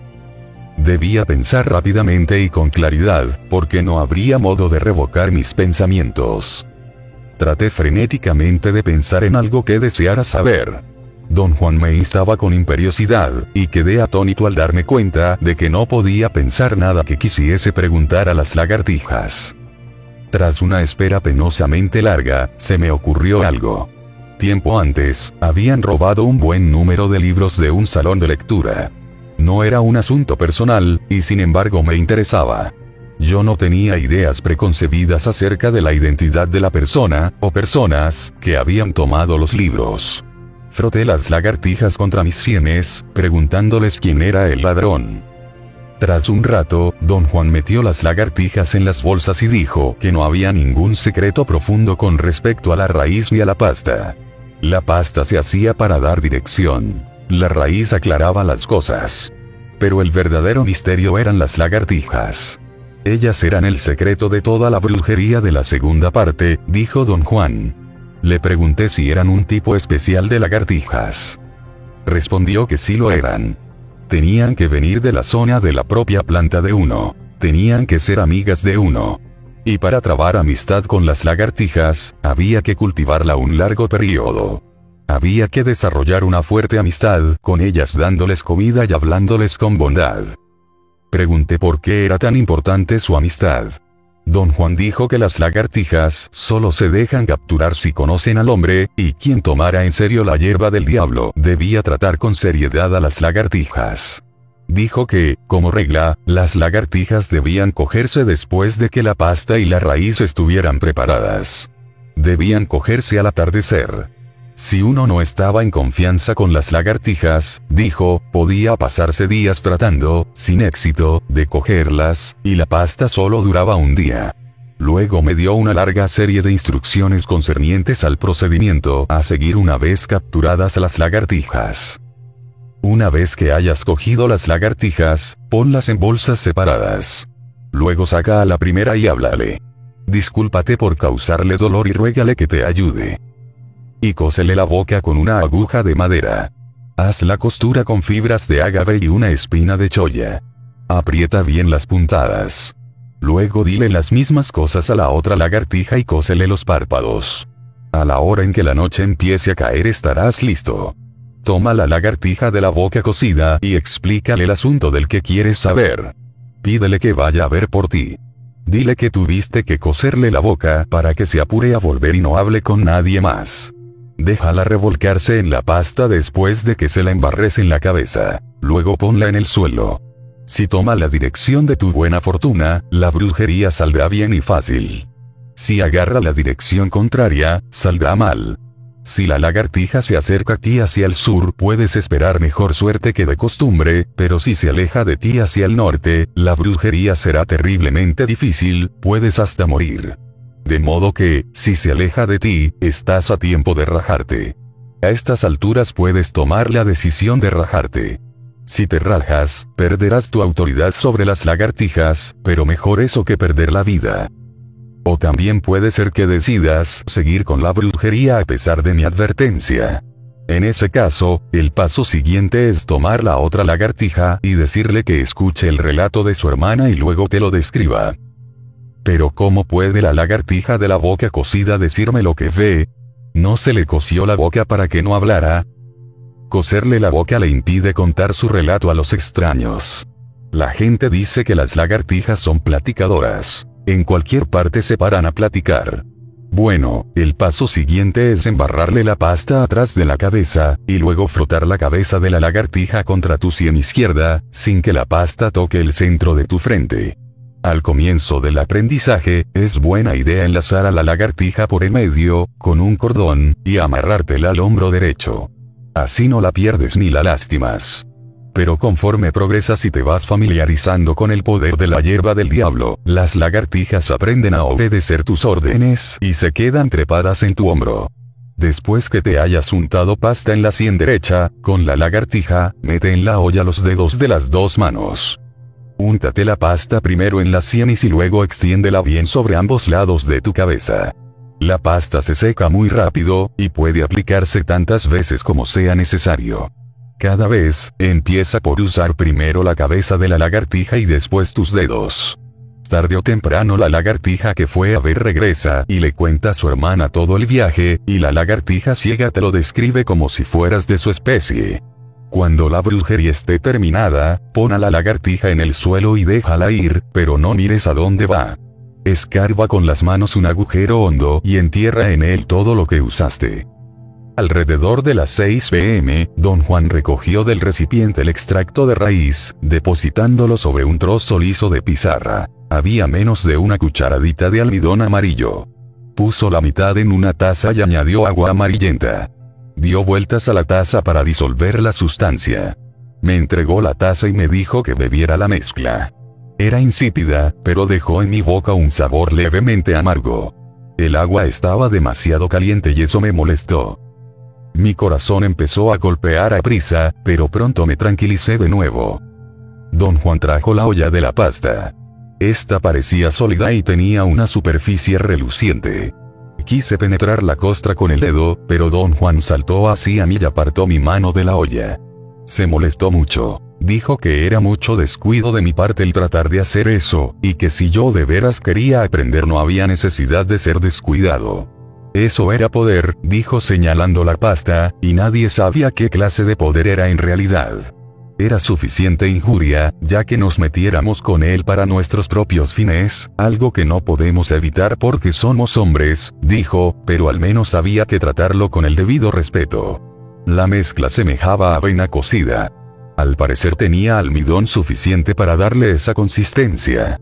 Don Juan me pidió traer las bolsas con las lagartijas. Tomó la lagartija del hocico cocido y me la entregó cuidadosamente. Me hizo cogerla con la mano izquierda y me dijo que tomara con el dedo un poco de pasta y lo frotara en la cabeza de la lagartija y luego pusiera a la lagartija en la olla y la sostuviera allí hasta que la pasta cubriese todo su cuerpo. Luego me indicó sacar a la lagartija de la olla. Recogió la olla y me guió a una zona rocosa no demasiado lejos de su casa.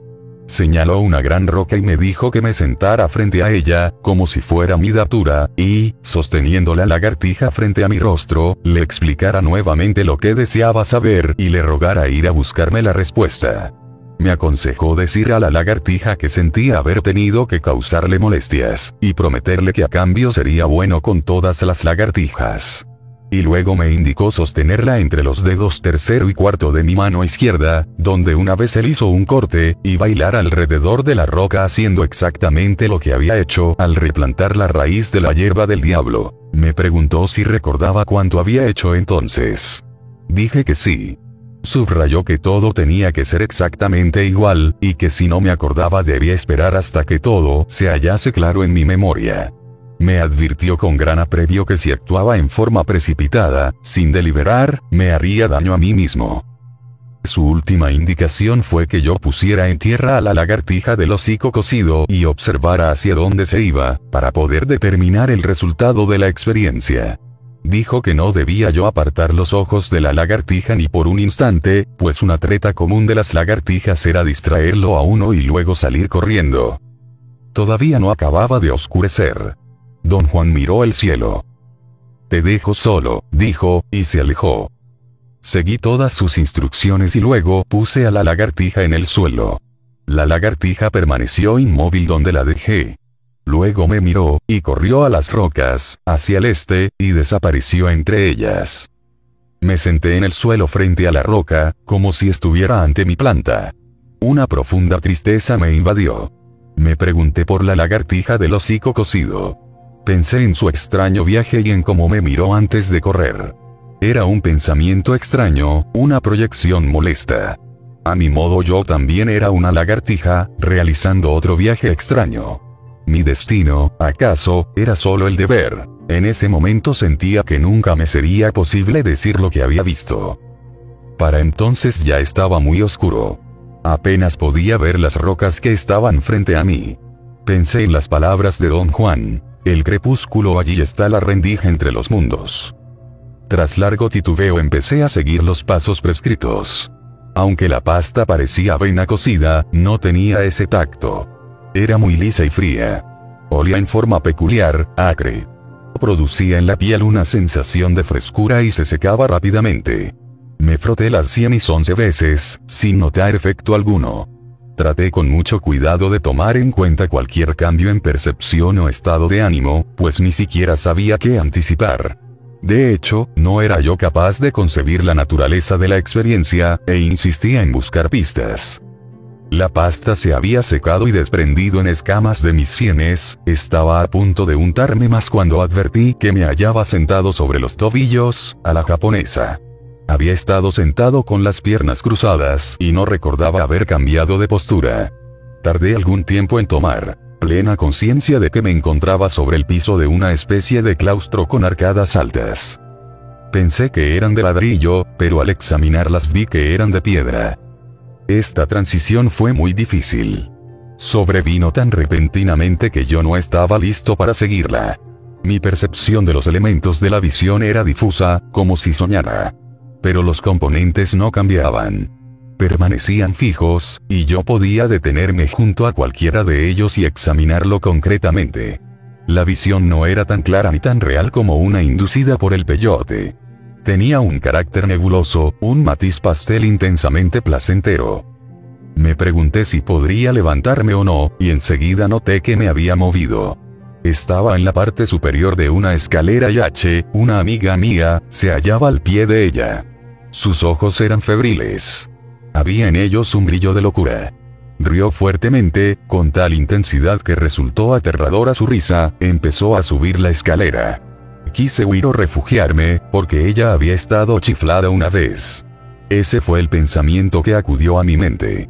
Me oculté detrás de una columna y H pasó ante mí sin mirar, ahora se va a un largo viaje, fue otro pensamiento que se me ocurrió entonces, y finalmente la última idea que recordé fue, se ríe cada vez que está a punto de tronar. De pronto la escena se hizo muy clara. Ya no era como un sueño. Era como una escena común, pero yo parecía estar viéndola a través de un cristal. Traté de tocar una columna, pero todo cuanto noté fue que no podía moverme. Sin embargo, sabía que podía quedarme cuanto quisiera, contemplando la escena. Estaba en ella pero no era parte de ella.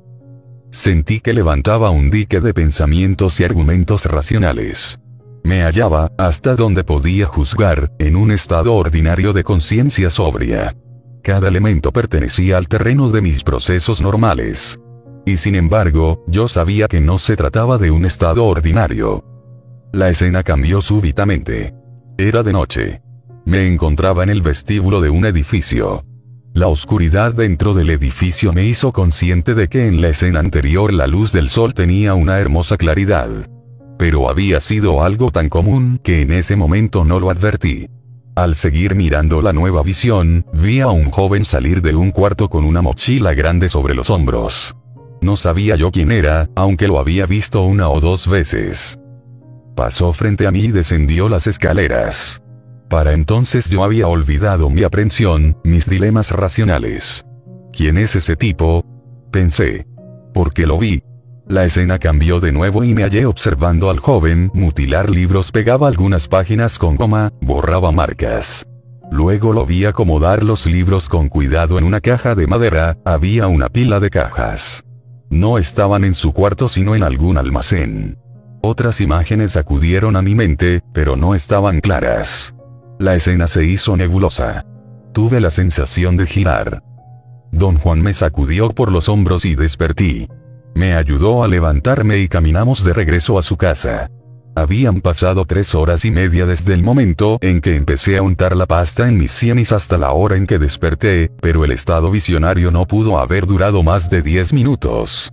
Yo no sentía ningún mal efecto. Solo hambre y sueño. jueves, 18 de abril, 1963. Don Juan me pidió anoche describir mi reciente experiencia, pero yo estaba demasiado adormecido para hablar de ella. No podía concentrarme. Hoy, apenas desperté, repitió su petición. ¿Quién te dijo que esta muchacha H había estado chiflada? Preguntó cuando terminé mi historia. Nadie. Fue solo uno de los pensamientos que tuve. ¿Crees que eran tus pensamientos? Le dije que eran mis pensamientos, aunque yo no tenía motivo para pensar que H hubiese estado enferma. Eran pensamientos extraños. Parecían brotar en mi mente surgidos de ninguna parte. Don Juan me miró inquisitivo. Le pregunté si no me creía. Rió y dijo que mi costumbre era ser descuidado con mis actos. ¿Qué hice mal, don Juan? Debiste haber escuchado a las lagartijas. ¿Cómo debí escuchar? La lagartijita encima de tu hombro te estaba describiendo todo lo que veía su hermana. Te estaba hablando. Te estaba diciendo todo, y tú no hiciste caso. En cambio, creíste que las palabras de la lagartija eran tus propios pensamientos. Pero si eran mis propios pensamientos, don Juan. No lo eran. Esa es la naturaleza de esta brujería, para decirte la verdad, la visión es más para escucharse que para mirarse. Lo mismo me pasó a mí. Estaba a punto de advertírtelo cuando recordé que mi benefactor no me lo advirtió a mí tampoco. ¿Fue su experiencia como la mía, don Juan? No. La mía fue un viaje infernal. Casi me muero. ¿Por qué fue infernal? A lo mejor porque yo no le caía bien a la hierba del diablo, o porque no tenía claro lo que quería preguntar. Como tú ayer. Has de haber estado pensando en esa muchacha cuando preguntaste por los libros. No me acuerdo de eso. Las lagartijas nunca yerran. Toman cada pensamiento como una pregunta. La lagartija volvió y te dijo cosas de H que nadie podrá entender jamás, porque ni siquiera tú sabes cuáles eran tus pensamientos. Y la otra visión que tuve, tus pensamientos han de haber estado firmes cuando hiciste esa pregunta. Y así es como hay que conducir esta brujería con claridad. O sea que la visión de la muchacha no debe tomarse en serio. ¿Cómo puede tomarse en serio si no sabes qué preguntas estaban contestando las lagartijitas? Sería más claro para la lagartija si uno hiciera una sola pregunta. Sí, sería más claro si pudieras sostener con firmeza un solo pensamiento. Pero ¿qué ocurriría, don Juan, si la única pregunta no fuera sencilla? Mientras tu pensamiento sea firme y no se mete en otras cosas, es claro para las lagartijitas, y entonces su respuesta es clara para ti. ¿Puede uno hacer más preguntas a las lagartijas mientras va avanzando en la visión? No. La visión es para mirar lo que las lagartijas te estén diciendo. Por eso dije que es una visión para oír más que una visión para ver. Por eso te pedí tratar asuntos no personales.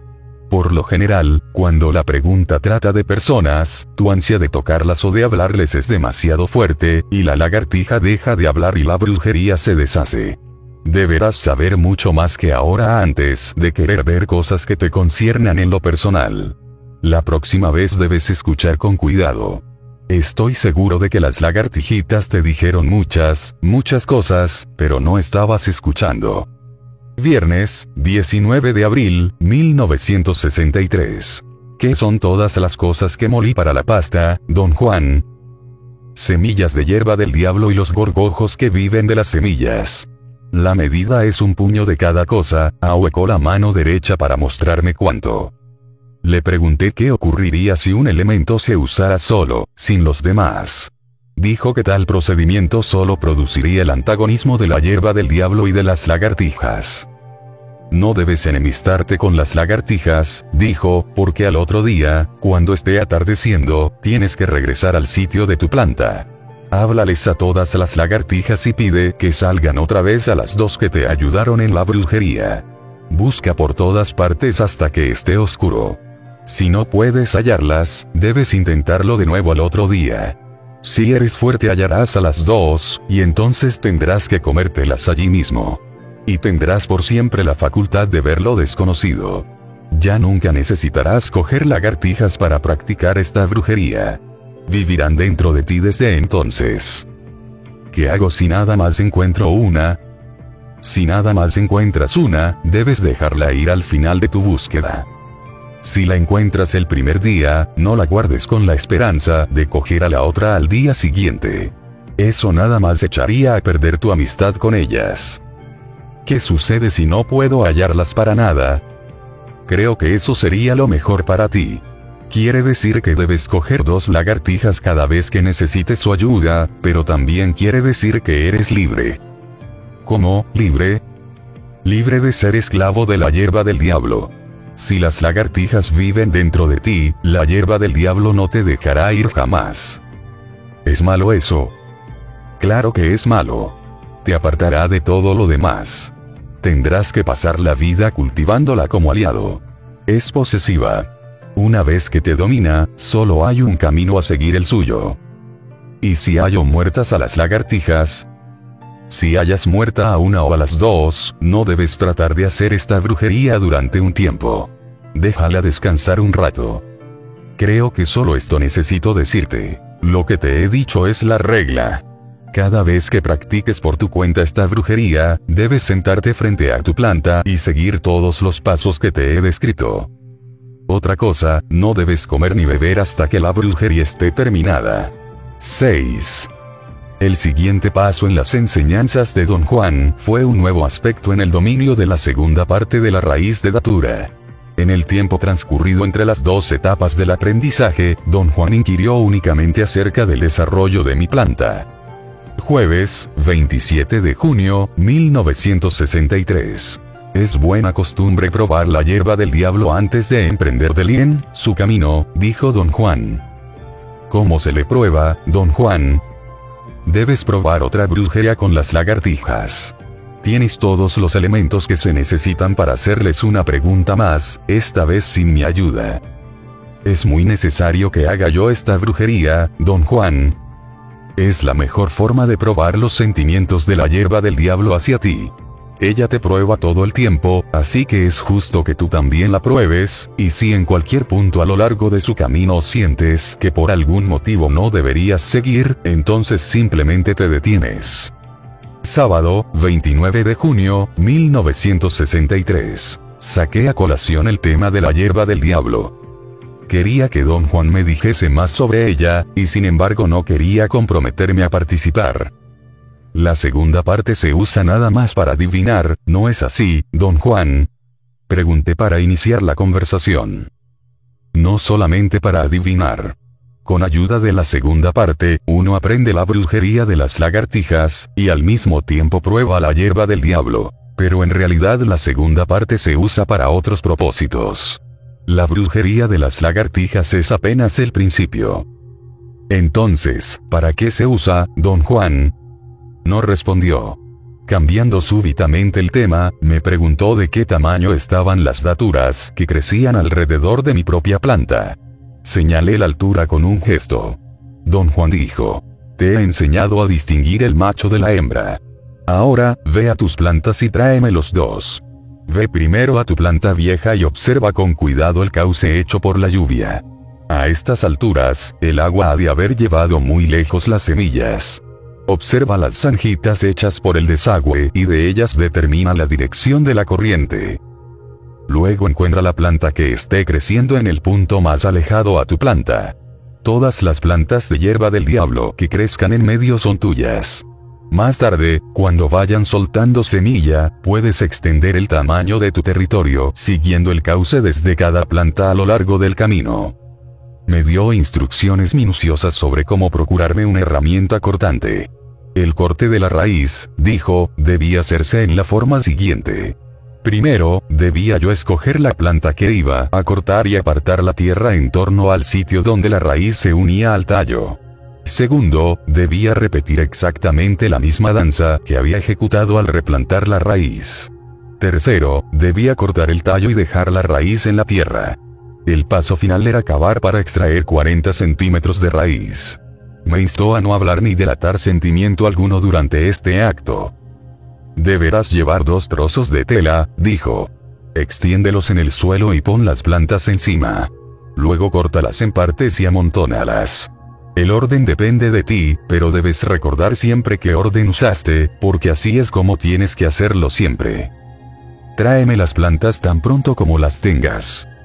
Sábado, 6 de julio, 1963. El lunes 1 de julio corté las daturas que don Juan había pedido. Esperé a que estuviera bastante oscuro antes de bailar alrededor de las plantas, pues no quería que nadie me viera. Me sentía lleno de aprensión. Estaba seguro de que alguien iba a presenciar mis extrañas acciones. Previamente había yo elegido dos plantas que me parecieron macho y hembra. Tenía que cortar 40 centímetros de la raíz de cada una, y no fue tarea fácil cavar a esa profundidad con un palo. Requirió horas.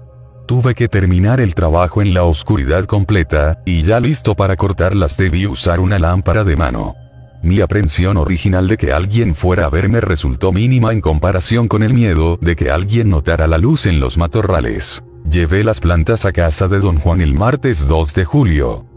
Él abrió los bultos y examinó los trozos. Dijo que aún tenía que darme semillas de sus plantas. Empujó un mortero frente a mí. Tomó un frasco de vidrio y vació su contenido, semillas secas aglomeradas, en el mortero. Le pregunté qué eran, y repuso que semillas comidas de gorgojo. Había entre ellas bastantes bichos pequeños gorgojos negros. Dijo que eran bichos especiales, que debíamos sacarlos y ponerlos en un frasco aparte. Me entregó otro frasco, lleno hasta la tercera parte del mismo tipo de gorgojos. Un trozo de papel metido en el frasco les impedía escapar.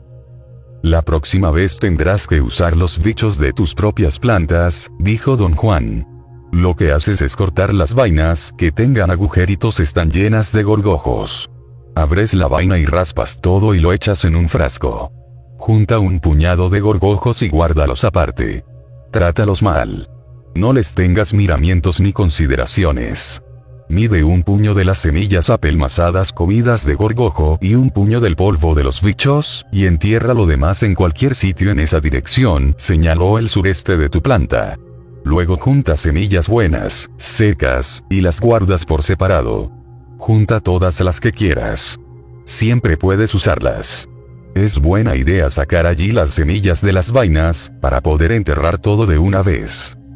Luego, don Juan me dijo que moliera primero las semillas apelmazadas, después los huevos de gorgojo, después los bichos y finalmente las semillas buenas y secas. Cuando todo estuvo bien pulverizado, don Juan tomó los pedazos de datura que yo había cortado y amontonado. Separó la raíz macho y la envolvió con delicadeza en un trozo de tela. Me entregó lo demás y me dijo que lo cortara en pedacitos, lo moliera bien y pusiera en una olla hasta la última gota del jugo. Dijo que yo debía macerar las partes en el mismo orden en que las había amontonado. Después de que terminé, me hizo medir una taza de agua hirviendo y agitarla con todo en la olla, y luego añadir otras dos tazas. Me entregó una barra de hueso de acabado pulido. Agité con ella la papilla y puse la olla en el fuego. Don Juan dijo entonces que debíamos preparar la raíz, usando para ello el mortero grande, porque la raíz macho no podía cortarse para nada. Fuimos atrás de la casa. Don Juan tenía listo el mortero, y procedía a machacar la raíz como había hecho antes. La dejamos remojando, al sereno, y entramos en la casa. Me indicó vigilar la mezcla en la olla. Debía dejarse hervir hasta que tuviera cuerpo, hasta que fuese difícil de agitar. Luego se acostó en su petate y se durmió. La papilla llevaba al menos una hora hirviendo cuando noté que cada vez era más difícil agitarla. Juzgué que debía estar lista y la quité del fuego. La puse en la red bajo las tejas y me dormí. Desperté al levantarse don Juan. El sol brillaba en un cielo despejado. Era un día cálido y seco. Don Juan comentó de nuevo su certeza de que yo le caía bien a la hierba del diablo. Procedimos a tratar la raíz, y al finalizar el día teníamos una buena cantidad de sustancia amarillenta en el fondo del cuenco. Don Juan escurrió el agua de encima. Pensé que ese era el fin del proceso, pero él volvió a llenar el recipiente con agua hirviendo. Bajó la olla de la papilla. Esta parecía casi seca. Llevó la olla dentro de la casa, la colocó cuidadosamente en el piso y se sentó. Luego empezó a hablar. Mi benefactor me dijo que se permitía mezclar la planta con manteca. Y eso es lo que vas a hacer. Mi benefactor me la mezcló a mí con manteca, pero, ¿cómo? Ya te he dicho, yo nunca le tuve afición a la planta ni traté realmente de hacerme uno con ella. Mi benefactor decía que para mejores resultados, para quienes de veras quieren dominar el poder, lo debido es revolver la planta con cebo de jabalí. El cebo de tripa es el mejor. Pero escoge tú. ¿Acaso la vuelta de la rueda decida que tomes como aliado a la hierba del diablo, y en ese caso te aconsejo, como mi benefactor me aconsejó a mí, cazar un jabalí y sacar el cebo de tripa?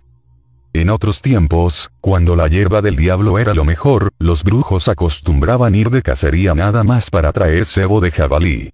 Buscaban a los machos más grandes y fuertes. Tenían una magia especial para jabalíes. Tomaban de ellos un poder especial, tan especial que hasta en esos días costaba trabajo creerlo. Pero ese poder se perdió.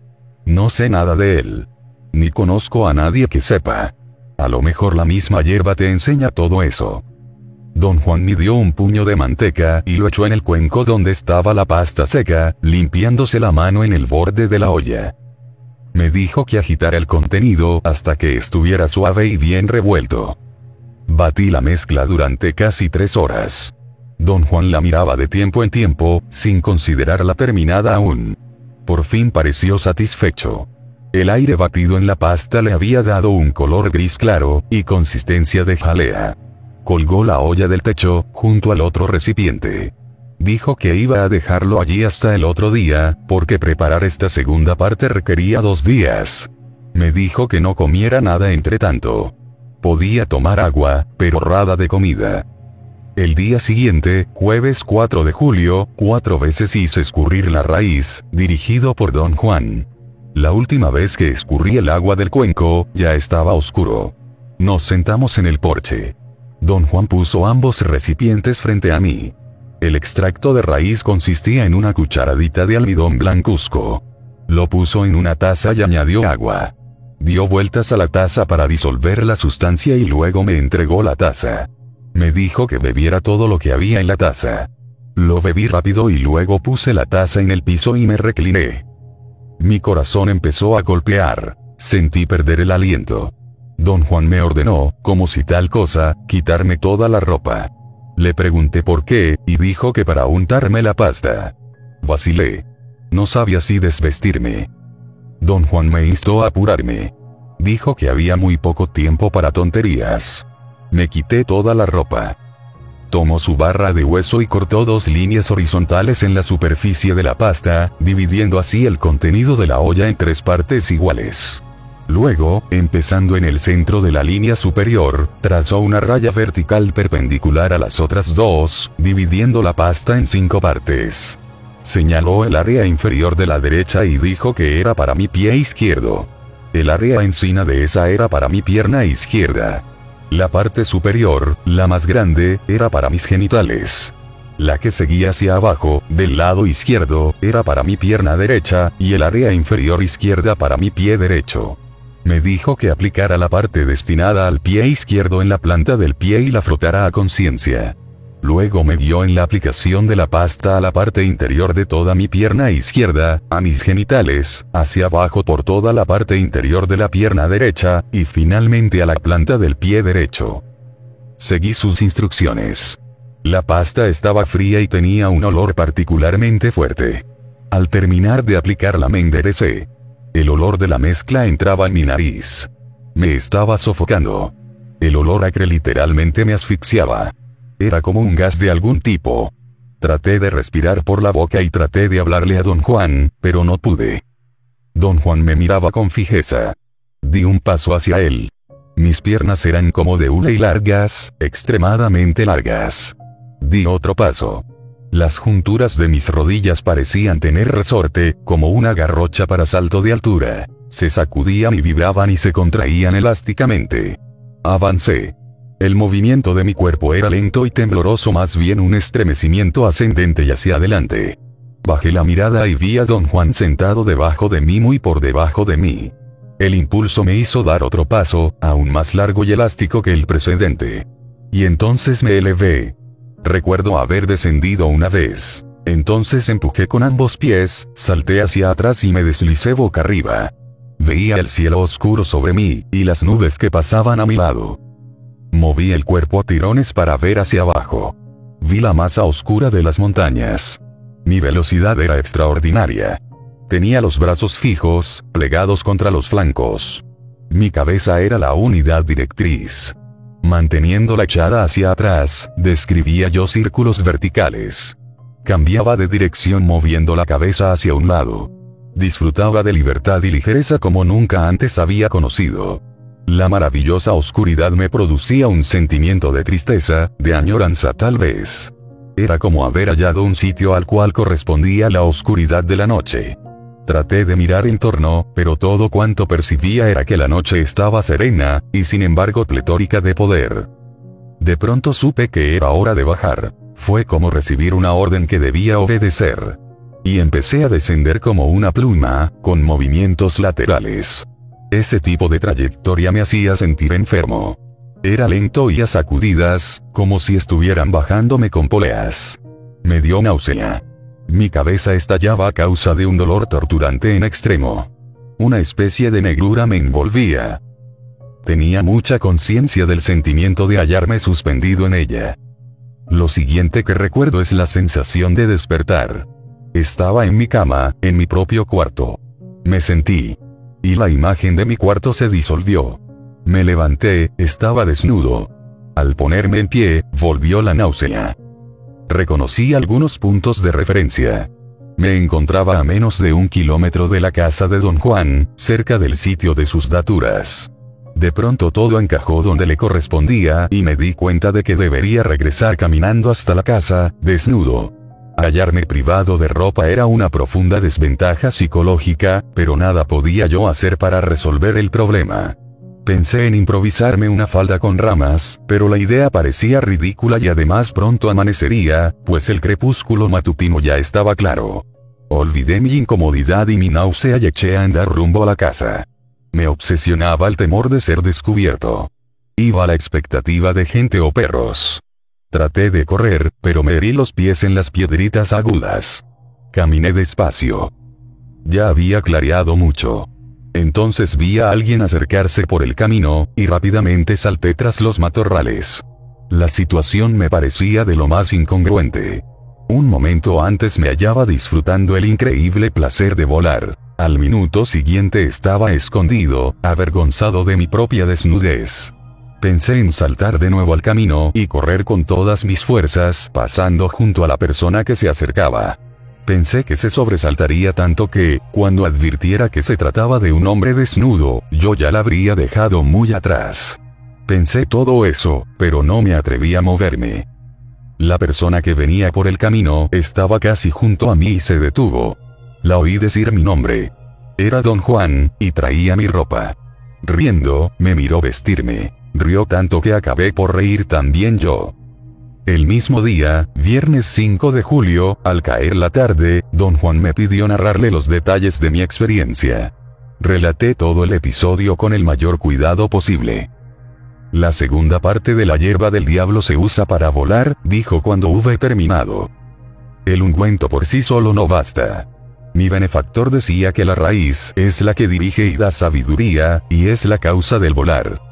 Conforme vayas aprendiendo, y la tomes seguido para volar, empezarás a ver todo con gran claridad. Puedes remontarte por los aires cientos de kilómetros para saber qué está pasando en cualquier lugar que quieras, o para descargar un golpe mortal sobre tus enemigos lejanos. Conforme te vayas familiarizando con la hierba del diablo, ella te enseñará a hacer esas cosas. Por ejemplo, ya te ha enseñado a cambiar de dirección. Así, te enseñará cosas que ni te imaginas. Como que, don Juan? Eso no te lo puedo decir. Cada hombre es distinto. Mi benefactor jamás me dijo lo que había aprendido. Me dijo cómo proceder, pero jamás lo que él vio. Eso es nada más para uno mismo. Pero yo le digo a usted todo lo que veo, don Juan. Ahora sí. Más tarde no.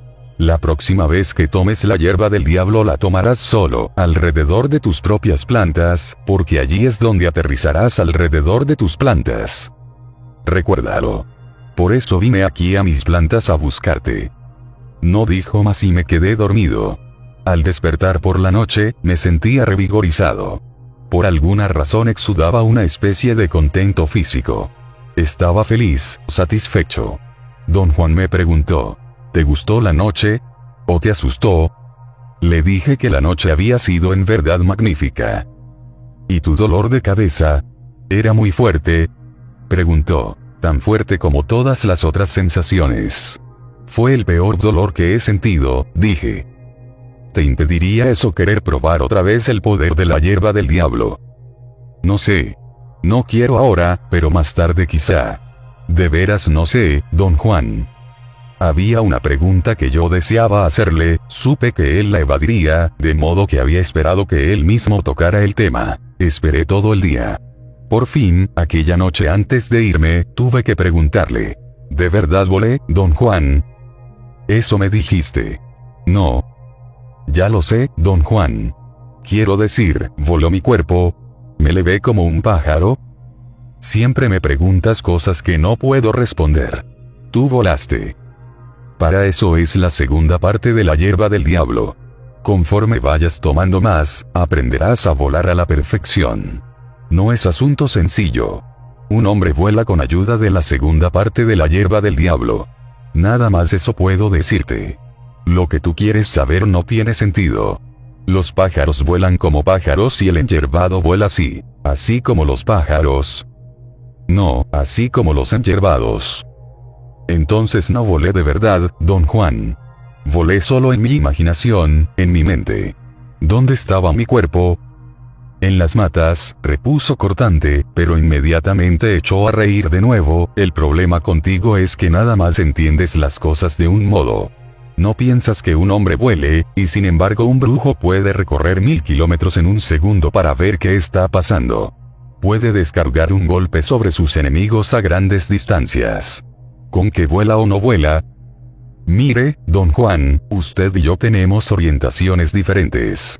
Pongamos por caso que uno de mis compañeros estudiantes hubiera estado aquí conmigo cuando tomé la hierba del diablo. ¿Habría podido verme volar? Ahí vas de vuelta con tus preguntas de qué pasaría si. Es inútil hablar así. Si tu amigo, o cualquier otro, toma la segunda parte de la hierba, no le queda otra cosa sino volar. Ahora, si nada más te está viendo, puede que te vea volar, o puede que no. Depende del hombre. Pero lo que quiero decir, don Juan, es que si usted y yo miramos un pájaro y lo vemos volar, estamos de acuerdo en que vuela. Pero si dos de mis amigos me hubieran visto volar como anoche, ¿habrían estado de acuerdo en que yo volaba? Bueno, a lo mejor. Tú estás de acuerdo en que los pájaros vuelan porque los has visto volar. Volar es cosa común para los pájaros. Pero no estarás de acuerdo en otras cosas que hacen los pájaros, porque nunca los has visto hacerlas.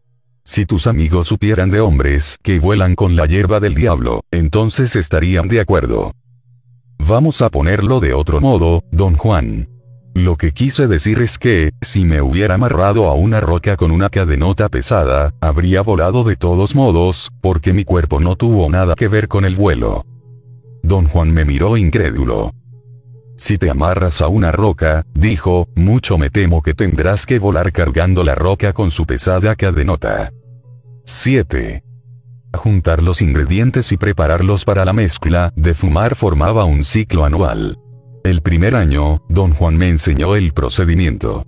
En diciembre de 1962, el segundo año, al renovarse el ciclo, don Juan se limitó a dirigirme. Yo mismo recolecté los ingredientes, los preparé, y los guardé hasta el año siguiente. En diciembre de 1963, empezó un nuevo ciclo. Don Juan me enseñó entonces a combinar los ingredientes secos que yo había juntado y preparado el año anterior. Echó la mezcla de fumar en una bolsita de cuero, y nos pusimos a reunir una vez más los diversos ingredientes, para el próximo año. Don Juan rara vez mencionó el humito durante el año transcurrido entre ambas recolecciones. Sin embargo, siempre que iba a verlo me daba a sostener su pipa, y el proceso de hacer amistad con la pipa se desarrolló tal como él había prescrito. Puso la pipa en mis manos muy gradualmente. Exigía concentración y cautela absoluta en esa acción, y me daba instrucciones explícitas. Cualquier torpeza con la pipa produciría inevitablemente mi muerte o la suya propia, decía. Apenas hubimos terminado el tercer ciclo de recolección y preparación, don Juan empezó a hablar del uno como aliado por primera vez en más de un año. Lunes, 23 de diciembre, 1963. Regresábamos en el coche a su casa, tras recolectar unas flores amarillas para la mezcla. Eran uno de los ingredientes necesarios. Hice la observación de que aquel año, al juntar los ingredientes, no habíamos seguido el mismo orden que el pasado. Rió y dijo que el humito no era caprichoso ni mezquino, como la hierba del diablo. Para el humito, el orden de recolección carecía de importancia. Lo único que se requería era que quien usara la mezcla fuese certero y exacto. Pregunté a don Juan qué íbamos a hacer con la mezcla que él preparó y me dio a guardar. Repuso que era mía, y añadió que yo debía usarla lo más pronto posible. Pregunté cuánto se necesitaba cada vez. La bolsita que me había dado contenía aproximadamente el triple de la cantidad que cabría en una bolsa pequeña de tabaco. Me dijo que en un año tenía que usar todo el contenido de mi bolsa, y la cantidad necesaria cada vez que fumase era asunto personal. Quise saber qué pasaría si nunca me acababa la bolsa. Don Juan dijo que nada pasaría. El humito no exigía nada. Él mismo ya no necesitaba fumar, y sin embargo cada año hacía una mezcla nueva. Luego se corrigió y dijo que rara vez tenía que fumar. Le pregunté qué hacía con la mezcla no usada, pero no respondió. Dijo que la mezcla ya no servía si no se usaba en un año. En este punto nos metimos en una larga discusión. Yo no formulaba correctamente mis preguntas, y sus respuestas parecían confusas. Yo deseaba saber si la mezcla perdería sus propiedades alucinógenas, o poder, después de un año, haciendo así necesario el ciclo anual, pero él insistió en que la mezcla no perdía su poder después de ningún tiempo. Solo pasaba, dijo, que uno ya no la necesitaba porque había hecho nueva provisión. Debía disponer del resto de la vieja mezcla en una forma específica, que don Juan no quiso revelarme en ese punto. Martes, 24 de diciembre, 1963. Dijo usted, don Juan, que ya no necesita fumar. Sí, como el humito es mi aliado, ya no necesito fumar. Puedo llamarlo en donde sea y cuando sea. ¿Quiere decir que viene con usted aunque usted no fume? Quiero decir que yo voy libremente con él. ¿Podré hacer eso yo también? Podrás, si logras ganártelo como aliado. Martes, 31 de diciembre, 1963. El jueves 26 de diciembre tuve mi primera experiencia con el aliado de Don Juan, el humito. Durante todo el día llevé a Don Juan en coche de un lado a otro e hice encargos suyos. Regresamos a su casa al atardecer. Observé que no habíamos comido nada en todo el día. Eso no le preocupaba en absoluto. En cambio, empezó a decir que me era imperativo entrar en confianza con el humito dijo que debía experimentarlo yo mismo para ver cuán importante era como aliado. Sin darme oportunidad de responder nada, don Juan anunció que en ese preciso momento iba a encenderme su pipa. Intenté disuadirlo, argumentando que no me consideraba listo. Le dije que no sentía haber manejado la pipa el tiempo suficiente. Pero él dijo que no me quedaba mucho tiempo para aprender, y que yo debía usar la pipa muy pronto. La sacó de su funda y la acarició.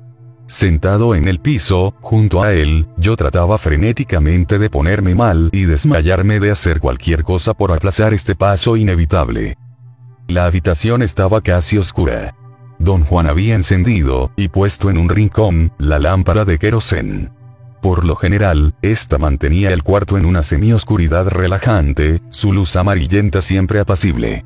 Pero esta vez la luz parecía inusitadamente roja. Sacaba de quicio. Don Juan desató su pequeña bolsa de mezcla, sin quitarla del cordón amarrado en torno a su cuello. Acercó la pipa así, la puso dentro de su camisa y virtió parte de la mezcla en el cuenco. Me hizo observar el procedimiento, señalando que si la mezcla se derramaba caería dentro de su camisa. Don Juan llenó tres cuartas partes del cuenco. Luego ató la bolsa con una mano, sosteniendo la pipa en la otra. recogió un pequeño plato de barro, me lo entregó y me pidió ir afuera a traer brasitas del fuego. Fui atrás de la casa y saqué un montón de carbones de la estufa de adobe. Regresé apresurado al cuarto de don Juan. Sentía una angustia profunda. Era como una premonición. Me senté junto a don Juan y le di el plato. Lo miró y dijo calmadamente que las brasas eran demasiado grandes. Las quería más chicas, que encajaran en el cuenco de la pipa. Volví a la estufa y traje algunas. Tomó el nuevo plato de brasas y lo puso frente a sí. Estaba sentado con las piernas cruzadas y metidas bajo el cuerpo. Me miró con el rabillo del ojo y se inclinó hasta casi tocar los carbones con la barbilla. Sostuvo la pipa en la mano izquierda, y con un movimiento extremadamente veloz de la derecha, recogió una brasa ardiente y la puso en el cuenco de la pipa. Luego irguió la espalda y, tomando la pipa con ambas manos, se la puso en la boca y dio tres fumadas. Extendió los brazos hacia mí y me dijo, en susurro enérgico, que tomase la pipa en las dos manos y fumara. La idea de rechazar la pipa y salir corriendo cruzó por un segundo mi mente, pero don Juan exigió de nuevo, todavía susurrando, que tomara la pipa y fumase. Lo miré. Sus ojos estaban fijos en mí pero su mirada era amistosa, preocupada. Resultaba claro que yo había hecho la elección largo tiempo atrás. No había más alternativa que hacer lo que él decía. Tomé la pipa y casi la dejé caer. Estaba caliente. Me la llevé a la boca con gran cuidado porque imaginé que su calor sería insoportable. Pero no sentí calor alguno. Don Juan me indicó inhalar. El humo fluyó entrando en mi boca y pareció circular allí. Sentí como si tuviera la boca llena de masa. El símil se me ocurrió aunque nunca había tenido la boca llena de masa. El humo era también como mentol, y el interior de mi boca se enfrió de repente. La sensación fue refrescante. Otra vez. Otra vez. Oí susurrar a don Juan. Yo sentía que el humo se filtraba libremente dentro de mi cuerpo, casi sin mi control. No necesité más apremio de don Juan. Mecánicamente seguí inhalando. De pronto, don Juan se inclinó y me quitó la pipa de las manos. Con golpes suaves vació la ceniza en el plato de las brasas, luego se mojó el dedo con saliva y le dio vueltas dentro del cuenco para limpiar las paredes de este. Sopló repetidas veces a través del tallo. Lo vi devolver la pipa a su funda. Sus acciones retenían mi interés. Cuando hubo limpiado y guardado la pipa, me miró, y por vez primera advertí que todo mi cuerpo se hallaba insensible, mentolado. Me pesaba el rostro y me dolían las quijadas. No podía tener cerrada la boca, pero no había flujo de saliva. Mi boca ardía de tan seca, y sin embargo yo no tenía sed. Empecé a percibir un calor insólito encima de toda mi cabeza. Un calor frío. Cada vez que exhalaba, el aliento parecía cortarme los orificios nasales y el labio superior. Pero no quemaba. Dolía como un trozo de hielo. Don Juan estaba sentado junto a mí, a mi derecha, y sin moverse sostenía contra el suelo la funda de la pipa, como impidiéndole elevarse. Mis manos pesaban. Los brazos se me vencían, tirando de los hombros hacia abajo. Mi nariz chorreaba. La limpié con el dorso de la mano y se borró mi labio superior. Enjuagué mi cara y toda la carne desapareció, estaba derritiéndome. Sentí que mi carne en verdad se fundía. Levantándome de un salto, traté de agarrar algo, cualquier cosa, para sostenerme. Experimentaba un terror nunca antes sentido. Aferré una enorme estaca que don Juan tiene clavada en el piso, en el centro de su cuarto. Permanecí allí en pie un momento. Luego me volví a mirarlo. Seguía sentado, inmóvil, deteniendo la pipa, mirándome con fijeza. Mi aliento era dolorosamente cálido o frío. Me asfixiaba. Incliné la cabeza hacia adelante para apoyarla en la estaca, pero al parecer no di en ella mi cabeza, siguió descendiendo más allá del punto donde se encontraba la estaca. Me detuve casi llegando al suelo. Me enderecé, la estaca estaba allí frente a mis ojos. Intenté nuevamente apoyar en ella la cabeza. Traté de controlarme y de estar consciente, y mantuve los ojos abiertos al inclinarme para tocar la estaca con la frente. Se hallaba a unos centímetros de mis ojos, pero al poner la cabeza contra ella tuve la extraña sensación de estar atravesándola. Buscando desesperadamente una explicación racional, concluí que mis ojos estaban alterando la distancia, y que la estaca debía hallarse a 3 metros, aunque yo la viera frente a mi cara. Entonces concebí una forma lógica y racional de corroborar la posición de la estaca. Empecé a caminar de lado en torno a ella, paso a pasito. Mi idea era que, rodeando así la estaca, no me sería posible en forma alguna describir un círculo mayor de metro y medio en diámetro. Si la estaca se encontraba en realidad a tres metros de mí, o fuera de mi alcance, llegaría el momento en que yo le diera la espalda. Confiaba en que, en ese instante, la estaca se desvanecería, porque de hecho estaría detrás de mí. Procedí entonces a rodear la estaca, pero durante toda la vuelta siguió frente a mis ojos. En un arranque de ira la agarré con ambas manos, pero mis manos la atravesaron. Estaba agarrando el aire. Calculé cuidadosamente la distancia hasta la estaca. Concluí que sería menos de un metro. Es decir, mis ojos la percibían como un metro. Jugué un momento con mi percepción de profundidad, moviendo la cabeza de un lado a otro, enfocando por turno cada ojo, primero sobre la estaca y luego sobre lo de atrás. Según mi manera de juzgar la profundidad, la estaca se hallaba sin duda frente a mí, posiblemente a un metro. Estirando los brazos para proteger mi cabeza, embestí con todas mis fuerzas. La sensación fue la misma atravesé la estaca. Esta ocasión fui a dar contra el piso. Me levanté. Y esa fue tal vez la más insólita de todas las acciones que ejecuté aquella noche. Me levanté con el pensamiento. No usé, al levantarme, mis músculos ni mi esqueleto en la forma que acostumbro, porque ya no tenía control sobre ellos. Lo supe en el instante de chocar contra el piso. Pero mi curiosidad con respecto a la estaca era tan fuerte que me levanté con el pensamiento en una especie de acción refleja. Y antes de haber tomado plena conciencia de que no podía moverme, estaba ya de pie. Pedí ayuda a don Juan. En determinado momento grité frenéticamente, a voz en cuello, pero don Juan no se movió. Seguía mirándome, de soslayo, como no queriendo volver la cabeza para encararme de lleno. Di un paso hacia él, pero en vez de avanzar trastabillé hacia atrás y caí contra la pared.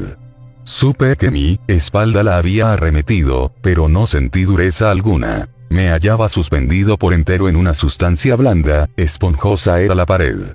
Tenía los brazos extendidos lateralmente, y poco a poco mi cuerpo parecía hundirse en el muro. Solo podía ver al frente, hacia el cuarto.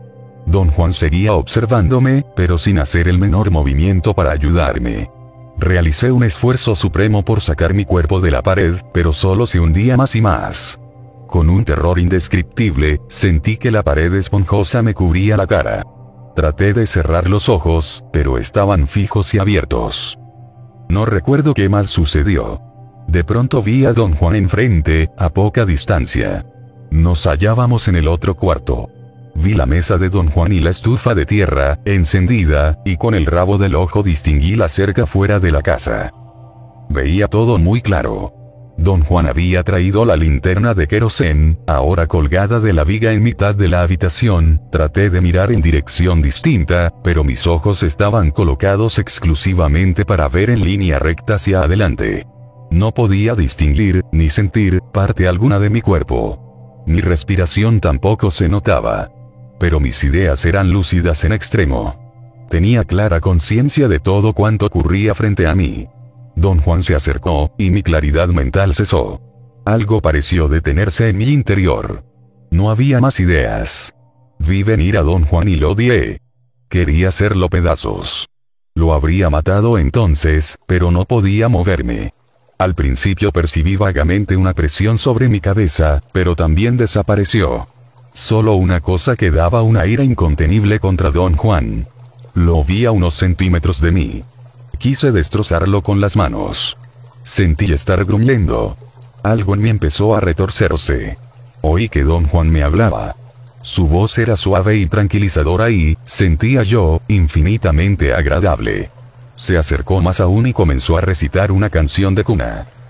Señora Santa Ana, ¿por qué llora el niño? Por una manzana que se le ha perdido. Yo le daré una. Yo le daré dos. Una para el niño y otra para vos. Uno calidez me saturó. Era una tibieza de corazón y sentimientos. Las palabras de don Juan eran un eco distante. Revivían los recuerdos olvidados de la niñez. La violencia antes sentida desapareció. El resentimiento se hizo añoranza afecto gozoso que ya no tenía cuerpo y me hallaba en libertad de convertirme en lo que quisiera. Retrocedió. Mis ojos ocupaban un nivel normal, como si me encontrara de pie frente a él. Extendió ambos brazos hacia mí y me dijo que entrara en ellos. Avancé, o él se me acercó. Sus manos estaban casi sobre mi rostro, sobre mis ojos, aunque yo no las sentía. Métete en mi pecho, le oí decir. Sentí que me envolvía. Era la misma sensación esponjosa de la pared. Luego solo pude oír su voz ordenándome mirar y ver. Ya no me era posible distinguirlo. Al parecer mis ojos estaban abiertos, pues veían relámpagos en un campo rojo. Era como mirar una luz a través de párpados cerrados. Entonces mis pensamientos volaron de nuevo. Regresaron en un bombardeo de imágenes, rostros, paisajes. Escenas sin la menor coherencia brotaban y desaparecían. Era como uno de esos sueños rápidos en que las imágenes se enciman y cambian. Luego los pensamientos empezaron a disminuir en número e intensidad, y pronto se fueron otra vez. Había solo una conciencia de afecto, de ser feliz. No discernía yo formas ni luz. De pronto tiraron de mí hacia arriba. Claramente sentí que me alzaban. Y me hallaba libre, moviéndome en agua o en aire con tremenda ligereza y velocidad. Nadaba como una anguila. Me contorsionaba y viraba y me elevaba y descendía a voluntad. Sentí soplar un viento frío en todo mi derredor y empecé a flotar como una pluma de un lado a otro, bajando, y bajando, y bajando. Sábado, 28 de diciembre, 1963. Desperté ayer, al terminar la tarde. Don Juan me dijo que yo había dormido apaciblemente casi dos días. La cabeza me dolía como si fuera a romperse. Bebí un poco de agua y vomití. Me sentía cansado, extremadamente cansado, y después de comer volví a dormirme. Hoy me hallaba perfectamente relajado de nuevo. Don Juan y yo hablamos de mi experiencia con el humito. Pensando que él deseaba, como siempre, el relato completo, empecé a describir mis impresiones, pero me detuvo diciendo que no era necesario. Dijo que yo en realidad no había hecho nada y me había quedado dormido inmediatamente, así que no había nada de qué hablar. ¿Y cómo me sentí? No importa para nada. Insistí. No, con el humito no. Más tarde, cuando aprendas a viajar, hablaremos. Cuando aprendas a meterte en las cosas. ¿De veras se mete uno en las cosas? ¿No recuerdas? Te metiste en esa pared y saliste por el otro lado. Pienso que en realidad me salí de mis cabales. No, no fue eso. ¿Se portó usted igual que yo cuando fumó por primera vez, don Juan? No, igual no. Tenemos distinto carácter. ¿Cómo se portó usted? Don Juan no respondió. Planteé de otro modo la pregunta y la hice de nuevo.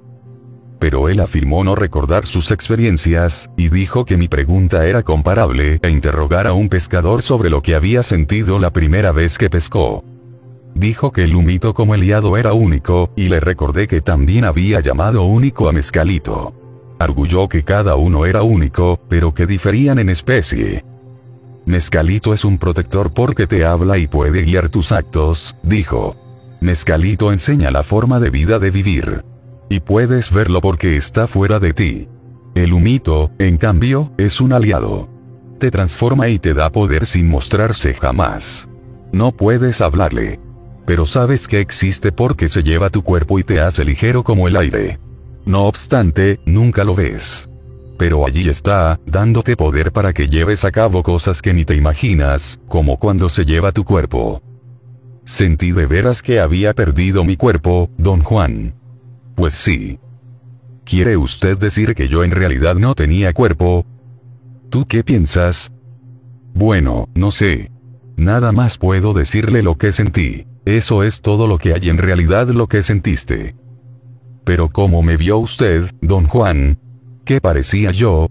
No importa cómo te haya visto. Es como cuando agarraste la estaca.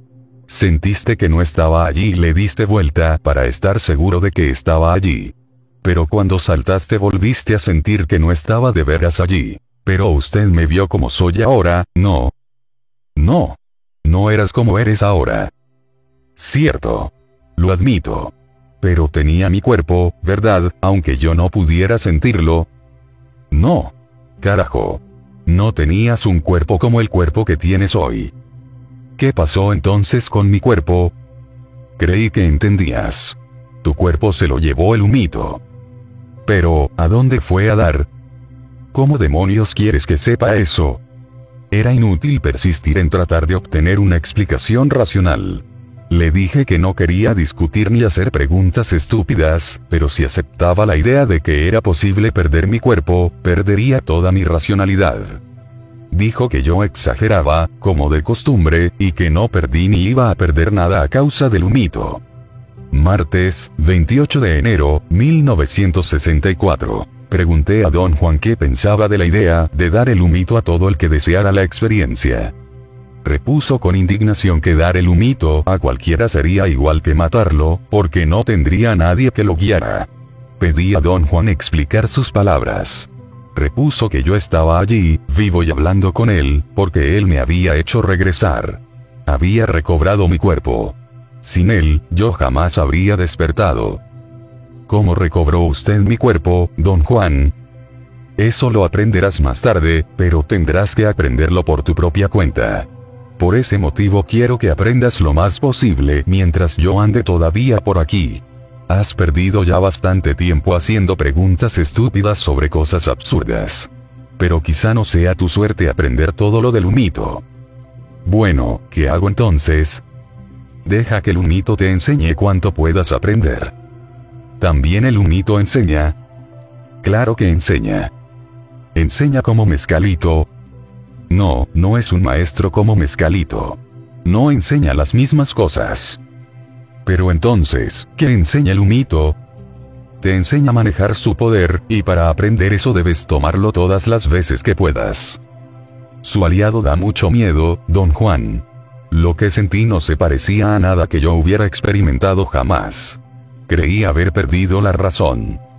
Por algún motivo, esta fue la imagen más aguda que acudió a mi mente. Veía yo el sucedido total desde la peculiar perspectiva de haber tenido otras experiencias alucinógenas con las cuales trazar una comparación, y lo único que se me ocurría, una y otra vez, era que con el humito uno pierde la razón. Don Juan descartó mi símil, diciendo que lo que yo sentí fue el poder inimaginable del humito. Y para manejar ese poder, dijo, hay que vivir una vida fuerte. La idea de la vida fuerte no atañe solo al periodo de preparación, sino también se vincula a la actitud del sujeto después de la experiencia.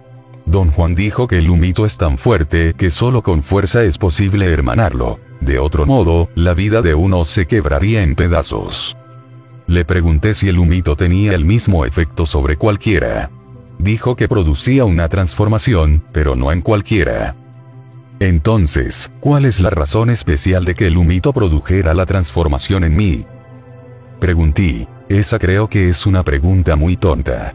Has seguido con obediencia todos los pasos que se necesitan. No es ningún misterio que el humito te transformara. Nuevamente le pedí hablar de mi apariencia. Quería saber cómo me había visto, pues la imagen de un ser incorpóreo que don Juan había plantado en mi mente, comprensiblemente era insoportable. Dijo que, a decir verdad, le dio miedo mirarme. Sintió lo mismo que su benefactor debió de sentir al ver a don Juan fumar por vez primera. ¿Por qué le daba miedo? Pregunté, ¿me veía tan mal? Jamás habla visto fumar a nadie. No veía fumar a su benefactor, no. Ni siquiera se ha visto nunca usted mismo. ¿Y cómo me voy a ver? Podría fumar frente a un espejo. No respondió, pero se quedó mirándome y sacudió la cabeza. Volví a preguntarle si era posible mirarse en un espejo. Dijo que sería posible, aunque resultaría inútil, porque probablemente uno se moriría del susto, si no es que de otra cosa. Entonces ha de verse uno espantoso, dije. Toda mi vida me ha intrigado la misma cosa, dijo. Y sin embargo no pregunté, ni me vi en un espejo. Ni siquiera pensé en eso. Entonces, ¿cómo puedo averiguar? Tendrás que esperar, como yo, hasta que le des el humito a otro. Si es que llegas a dominarlo, claro. Entonces verás cómo parece un hombre. Esa es la regla. ¿Qué pasaría si fumara yo frente a una cámara y me tomara un retrato? No sé. Quizás el humito se volvería en tu contra. Pero a ti eso no te importa porque ha de parecerte tan inofensivo que te crees capaz de jugar con él. Le dije que no me proponía jugar, pero que antes él me había dicho que el humito no requería pasos, y yo pensaba que no había mal en querer saber qué aspecto tenía uno. Me corrigió había querido decir que no existía la necesidad de seguir un orden específico, como con la hierba del diablo. Con el humito, todo cuanto se necesitaba era la actitud de vida. Desde ese punto de vista, dijo, había que ser exacto al seguir la regia. Me dio un ejemplo, explicando que no importaba cuál de los ingredientes para la mezcla se recogiese primero, siempre y cuando la cantidad fuese la necesaria. Pregunté si habría algún mal en contar a otros mi experiencia. Repuso que los únicos secretos que nunca debían revelarse eran cómo hacer la mezcla, cómo desplazarse y cómo regresar. Otros asuntos relativos al tema carecían de importancia. 8. Mi último encuentro con Mezcalito fue una serie de cuatro sesiones celebradas en cuatro días consecutivos. Don Juan llamaba mitote a esta larga sesión. Era una ceremonia de peyote para peyoteros y aprendices. Había dos hombres mayores, como de la edad de don Juan, uno de los cuales era el guía, y cinco hombres más jóvenes, contándome a mí. La ceremonia tuvo lugar en el estado de Chihuahua, cerca de la frontera con Texas consistía en cantar y en ingerir peyote durante la noche. En el día las mujeres de servicio, que permanecían fuera de los confines del sitio de la ceremonia, proveían de agua a todos los hombres, y solo un simulacro de comida ritual se consumía diariamente. Sábado, 12 de septiembre, 1964. Durante la primera noche de la ceremonia, el jueves 3 de septiembre, tomé ocho botones de peyote no tuvieron efecto sobre mí, o si lo hubo fue muy ligero. Mantuve cerrados los ojos la mayor parte de la noche. Me sentía mucho mejor así. No me dormí, ni estaba cansado. Al final de la sesión, el canto se hizo extraordinario. Por un breve momento me sentí exaltado y quise llorar, pero al concluir la canción se desvaneció el sentimiento. Todos nos levantamos y salimos. Las mujeres nos dieron agua. Unos la bebieron, otros hicieron gárgaras. Los hombres no hablaban en absoluto, pero las mujeres charlaban y soltaban risitas de la mañana a la noche. La comida ritual se sirvió al mediodía. Era maíz cocido. Al ponerse el sol el viernes 4 de septiembre, empezó la segunda sesión.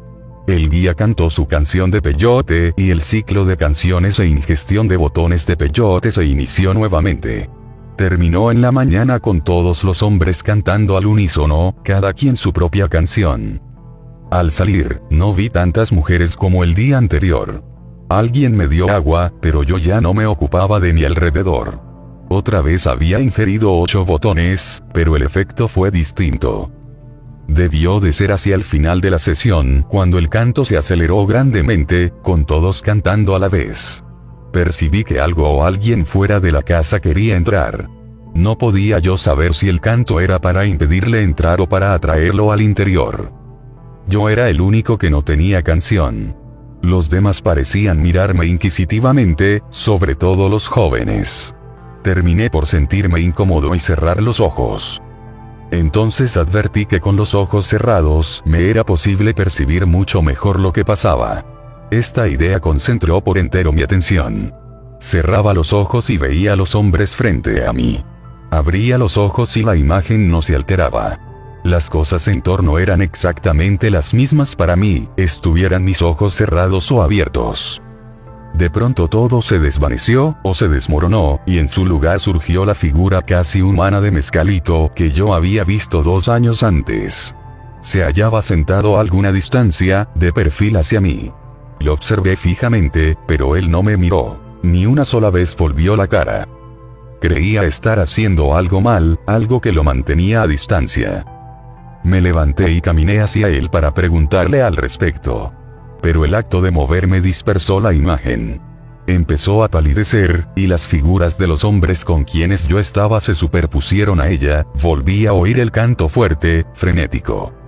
Salí a los matorrales cercanos y anduve un rato. Todo resaltaba con mucha claridad.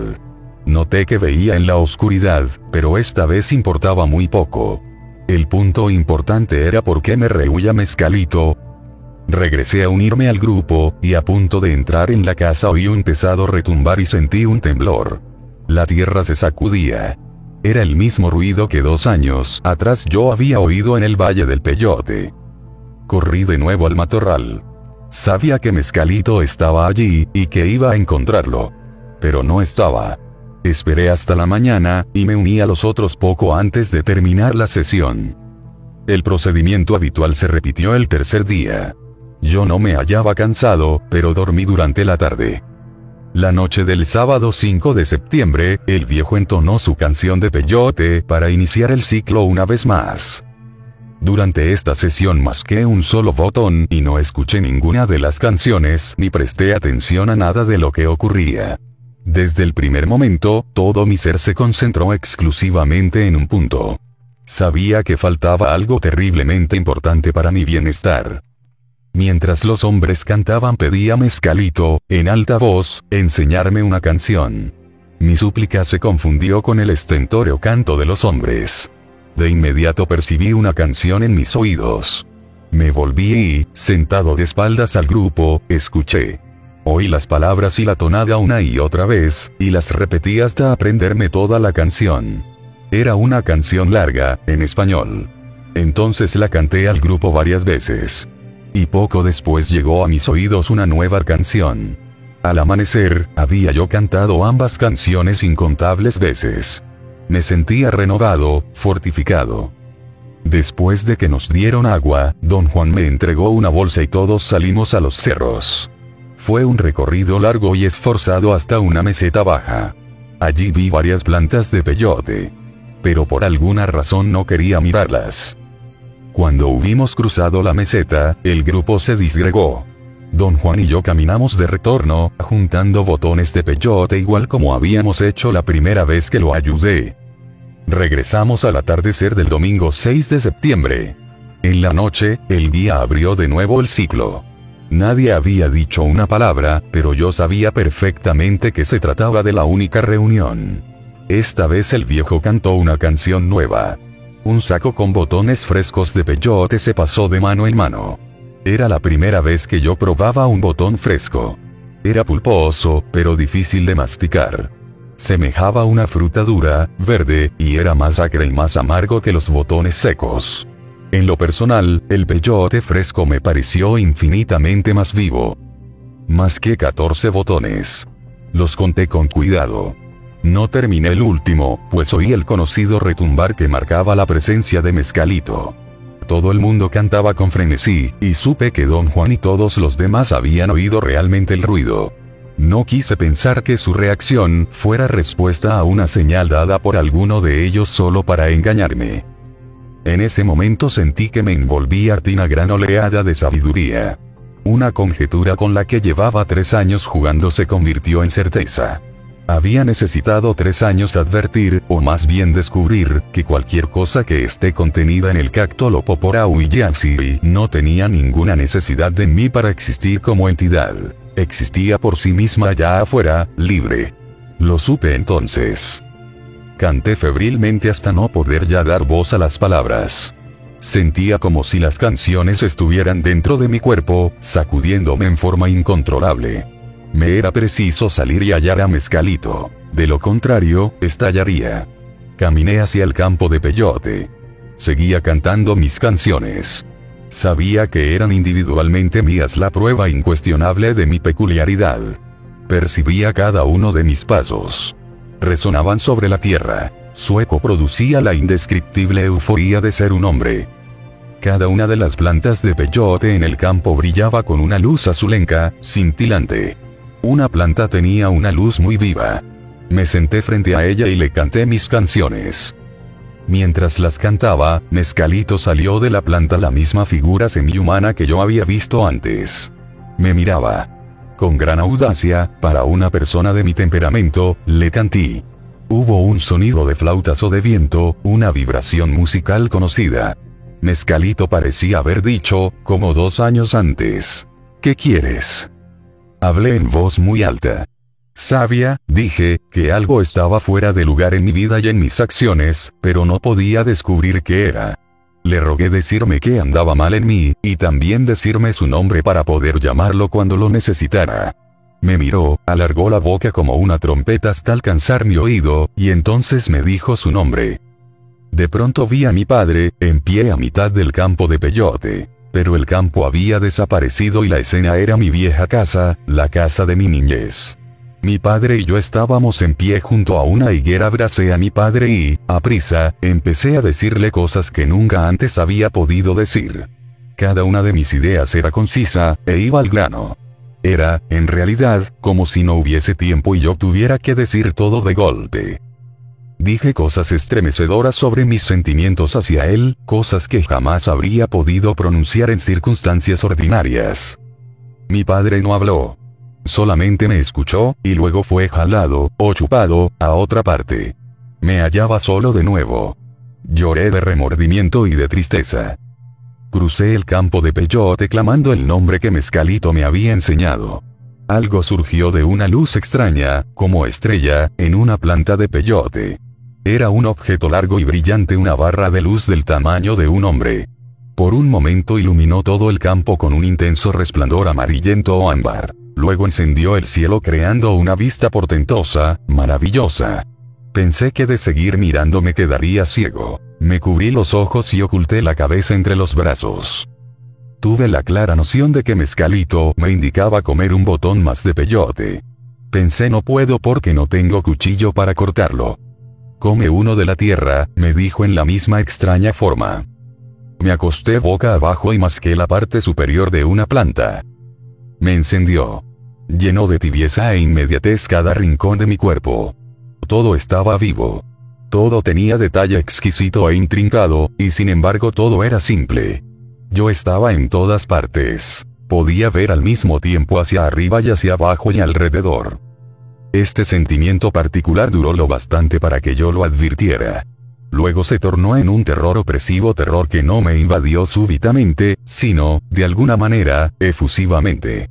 Al principio, mi maravilloso mundo de silencio fue sacudido por ruidos agudos, pero no me preocupé.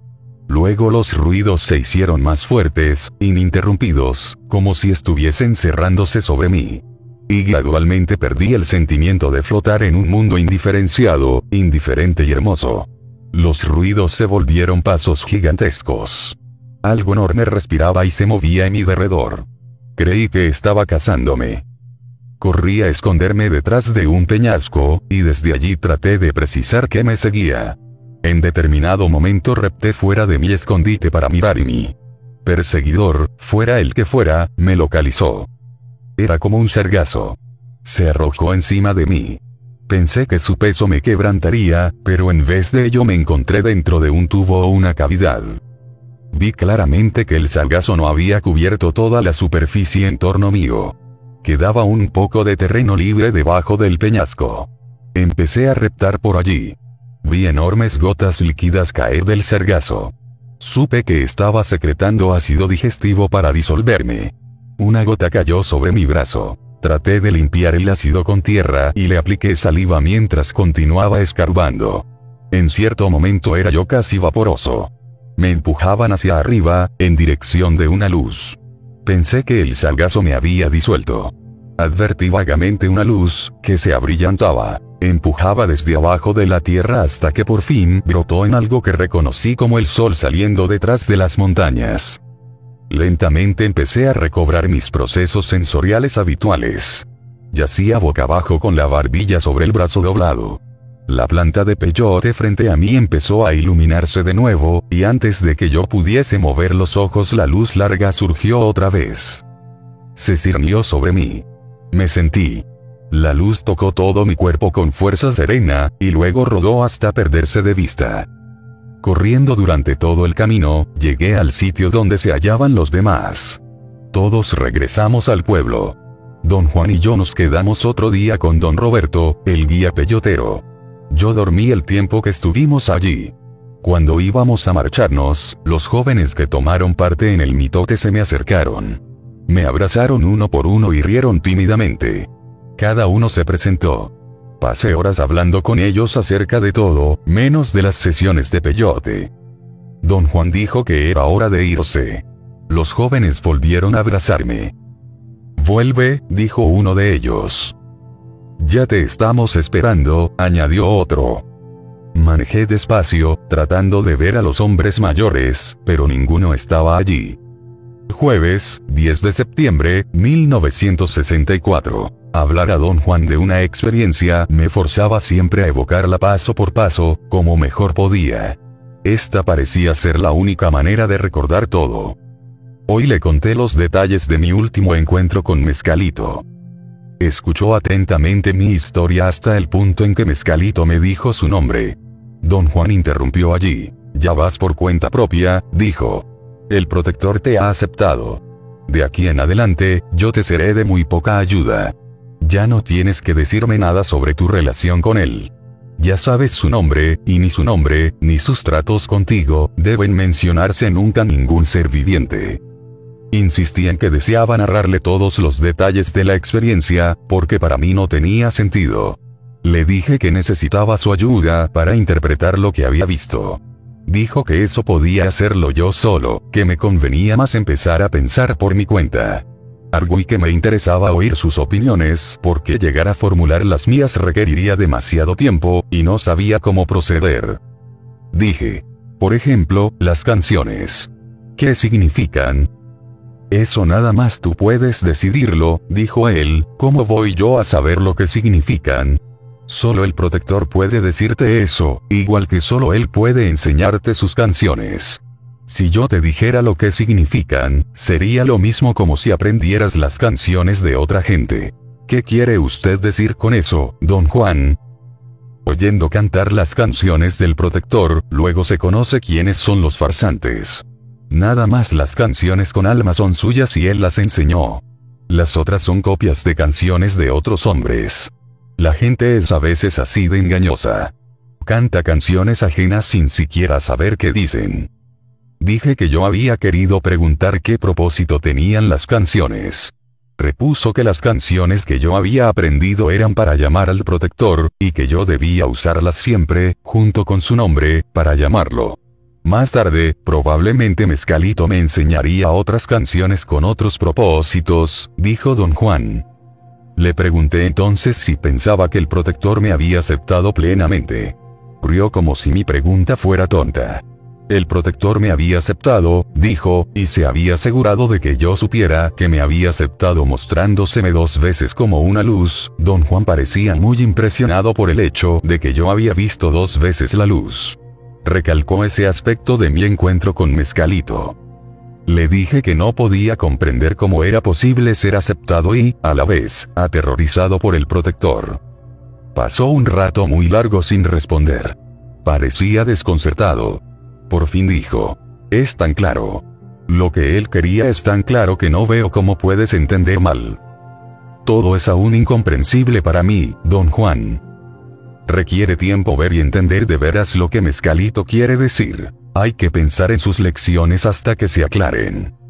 Viernes, 11 de septiembre, 1964. Insistí nuevamente en que don Juan interpretara mis experiencias visionarias, dio largas un rato. Luego habló como si ya hubiéramos estado conversando sobre mezcalito.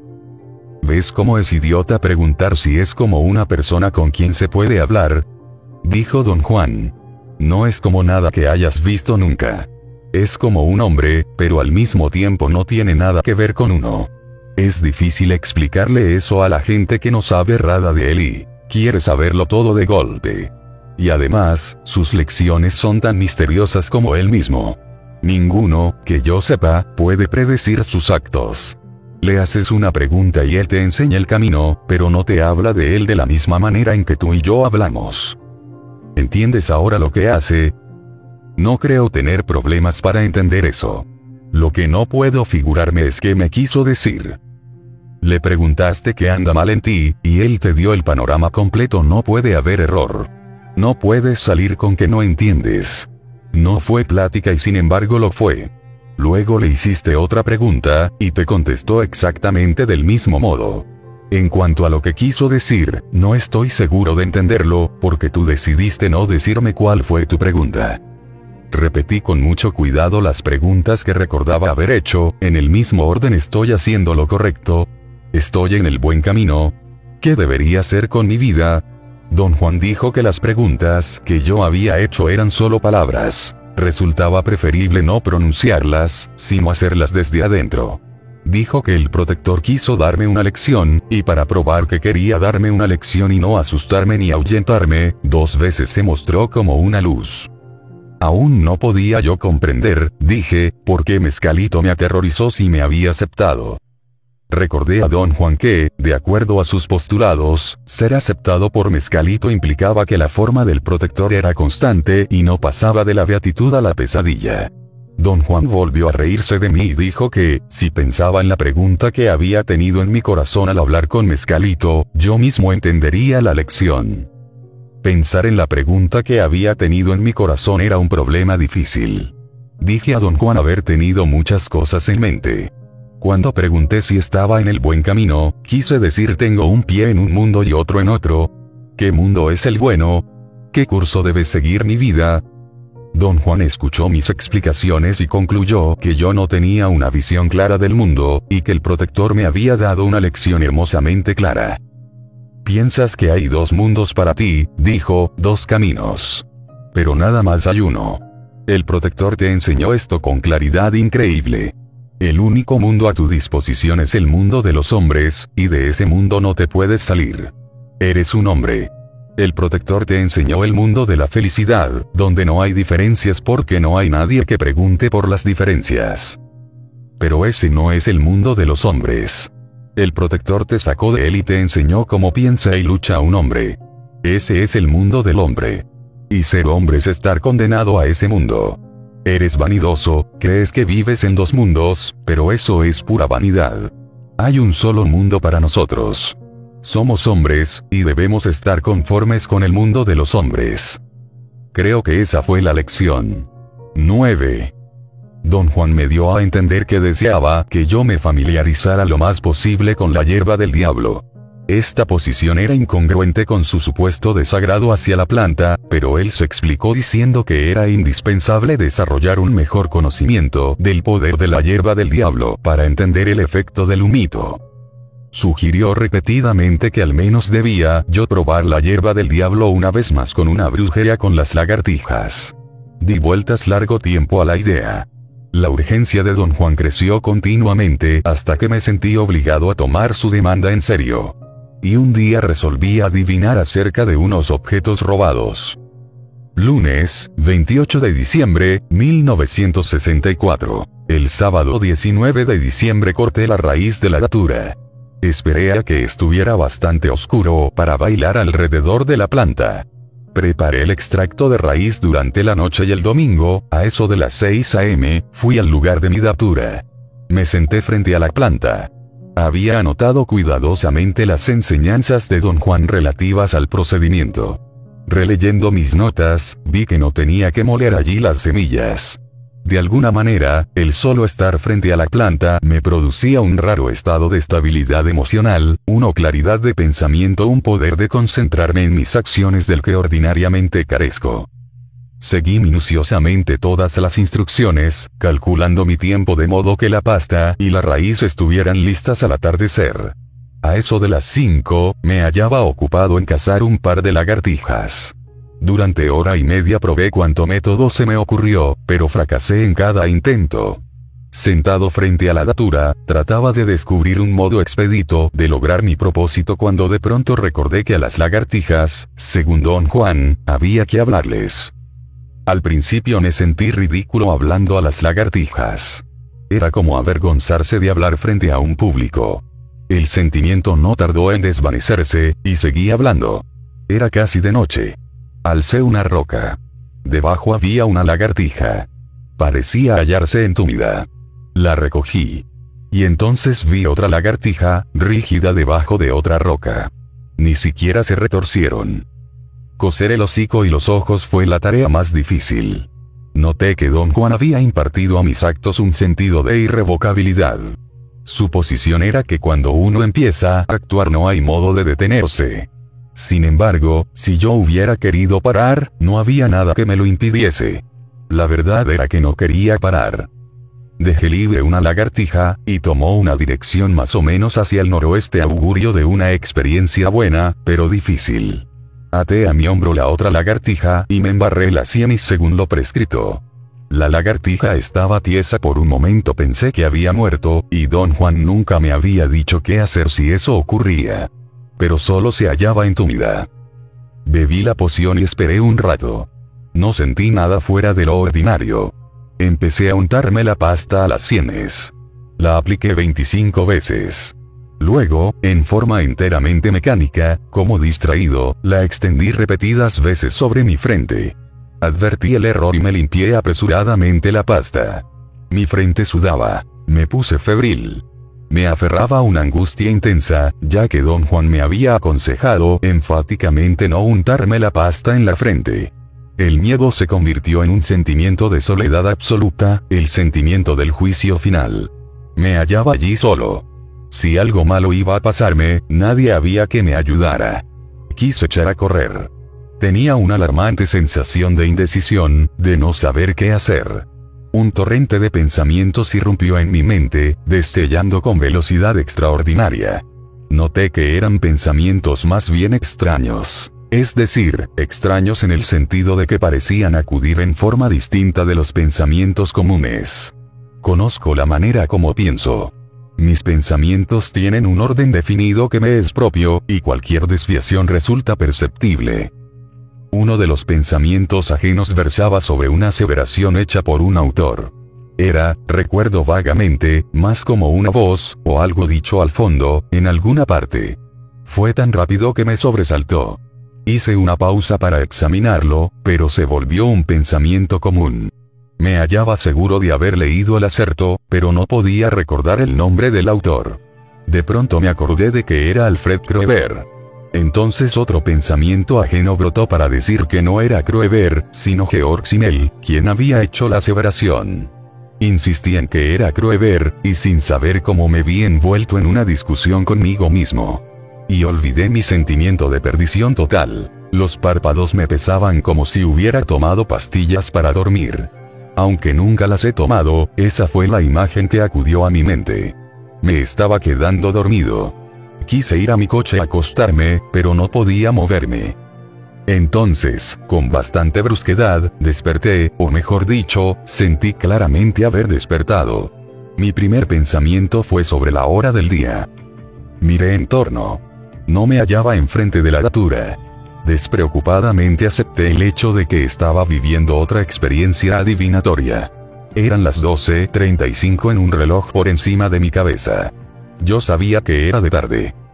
Vi a un hombre joven con un rimero de papeles en las manos. Yo estaba tan cerca de él que casi lo tocaba. Veía pulsar las venas de su cuello y oía el latir rápido de su corazón. Absorto en lo que veía, no había tomado conciencia, hasta el momento, de la calidad de mis pensamientos. Entonces oí una voz en mi oído describiendo la escena, y me di cuenta de que la voz era el pensamiento ajeno en mi mente. Me concentré tanto en escuchar que la escena perdió para mí su interés visual. Oía la voz junto a mi oreja derecha, sobre el hombro, literalmente creaba la escena al describirla pero obedecía mi voluntad, pues yo podía detenerla en cualquier momento y examinar a mi antojo los detalles de lo que decía. Hoy vi toda la secuencia de las acciones del joven. La voz seguía explicándolas en detalle, pero de algún modo la acción carecía de importancia. Lo extraordinario era la vocecita. Tres veces durante el curso de la experiencia quise volverme para ver quién hablaba. Traté de hacer girar mi cabeza totalmente hacia la derecha, o nada más devolverme inesperadamente para ver si había alguien allí. Pero cada vez que lo hacía, se nublaba mi visión. Pensé el motivo de que no pueda volverme es que la escena no está en el terreno de la realidad ordinaria. Y ese pensamiento era mío. Desde ese momento concentré mi atención solo en la voz. Parecía venir de mi hombro. Era perfectamente clara, aunque pequeña. No era, sin embargo, una voz de niño ni una voz en falsete, sino la voz de un hombre miniatura. Tampoco era mi voz. Supuse que hablaban inglés. Cada vez que me proponía atrapar a la voz, se apagaba por entero o se hacía vaga y la escena palidecía. Pensé en un símil. La voz era como la imagen creada por partículas de polvo en las pestañas, o por los vasos sanguíneos en la córnea del ojo, una forma como gusano que puede verse mientras uno no la mira directamente, pero en el momento en que tratamos de mirarla, se desliza fuera del panorama con el movimiento del ojo. Me desinteresé por completo de la acción. Conforme escuchaba, la voz se hacía más compleja. Lo que yo tomaba por voz era más bien como algo que susurrara pensamientos a mi oído pero eso no era exacto.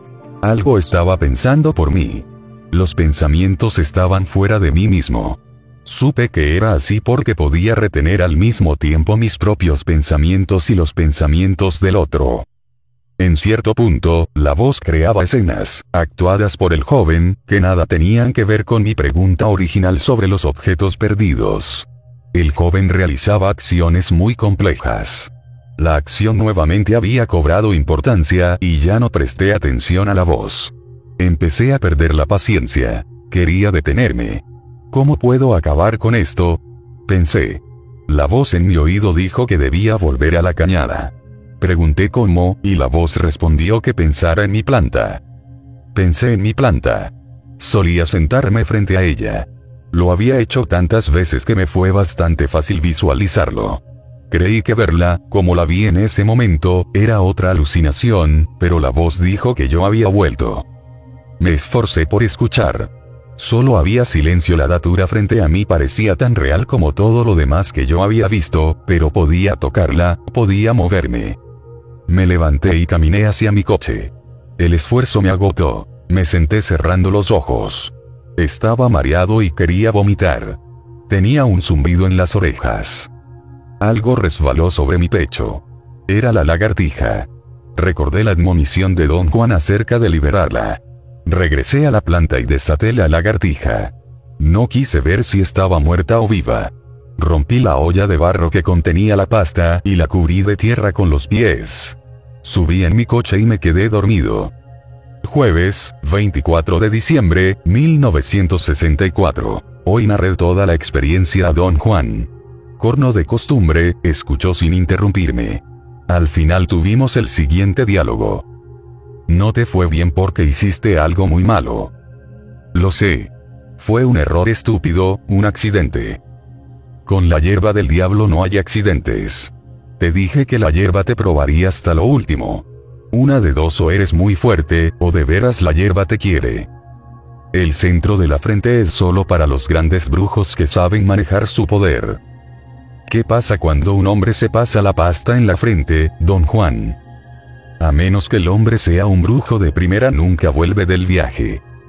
¿Se ha frotado usted la pasta en la frente, don Juan? Jamás. Mi benefactor me dijo que muy pocas personas vuelven de un viaje así. Uno podría quedarse ido meses enteros y tener que ser atendido por otros. Mi benefactor decía que las lagartijas pueden llevar a un hombre al fin del mundo y enseñarle los secretos más maravillosos, si así lo pide. ¿Conoce usted a alguien que haya emprendido ese viaje? Sí, mi benefactor. Pero nunca me dijo cómo volvió. ¿Es tan difícil volver, don Juan? Sí. Por eso lo que tú hiciste de veras me sorprende. No sabías el camino, y debemos seguir ciertos pasos, porque es en los pasos donde el hombre haya fuerza. Sin ellos no somos nada. Permanecimos horas en silencio. Él parecía sumergido en una meditación muy profunda. Sábado, 26 de diciembre, 1964. Don Juan me preguntó si había buscado a las lagartijas. Le dije que sí, pero que no pude hallarlas. Le pregunté qué habría pasado si una de las lagartijas hubiera muerto mientras yo la sostenía. Dijo que la muerte de una lagartija era un suceso infortunado. Si la lagartija del hocico cocido hubiera muerto en cualquier momento, no habría tenido objeto proseguir con la brujería. La muerte de esa lagartija también significaría que las lagartijas en general habían retirado su amistad, y yo tendría que abandonar el aprendizaje de los secretos de la hierba del diablo durante un buen tiempo. ¿Cuánto tiempo, don Juan? Pregunté. Dos años o más. ¿Qué habría pasado si muere la otra lagartija? Si muere la segunda lagartija, estás en verdadero peligro. Te quedas solo, sin guía. Si muere antes de que empieces la brujería, puedes suspenderla, pero entonces también tienes que dejar para siempre a la hierba del diablo. Si la lagartija muere estando en tu hombro, ya empezada la brujería, tendrías que seguir adelante, y eso es de veras la locura. ¿Por qué es la locura? Porque en tales condiciones nada tiene sentido. Estás solo, sin guía, viendo cosas aterradoras, sin sentido. ¿Qué quiere usted decir con cosas sin sentido? Cosas que vemos por nosotros mismos. Cosas que vemos cuando no tenemos rumbo. Significa también que la hierba del diablo está tratando de librarse de ti, empujándote al abismo. ¿Conoce usted a alguien que haya experimentado eso? Sí. A mí me pasó eso. Sin la sabiduría de las lagartijas, me volví loco. ¿Qué vio usted, don Juan? Un montón de pendejadas. ¿Qué otra cosa habría podido ver si no tenía rumbo? Lunes, 28 de diciembre, 1964.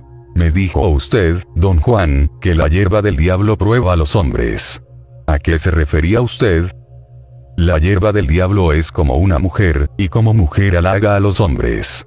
Les pone trampas a cada vuelta. Te puso una trampa forzándote a untarte la pasta en la frente. Y tratará de nuevo, y tú probablemente caerás. Te lo advierto. No la tomes con pasión. La hierba del diablo es solo un camino a los secretos de un hombre de conocimiento, hay otros caminos. Pero su trampa es hacerte creer que el único camino es el suyo. Yo digo que es inútil desperdiciar la vida en un solo camino, sobre todo si ese camino no tiene corazón. Pero, ¿cómo sabe usted cuando no tiene corazón un camino, don Juan? Antes de embarcarte en cualquier camino tienes que hacer la pregunta ¿tiene corazón este camino? Si la respuesta es no, tú mismo lo sabrás, y deberás entonces escoger otro camino. Pero ¿cómo sé de seguro si un camino tiene corazón o no? Cualquiera puede saber eso. El problema es que nadie hace la pregunta, y cuando uno por fin se da cuenta de que ha tomado un camino sin corazón, el camino está ya a punto de matarlo. En esas circunstancias muy pocos hombres pueden pararse a considerar, y más pocos aún pueden dejar el camino. ¿Cómo debo proceder para hacer la pregunta apropiada, don Juan? Pregunta nada más. Lo que quiero decir es si hay un método indicado para que yo no me mienta a mí mismo y crea que la respuesta es sí cuando en realidad es no. ¿Por qué habrías de mentir? Tal vez porque en el momento el camino es agradable y me gusta. Esas son tonterías. Un camino sin corazón nunca es disfrutable. Hay que trabajar duro tan solo para tomarlo. En cambio, un camino con corazón es fácil, no te hace trabajar por tomarle gusto. Don Juan cambió de pronto el rumbo de la conversación y me enfrentó directamente con la idea de que me gustaba la hierba del diablo. Tuve que admitir que al menos sentía cierta inclinación hacia ella. Me preguntó cómo me sentía con respecto a su aliado, el humito, y tuve que decirle que la sola idea de tener que usarlo me asustaba hasta hacerme perder los sentidos. Te he dicho que para escoger un camino debes estar libre de miedo y de ambición. Pero el humito te ciega de miedo, y la hierba del diablo te ciega de ambición. Arguí que se necesitaba ambición para emprender cualquier camino, y que su aseveración de que había que estar libre de ambición carecía de sentido. Una persona tiene que tener ambición para poder aprender. El deseo de aprender no es ambición, dijo. El querer saber, es nuestro destino como hombres, pero convidar a la hierba del diablo es solicitar poder, y eso es ambición, porque no lo estás haciendo para saber. No dejes que la hierba del diablo te ciegue. Ya te tiene enganchado. Invita a los hombres y les da una sensación de poder. Los hace sentirse capaces de hacer cosas que ningún hombre común puede. Pero esa es su trampa. Y, luego, el camino sin corazón se vuelve contra los hombres y los destruye. No se necesita gran cosa para morir, y buscar la muerte es no buscar nada. 10. En el mes de diciembre, 1964, don Juan y yo fuimos a recolectar las diversas plantas necesarias para hacer la mezcla de fumar. Era el cuarto ciclo. Don Juan se limitó a supervisar mis acciones. me instaba a no precipitarme, a observar y deliberar antes de cortar cualquiera de las plantas. En cuanto los ingredientes fueron reunidos y almacenados, me sugirió que debía tener un nuevo encuentro con su aliado. Jueves, 31 de diciembre, 1964. Ahora que sabes un poco más sobre la hierba del diablo y el humito, puedes decir con más claridad a cuál de los dos prefieres, dijo don Juan. En serio, el humito me da terror, don Juan. No sé exactamente por qué, pero no le tengo buen sentimiento. Te gusta el halago, y la hierba del diablo te halaga igual que una mujer, te hace sentir bien. El humito, en cambio, es el poder más noble, el que tiene el corazón más puro ni incita a los hombres ni los aprisiona, ni ama ni odia, todo lo que requiere es fuerza. La hierba del diablo también requiere fuerza, pero distinta. Algo más parecido a ser ardiente con las mujeres. En cambio, la fuerza que el humito requiere es la fuerza del corazón. Él no es como la hierba del diablo, llena de pasiones, celos y violencias. El humito es constante. No tienes que preocuparte de que a lo mejor se te olvidó algo y te va a llevar la chingada. Miércoles, 27 de enero, 1965. El martes 19 de enero fumé nuevamente la mezcla alucinógena. Le había dicho a don Juan que el humito me asustaba, y que le tenía mucha aprensión. Él dijo que yo debía probarlo de nuevo para evaluarlo con justicia. Entramos en su cuarto. Eran casi las 2 de la tarde. Sacó la pipa. Fui por las brasas y nos sentamos uno frente a otro. Dijo que iba a calentar la pipa y a despertarla, y que si me fijaba bien la vería relumbrar. Llevó la pipa a sus labios tres o cuatro veces y chupó a través de ella. La frotó con ternura. De pronto me hizo un signo casi imperceptible con la cabeza, indicándome que mirara el despertar de la pipa. Miré, pero no pude verlo.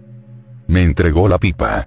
Llené el cuenco con mi propia mezcla, y luego recogí una brasa usando unas tenazas que había hecho con unas pinzas de madera para ropa y que había estado guardando para esta ocasión. Don Juan miró mis tenazas y empezó a reír. Vacilé un momento, y el carbón se pegó a las tenazas. No me atreví a golpearlas contra el cuenco de la pipa, y tuve que escupir en la brasa para apagarla. Don Juan volvió la cabeza y se cubrió el rostro con el brazo. Su cuerpo se sacudía. Por un momento creí que lloraba, pero estaba riendo en silencio. La acción se interrumpió largo rato luego él mismo recogió velozmente una brasa, la puso en el cuenco y me ordenó fumar. Se requería todo un esfuerzo para chupar a través de la mezcla. Parecía ser muy compacta. Tras el primer intento ya tenía yo el fino polvo en la boca. La adormeció al punto. Yo veía el resplandor en el cuenco, pero jamás sentí el humo como se siente el humo de un cigarro. Sin embargo, tenía la sensación de inhalar algo, algo que primero llenaba mis pulmones y luego se impulsaba hacia abajo para llenar el resto de mi cuerpo. Conté 20 inhalaciones, y después la cuenta ya no importó. Empecé a sudar. Don Juan me miró fijamente y me dijo que no tuviera miedo e hiciese exactamente lo que él me indicara. Traté de responder bueno, pero en vez de ello produje un extraño sonido ululante. Continuó resonando después de que hube cerrado la boca. El sonido sobresaltó a don Juan, quien tuvo otro ataque de risa. Quise decir sí con la cabeza, pero esta no podía moverla. Don Juan me abrió suavemente las manos y se llevó la pipa. Me ordenó acostarme en el piso, pero sin dormirme. Pensé que tal vez me ayudaría a acostarme, pero no lo hizo. Solo me miraba sin interrupción. De pronto vi girar el cuarto y me hallé mirando a don Juan desde una postura de costado. A partir de ese punto, las imágenes se hicieron extrañamente borrosas, como en un sueño. Puedo acordarme vagamente de haber oído a don Juan hablarme mucho durante el tiempo que estuve inmovilizado. No experimenté miedo, ni desagrado, durante el estado en sí, ni me sentí mal al despertar el día siguiente. Lo único fuera de lo común fue que no pude pensar con claridad por un largo rato después de despertar. Luego, gradualmente, en un periodo de cuatro o cinco horas, volví a ser yo mismo. Miércoles, 20 de enero, 1965. Don Juan no habló de mi experiencia, ni me pidió que se la relatara. Solamente comentó que me había dormido demasiado pronto. La única forma de seguir despierto es convertirse en pájaro o grillo o algo por el estilo, dijo. ¿Cómo se hace eso, don Juan? Es lo que te estoy enseñando. ¿Te acuerdas de lo que te dije ayer cuando estabas sin cuerpo? No puedo recordar claramente. Yo soy un cuervo. Te estoy enseñando a convertirte en cuervo. Cuando aprendas eso, seguirás despierto y te moverás con libertad. De otro modo siempre estarás pegado al suelo, donde quiera que caigas. Domingo, 7 de febrero, 1965. Mi segunda prueba con el humito tuvo lugar a eso del mediodía del domingo 31 de enero. Desperté al día siguiente, al empezar la noche. Me sentía poseedor de un poder fuera de lo común para recordar lo que don Juan me había dicho durante la experiencia. Sus palabras estaban impresas en mi mente. Yo seguía oyéndolas con claridad y persistencia extraordinarias. Durante esta prueba hubo otro hecho que se me hizo obvio mi cuerpo entero se había entumido poco después de que empecé a tragar el polvo fino que se metía en mi boca cada vez que yo chupaba la pipa.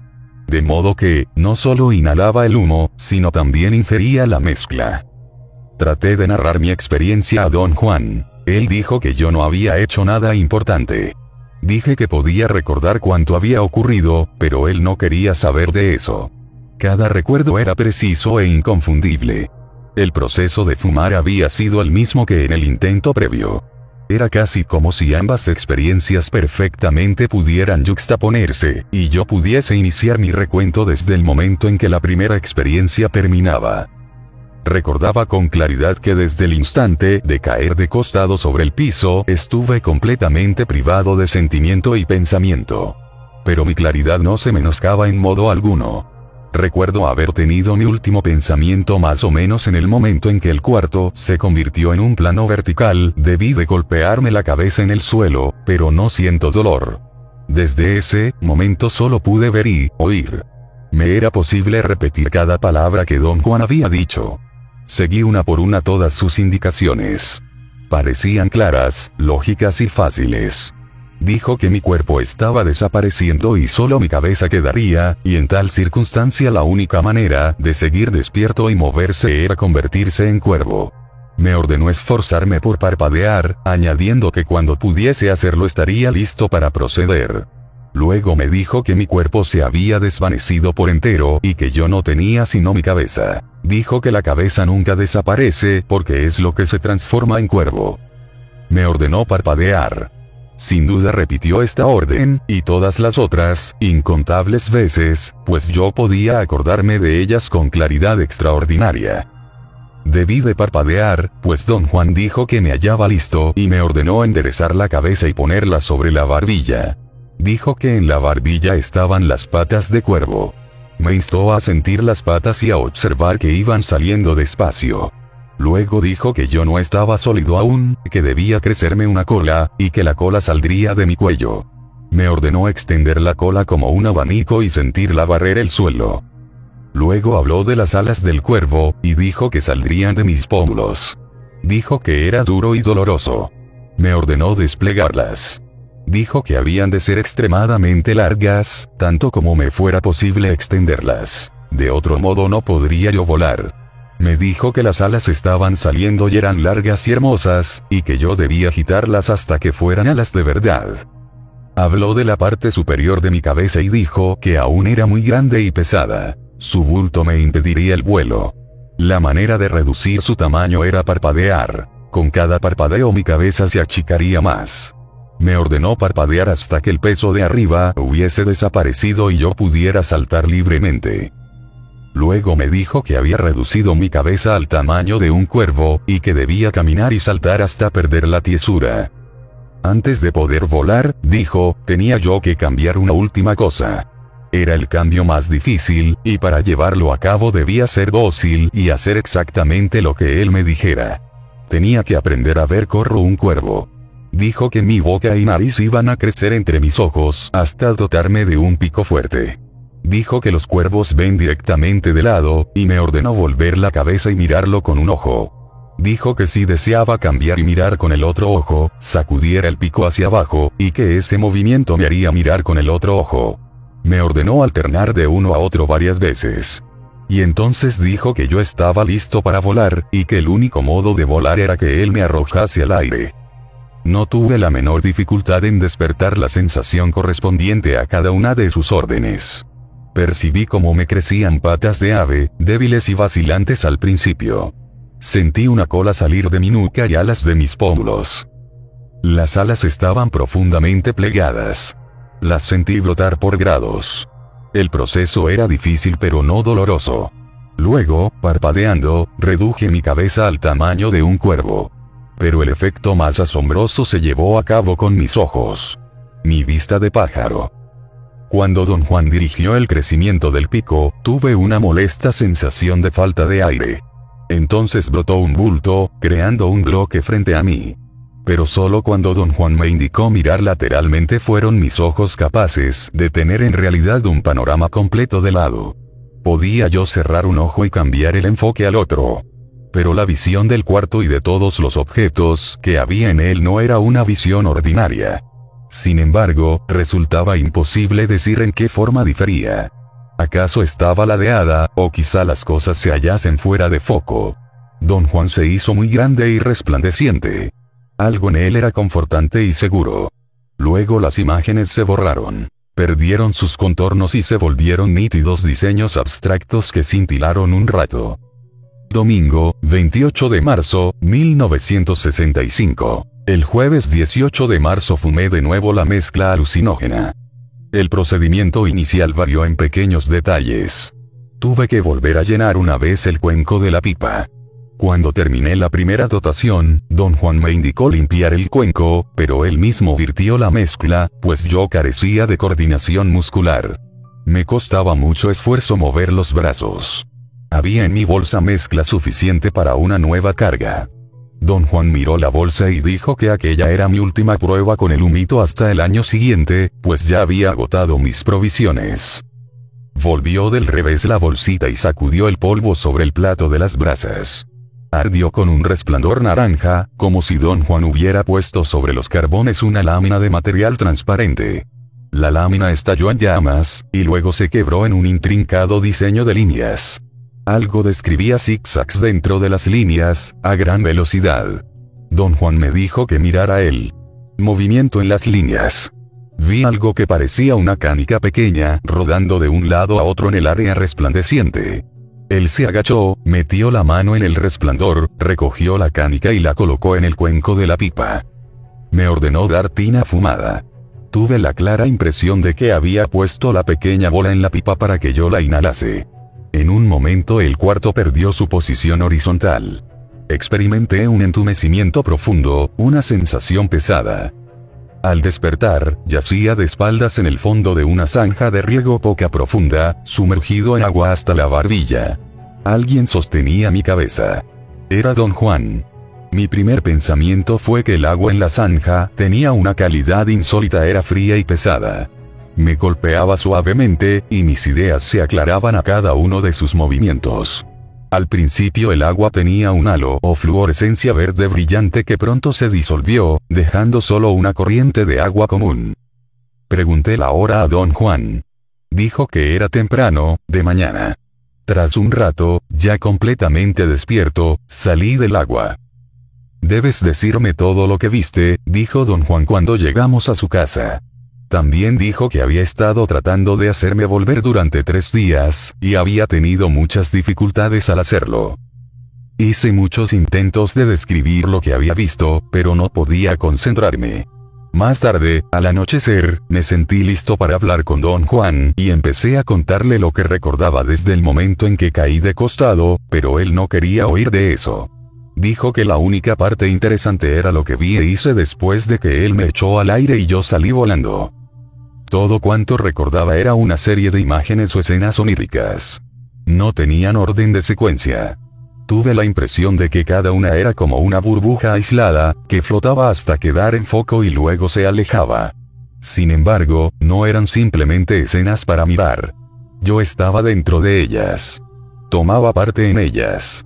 Cuando traté de evocarlas, tuve al principio la sensación de que eran destellos vagos, difusos, pero pensándolas me di cuenta de que cada una era extremadamente clara, aunque sin relación alguna con mi forma ordinaria de ver las cosas, de allí la sensación de vaguedad. Las imágenes eran pocas y sencillas. Apenas don Juan mencionó haberme echado al aire, tuve un leve recuerdo de una escena absolutamente clara en la cual yo lo miraba de lleno, desde alguna distancia. Miraba solo su cara. Tenía un tamaño monumental. Era plana, con un resplandor intenso. Su cabello era amarillento y se movía. Cada parte de su rostro se movía por sí misma, proyectando una especie de luz ámbar. La siguiente imagen era una en que don Juan me echaba realmente al aire, o me aventaba, en una dirección recta hacia adelante. Recuerdo que extendí mis alas y volé. Me sentía solo, rasgando el aire, avanzando derecho, penosamente. Era más como caminar que como volar. Cansaba mi cuerpo. No había sentimiento de fluir libre, no había júbilo.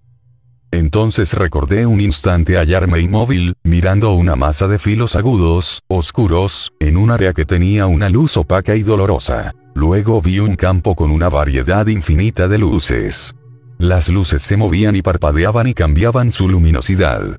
Eran casi como colores. Su intensidad me deslumbraba. En otro momento, había un objeto casi contra mi ojo. Era grueso y puntiagudo. Tenía un definido brillo rosáceo. Sentí un temblor súbito en alguna parte del cuerpo y vi una multitud de formas rosadas similares venir hacia mí. Todas se me acercaban. Me alejé de un salto. La última escena que recordé fue de tres aves plateadas. Irradiaban una luz metálica, lustrosa, casi como acero inoxidable pero intensa y móvil y viva. Me gustaron. Volamos juntos. Don Juan no hizo ningún comentario sobre mi recuento. Martes, 23 de marzo, 1965. La siguiente conversación tuvo lugar al otro día, después del relato de mi experiencia. Don Juan dijo, no se necesita gran cosa para volverse cuervo. Lo hiciste y ahora siempre lo serás. ¿Qué pasó después de que me volví cuervo, don Juan? Volé durante tres días. No, regresaste al caer la noche, como yo te había dicho. Pero, ¿cómo regresé? Estabas muy cansado y te dormiste. Eso es todo. Quiero decir, volé de regreso. Ya te dije. Me obedeciste y regresaste a la casa. Pero no te preocupes por ese asunto. No tiene importancia. ¿Qué es importante, entonces? En todo tu viaje hubo una sola cosa de gran valor los pájaros plateados. ¿Qué tenían de especial? Solo eran pájaros. No. Eran cuervos. Eran cuervos blancos, don Juan. Las plumas negras del cuervo son en realidad plateadas. Los cuervos brillan tan fuerte que las demás aves no los molestan. ¿Por qué parecían plateadas sus plumas? Porque estabas viendo como cuervo. Un ave que nos parece oscura le parece blanca a un cuervo. Las palomas blancas, por ejemplo, son rosas o azuladas para un cuervo. Las gaviotas son amarillas. Ahora, trata de recordar cómo te juntaste con ellos. Pensé en eso, pero los cuervos eran una imagen nebulosa, disociada, sin continuidad. Le dije que solo podía recordar que sentí haber volado con ellos. Preguntó si me les había unido en el aire o en la tierra, pero yo no tenía modo de responder. Casi se enojó conmigo. Exigió que pensara en eso. Dijo, todo esto vale pura madre, no es sino un sueño de loco, a menos que recuerdes correctamente. Me esforcé por hacer memoria, pero no pude. Sábado, 3 de abril, 1965. Hoy pensé en otra imagen de mi sueño sobre los cuervos plateados. Recordé haber visto una masa oscura con miríadas de agujeros de alfiler. De hecho, la masa era un conglomerado de agujeritos, ignoro por qué pensé que era blanda. Cuando estaba mirándola, tres aves volaron directamente hacia mí. Una de ellas hizo un ruido. Luego las tres se hallaban junto a mí, en tierra. Describí la imagen a don Juan. Me preguntó de qué dirección habían venido las aves. Le dije que no me era posible determinarlo. Se impacientó bastante y me acusó de ser rígido en mi pensamiento. Dijo que muy bien podría recordar si trataba de hacerlo, y que en realidad yo tenía miedo de volverme menos rígido. Dijo que yo estaba pensando en términos de hombres y cuervos, y que no era mi hombre ni cuervo en el momento del que deseaba acordarme. Me pidió recordar lo que me había dicho el cuervo.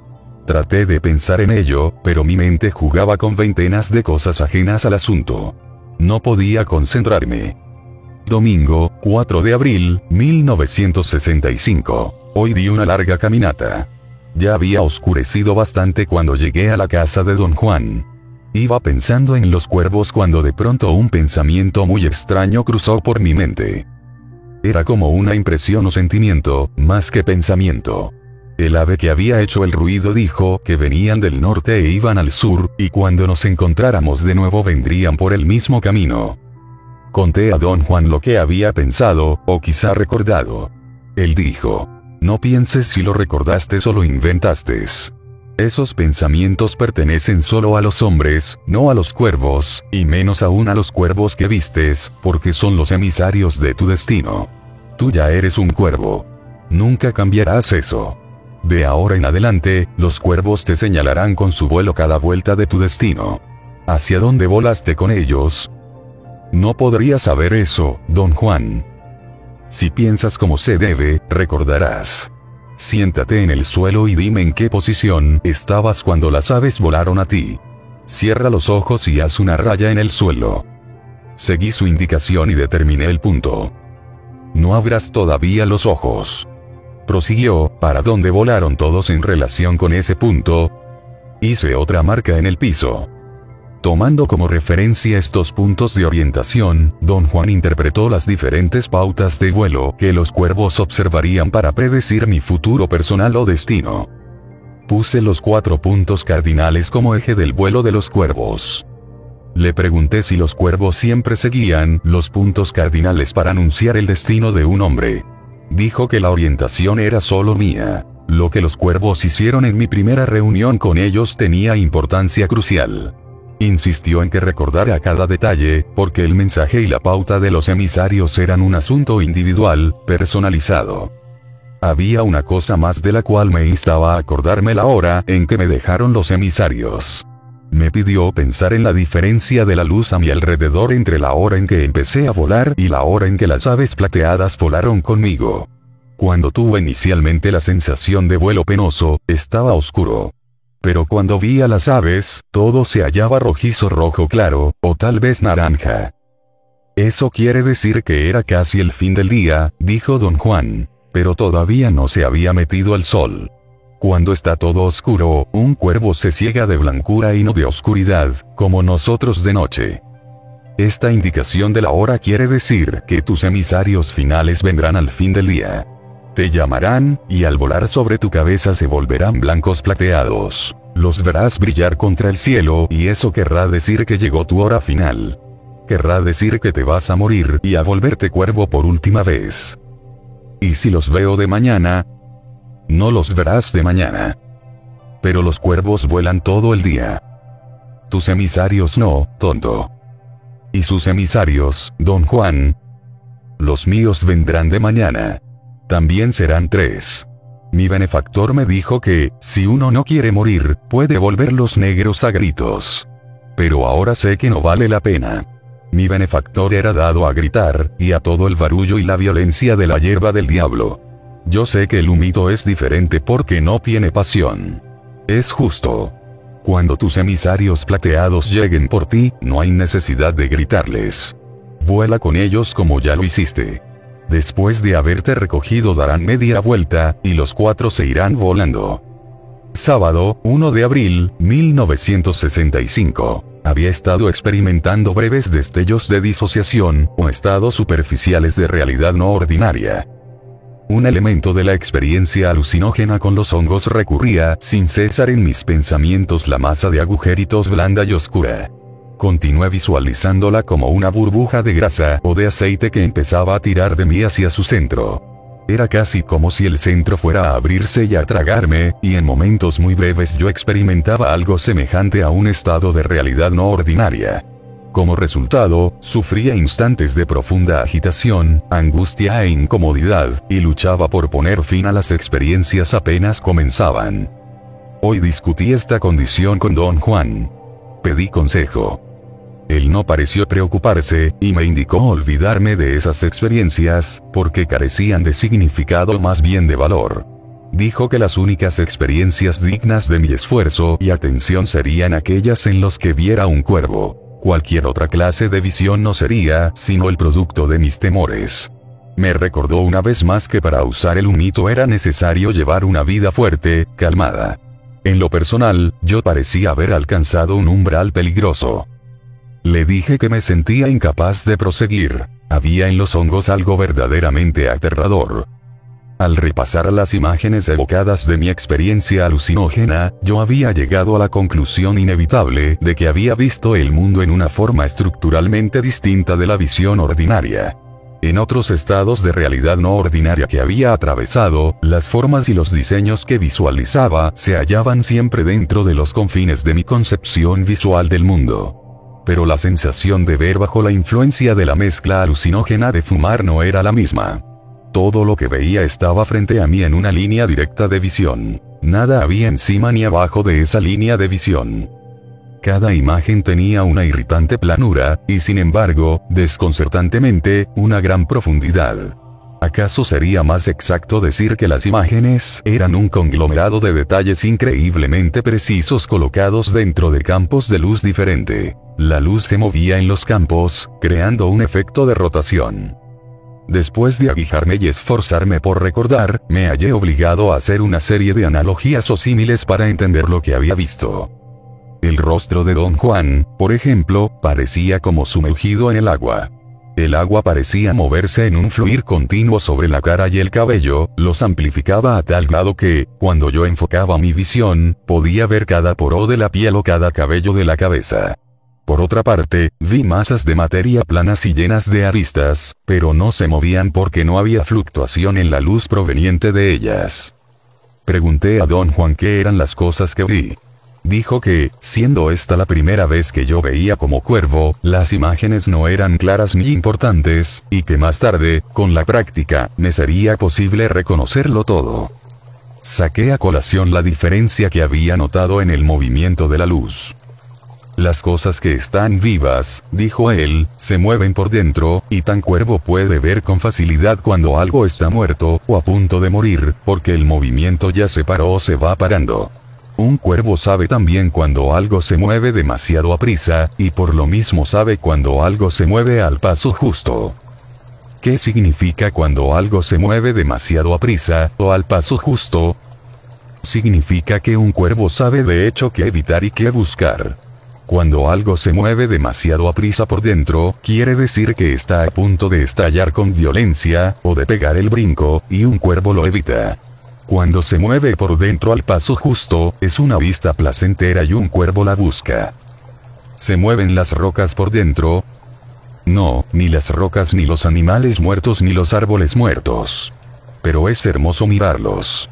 Por eso los cuervos andan por donde hay cadáveres. Les gusta mirarlos.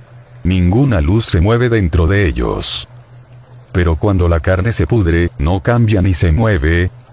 Sí, pero ese movimiento es distinto. Lo que el cuervo ve entonces son millones de cosas moviéndose dentro de la carne con luz propia, y eso es lo que le gusta ver. Verdaderamente es una vista inolvidable. ¿La ha visto usted, don Juan? Cualquiera que aprenda a volverse cuervo la puede ver. Tú mismo la verás. En este punto hice a don Juan la pregunta inevitable. ¿Me convertí realmente en cuervo? Cero mejor dicho, habría pensado cualquiera, al verme, que era yo un cuervo común. No. No puedes pensar así cuando tratas con el poder de los aliados. Esas preguntas no tienen sentido, y eso que volverse cuervo es lo más simple que hay. Es casi como travesura. Tiene poca utilidad. Como ya te he dicho, el humito no es para los que buscan poder. Es solo para quienes anhelan ver. Yo aprendí a volverme cuervo porque son las aves más efectivas de todas. Ninguna otra las molesta, a menos que sean águilas grandes y hambrientas, pero los cuervos vuelan en parvadas y pueden defenderse. Tampoco los hombres molestan a los cuervos, y eso es importante, cualquiera puede distinguir un águila grande, sobre todo un águila fuera de lo común, o cualquier otra ave grande y fuera de lo común, pero, ¿a quién le interesa un cuervo? Un cuervo está seguro. Es ideal en tamaño y en naturaleza. Puede meterse donde sea sin llamar la atención.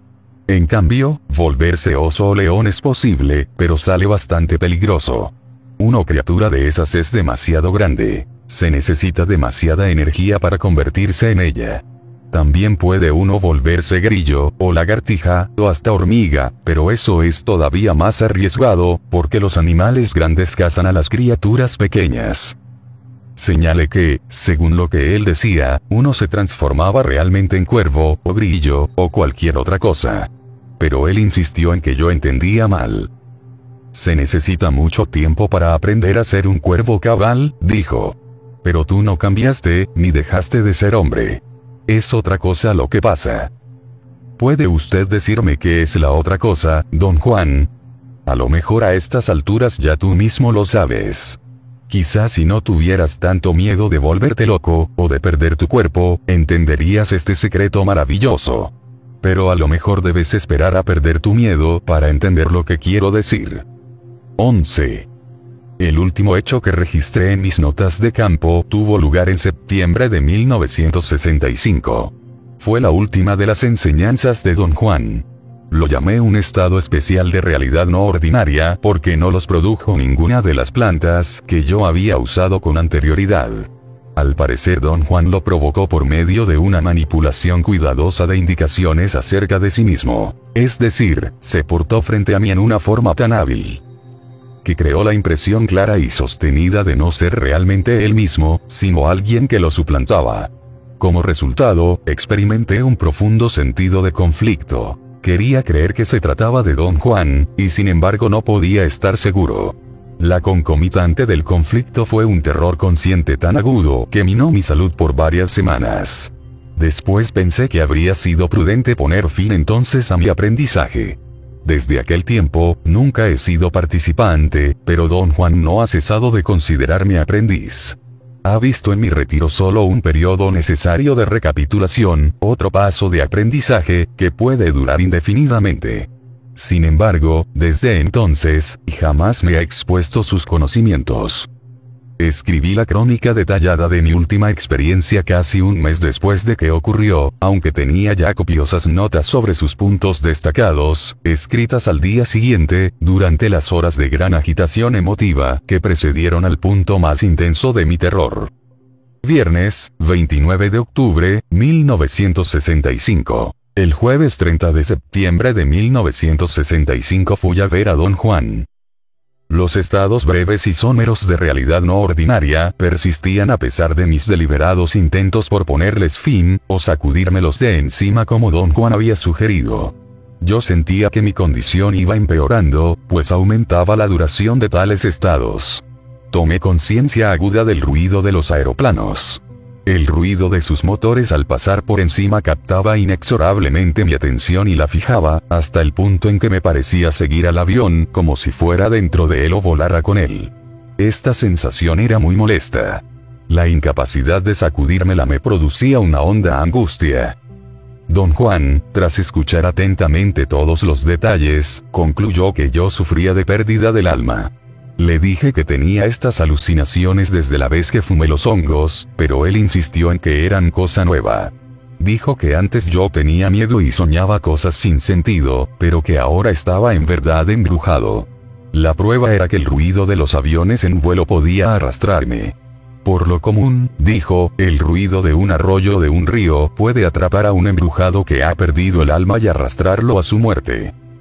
Luego me pidió describir todas mis actividades durante la época anterior a las alucinaciones. Enumeré todas las actividades que pude recordar. Y de mi recuento, él dedujo el sitio donde yo había perdido el alma. Don Juan parecía francamente preocupado, cosa del todo insólita en él. Esto, como es natural, aumentó mi aprensión. Dijo que no tenía idea definida de quién había atrapado mi alma, pero quien quiera que fuese pretendía sin duda matarme o enfermarme de gravedad. Luego me dio instrucciones precisas acerca de una forma para pelear, una posición corporal específica que yo debería mantener, permaneciendo en mi sitio benéfico. Tenía que conservar esta postura que él llamaba forma. Le pregunté a qué venía todo eso y con quién iba yo a pelear. Repuso que él iría a ver quién había tomado mi alma y si era posible recuperarla. Mientras tanto, yo debía permanecer en mi sitio hasta su regreso. La forma para pelear era en realidad una precaución, dijo, en caso de que algo ocurriese durante su ausencia, y yo debía usarla si me atacaban.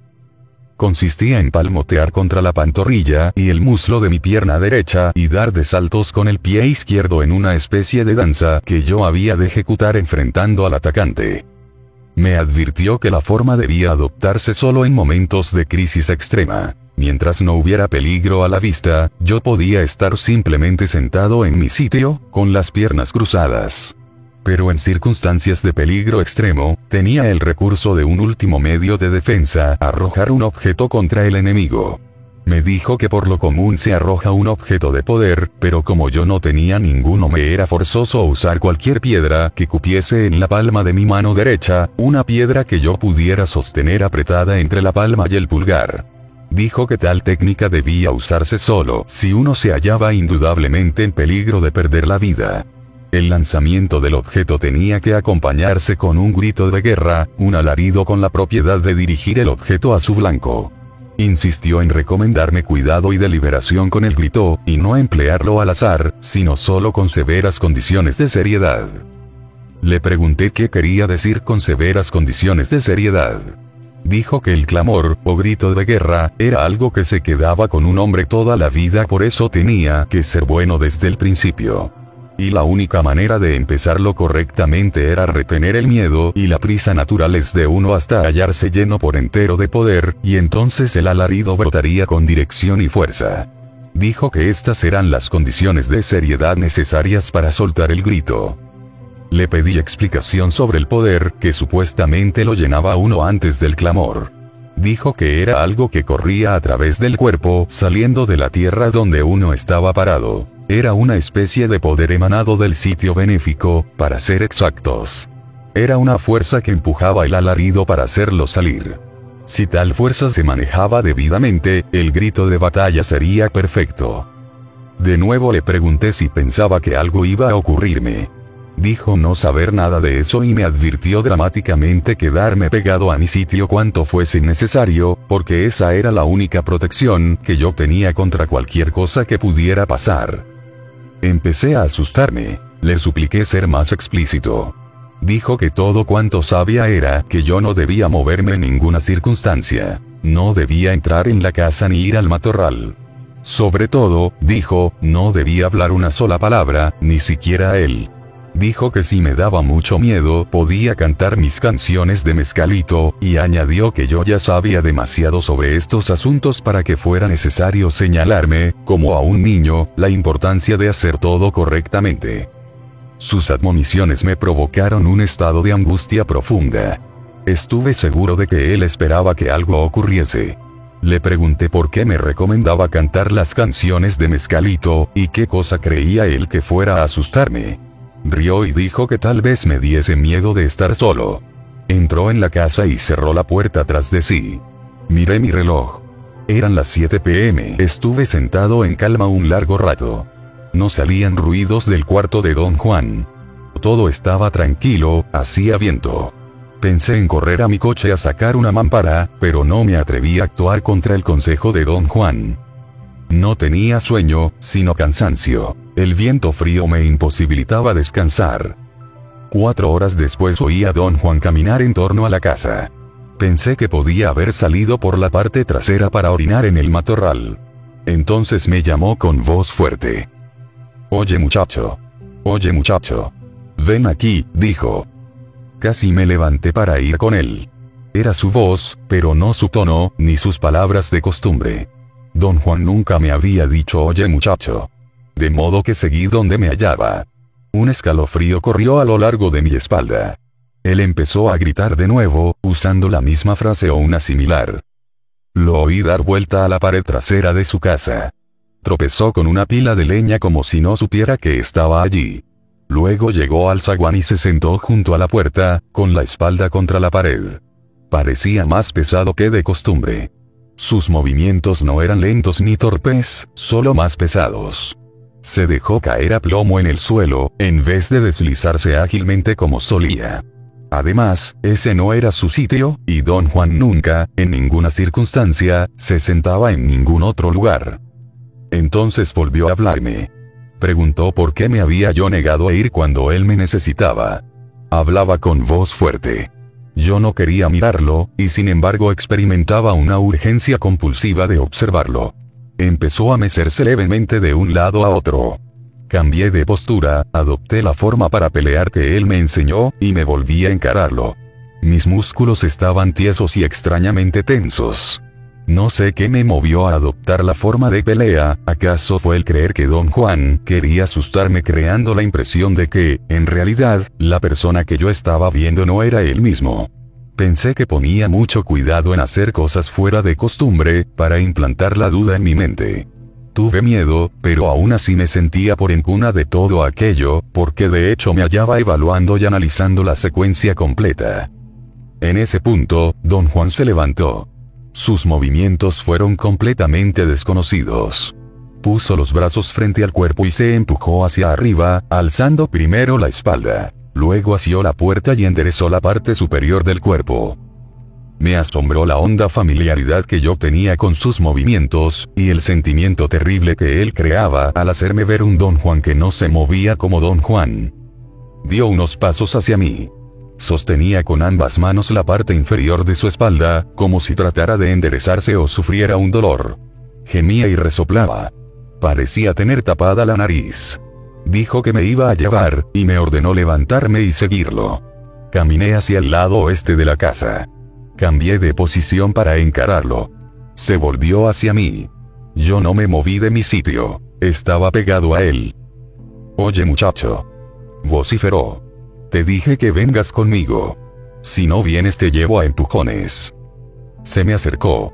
Empecé a golpearme la pantorrilla y el muslo y a bailar a prisa. Don Juan llegó al filo del zaguán, frente a mí, y casi me tocó. Frenéticamente dispuse mi cuerpo para adoptar la posición de lanzamiento, pero él cambió de dirección y se alejó hacia los matorrales a mi izquierda. En cierto momento, mientras se alejaba, se volvió de pronto, pero yo le daba la cara. Se perdió de vista.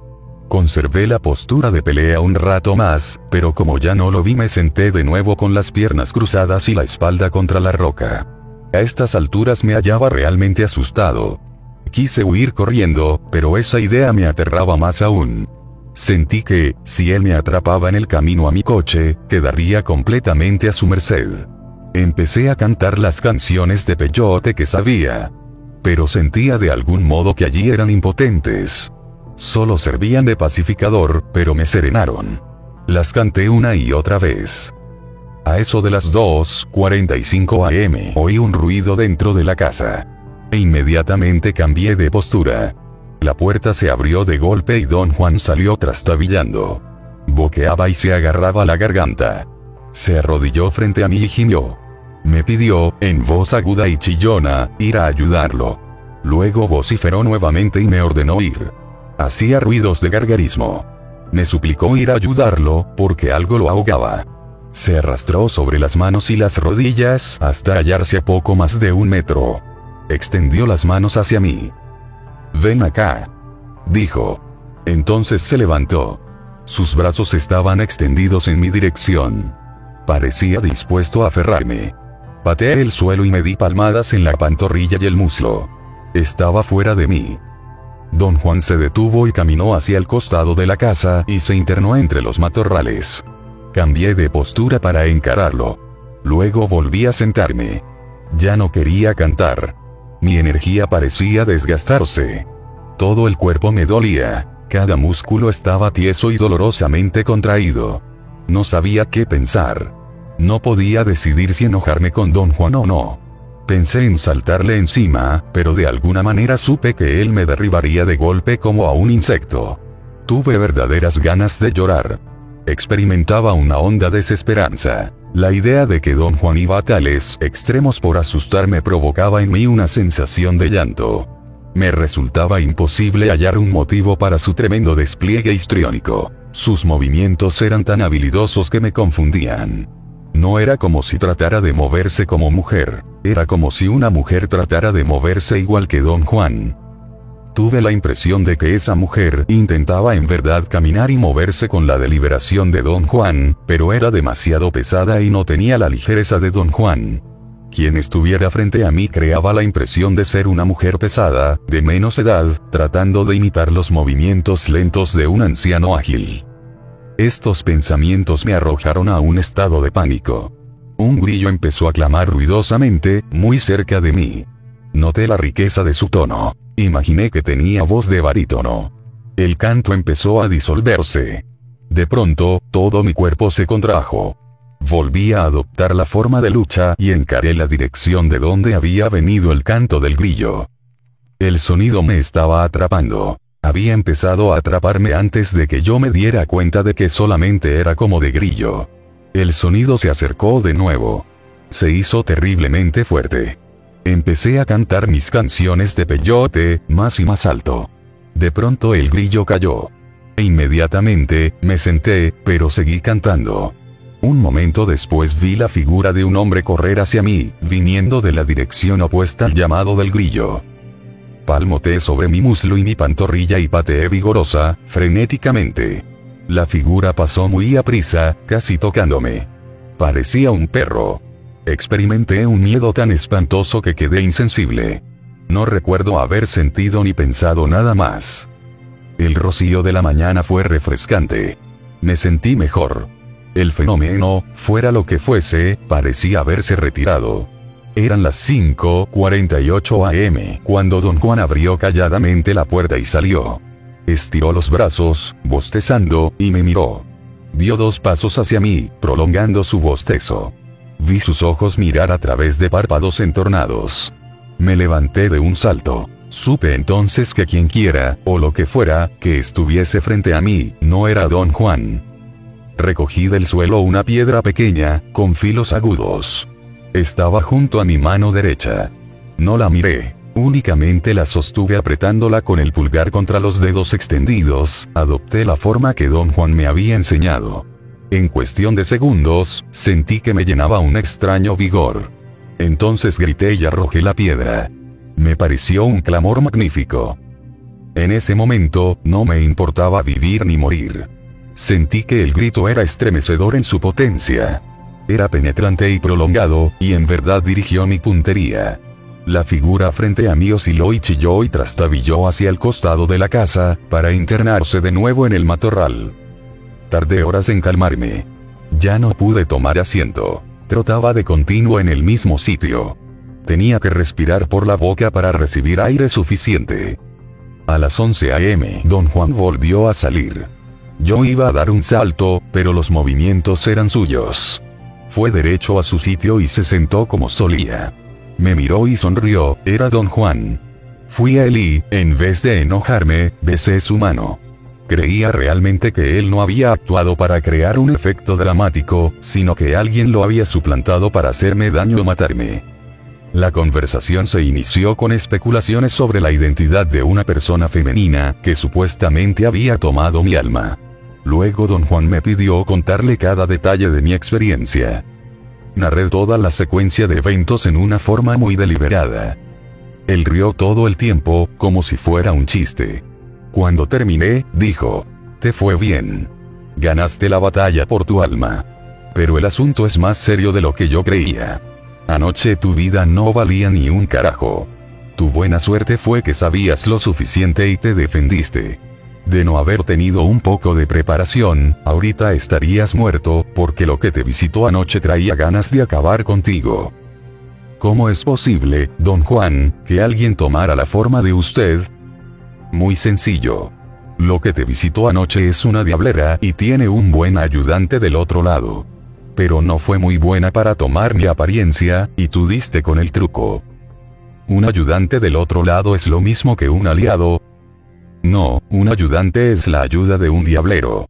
Un ayudante es un espíritu que vive del otro lado del mundo y ayuda al diablero a causar enfermedad y dolor. Lo ayuda a matar. ¿Puede un diablero tener también un aliado, don Juan?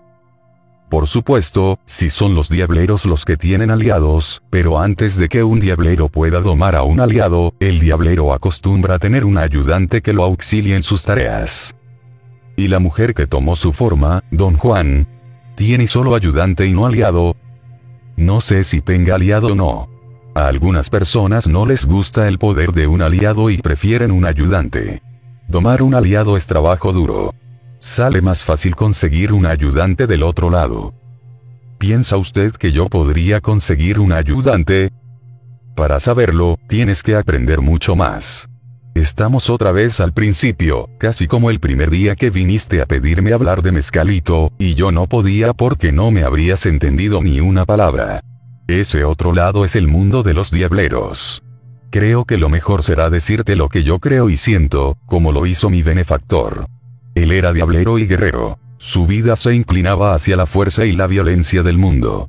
Pero yo no soy ninguna de las dos cosas. Esa es mi naturaleza.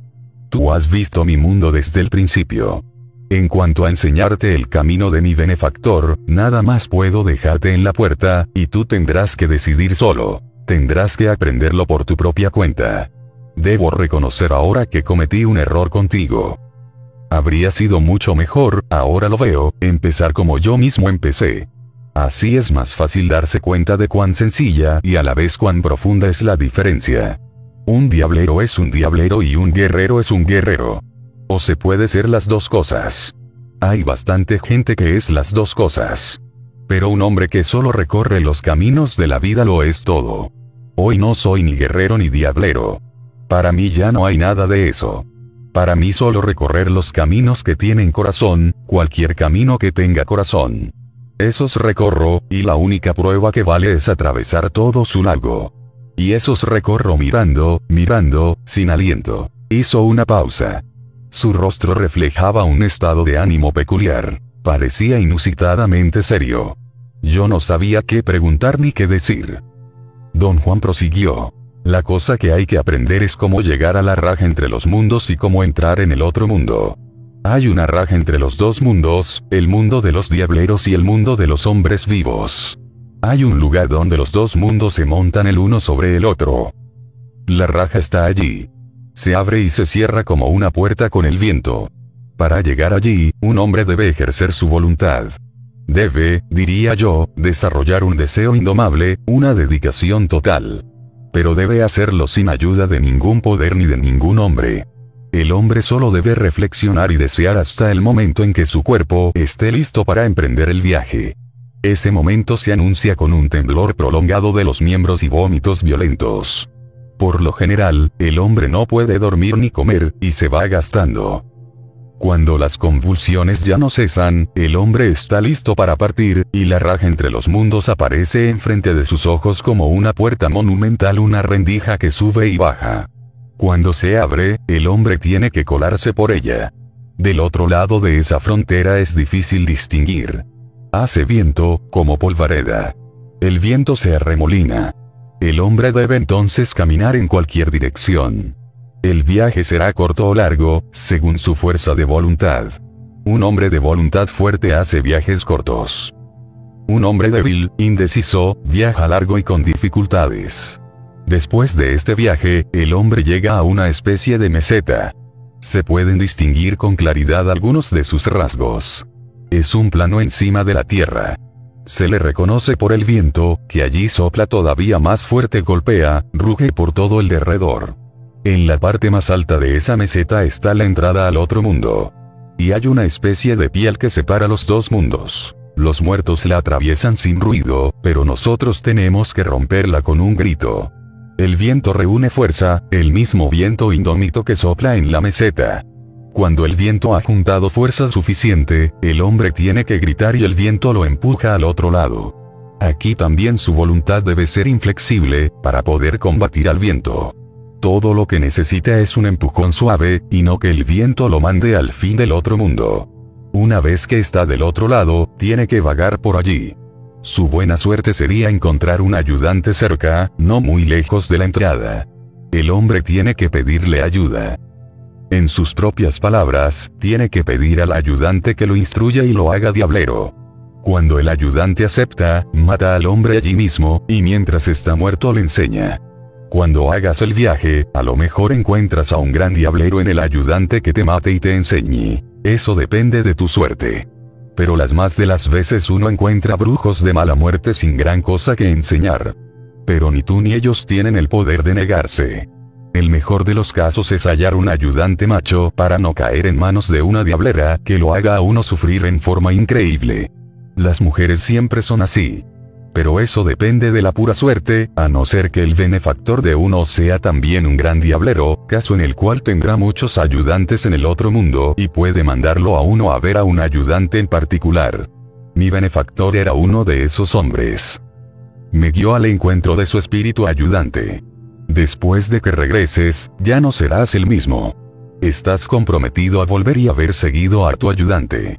Y estás comprometido a alejarte más y más de la entrada, hasta que por fin un día irás demasiado lejos y no podrás regresar. A veces un diablero pesca un alma y la empuja por la entrada y la deja a la custodia de su ayudante mientras él le roba a la persona toda su voluntad. En otros casos, el tuyo por ejemplo, el alma pertenece a una persona de voluntad fuerte, y el diablero solo puede guardarla en su morral, porque es demasiado difícil llevársela al otro lado. En tales casos, como en el tuyo, una batalla puede resolver el problema, una batalla en que el diablero se juega el todo por el todo. Esta vez perdió el combate y tuvo que soltar tu alma. De haber ganado, se la llevaba a su ayudante para que se quede con ella. Pero ¿cómo le gané? No te moviste de tu sitio. Si te hubieras apartado un centímetro, te habría hecho polvo. La diablera escogió el momento en que yo no estaba como la mejor hora para atacar, y lo hizo bien. Falló porque no contaba con tu propia naturaleza, que es violenta, y también porque no te saliste del sitio en el que eres invencible. ¿Cómo me habría matado de haberme movido? Te habría golpeado como un rayo. Pero sobre todo se habría quedado con tu alma, y tú te habrías ido gastando. ¿Qué va a suceder ahora, don Juan? Nada. Recobraste tu alma. Fue una buena batalla anoche aprendiste muchas cosas. Después nos pusimos a buscar la piedra que yo había lanzado. Don Juan dijo que, de encontrarla, podríamos estar absolutamente seguros de que el asunto había terminado. Buscamos durante casi tres horas. Yo tenía el sentimiento de que la reconocería. Pero no pude. Ese mismo día, empezando a anochecer, don Juan me llevó a los cerros cerca de su casa. Allí me dio instrucciones largas y detalladas sobre procedimientos específicos de pelea. En determinado momento, mientras repetía ciertos pasos prescritos, me hallé solo. Había subido corriendo una ladera y estaba sin aliento. Sudaba en abundancia, pero tenía frío. Llamé varias veces a don Juan, pero no contestó, y empecé a experimentar una aprensión extraña. Oí un crujir en el matorral, como si algo viniera hacia mí. Escuché atentamente, pero el ruido cesó. Luego volvió a oírse, más fuerte y más cerca. En ese instante se me ocurrió que iban a repetirse los eventos de la noche anterior. En cuestión de segundos, mi miedo creció fuera de toda proporción. El crujir en las matas se acercó más, y mi fuerza menguó. Quería gritar o llorar, correr o desmayarme, mis rodillas se vencieron. Caí por tierra, chillando. Ni siquiera pude cerrar los ojos. Después de eso, solo recuerdo que don Juan encendió una hoguera y frotó los músculos agarrotados de mis brazos y piernas. Permanecí varias horas en un estado de profunda zozobra. Más tarde, don Juan explicó mi reacción desproporcionada como un hecho común. Me declaré incapaz de descubrir lógicamente qué había ocasionado mi pánico. Y él repuso que no fue el miedo de morir, sino más bien el miedo a perder el alma, un temor común entre los hombres que no poseen una intención indomable. Esa experiencia fue la última enseñanza de don Juan. Desde entonces me he abstenido de buscar sus lecciones. Y, aunque don Juan no ha alterado su actitud de benefactor hacia mí, creo en verdad haber sucumbido al primer enemigo de un hombre de conocimiento. Las enseñanzas de don Juan. Carlos Castaneda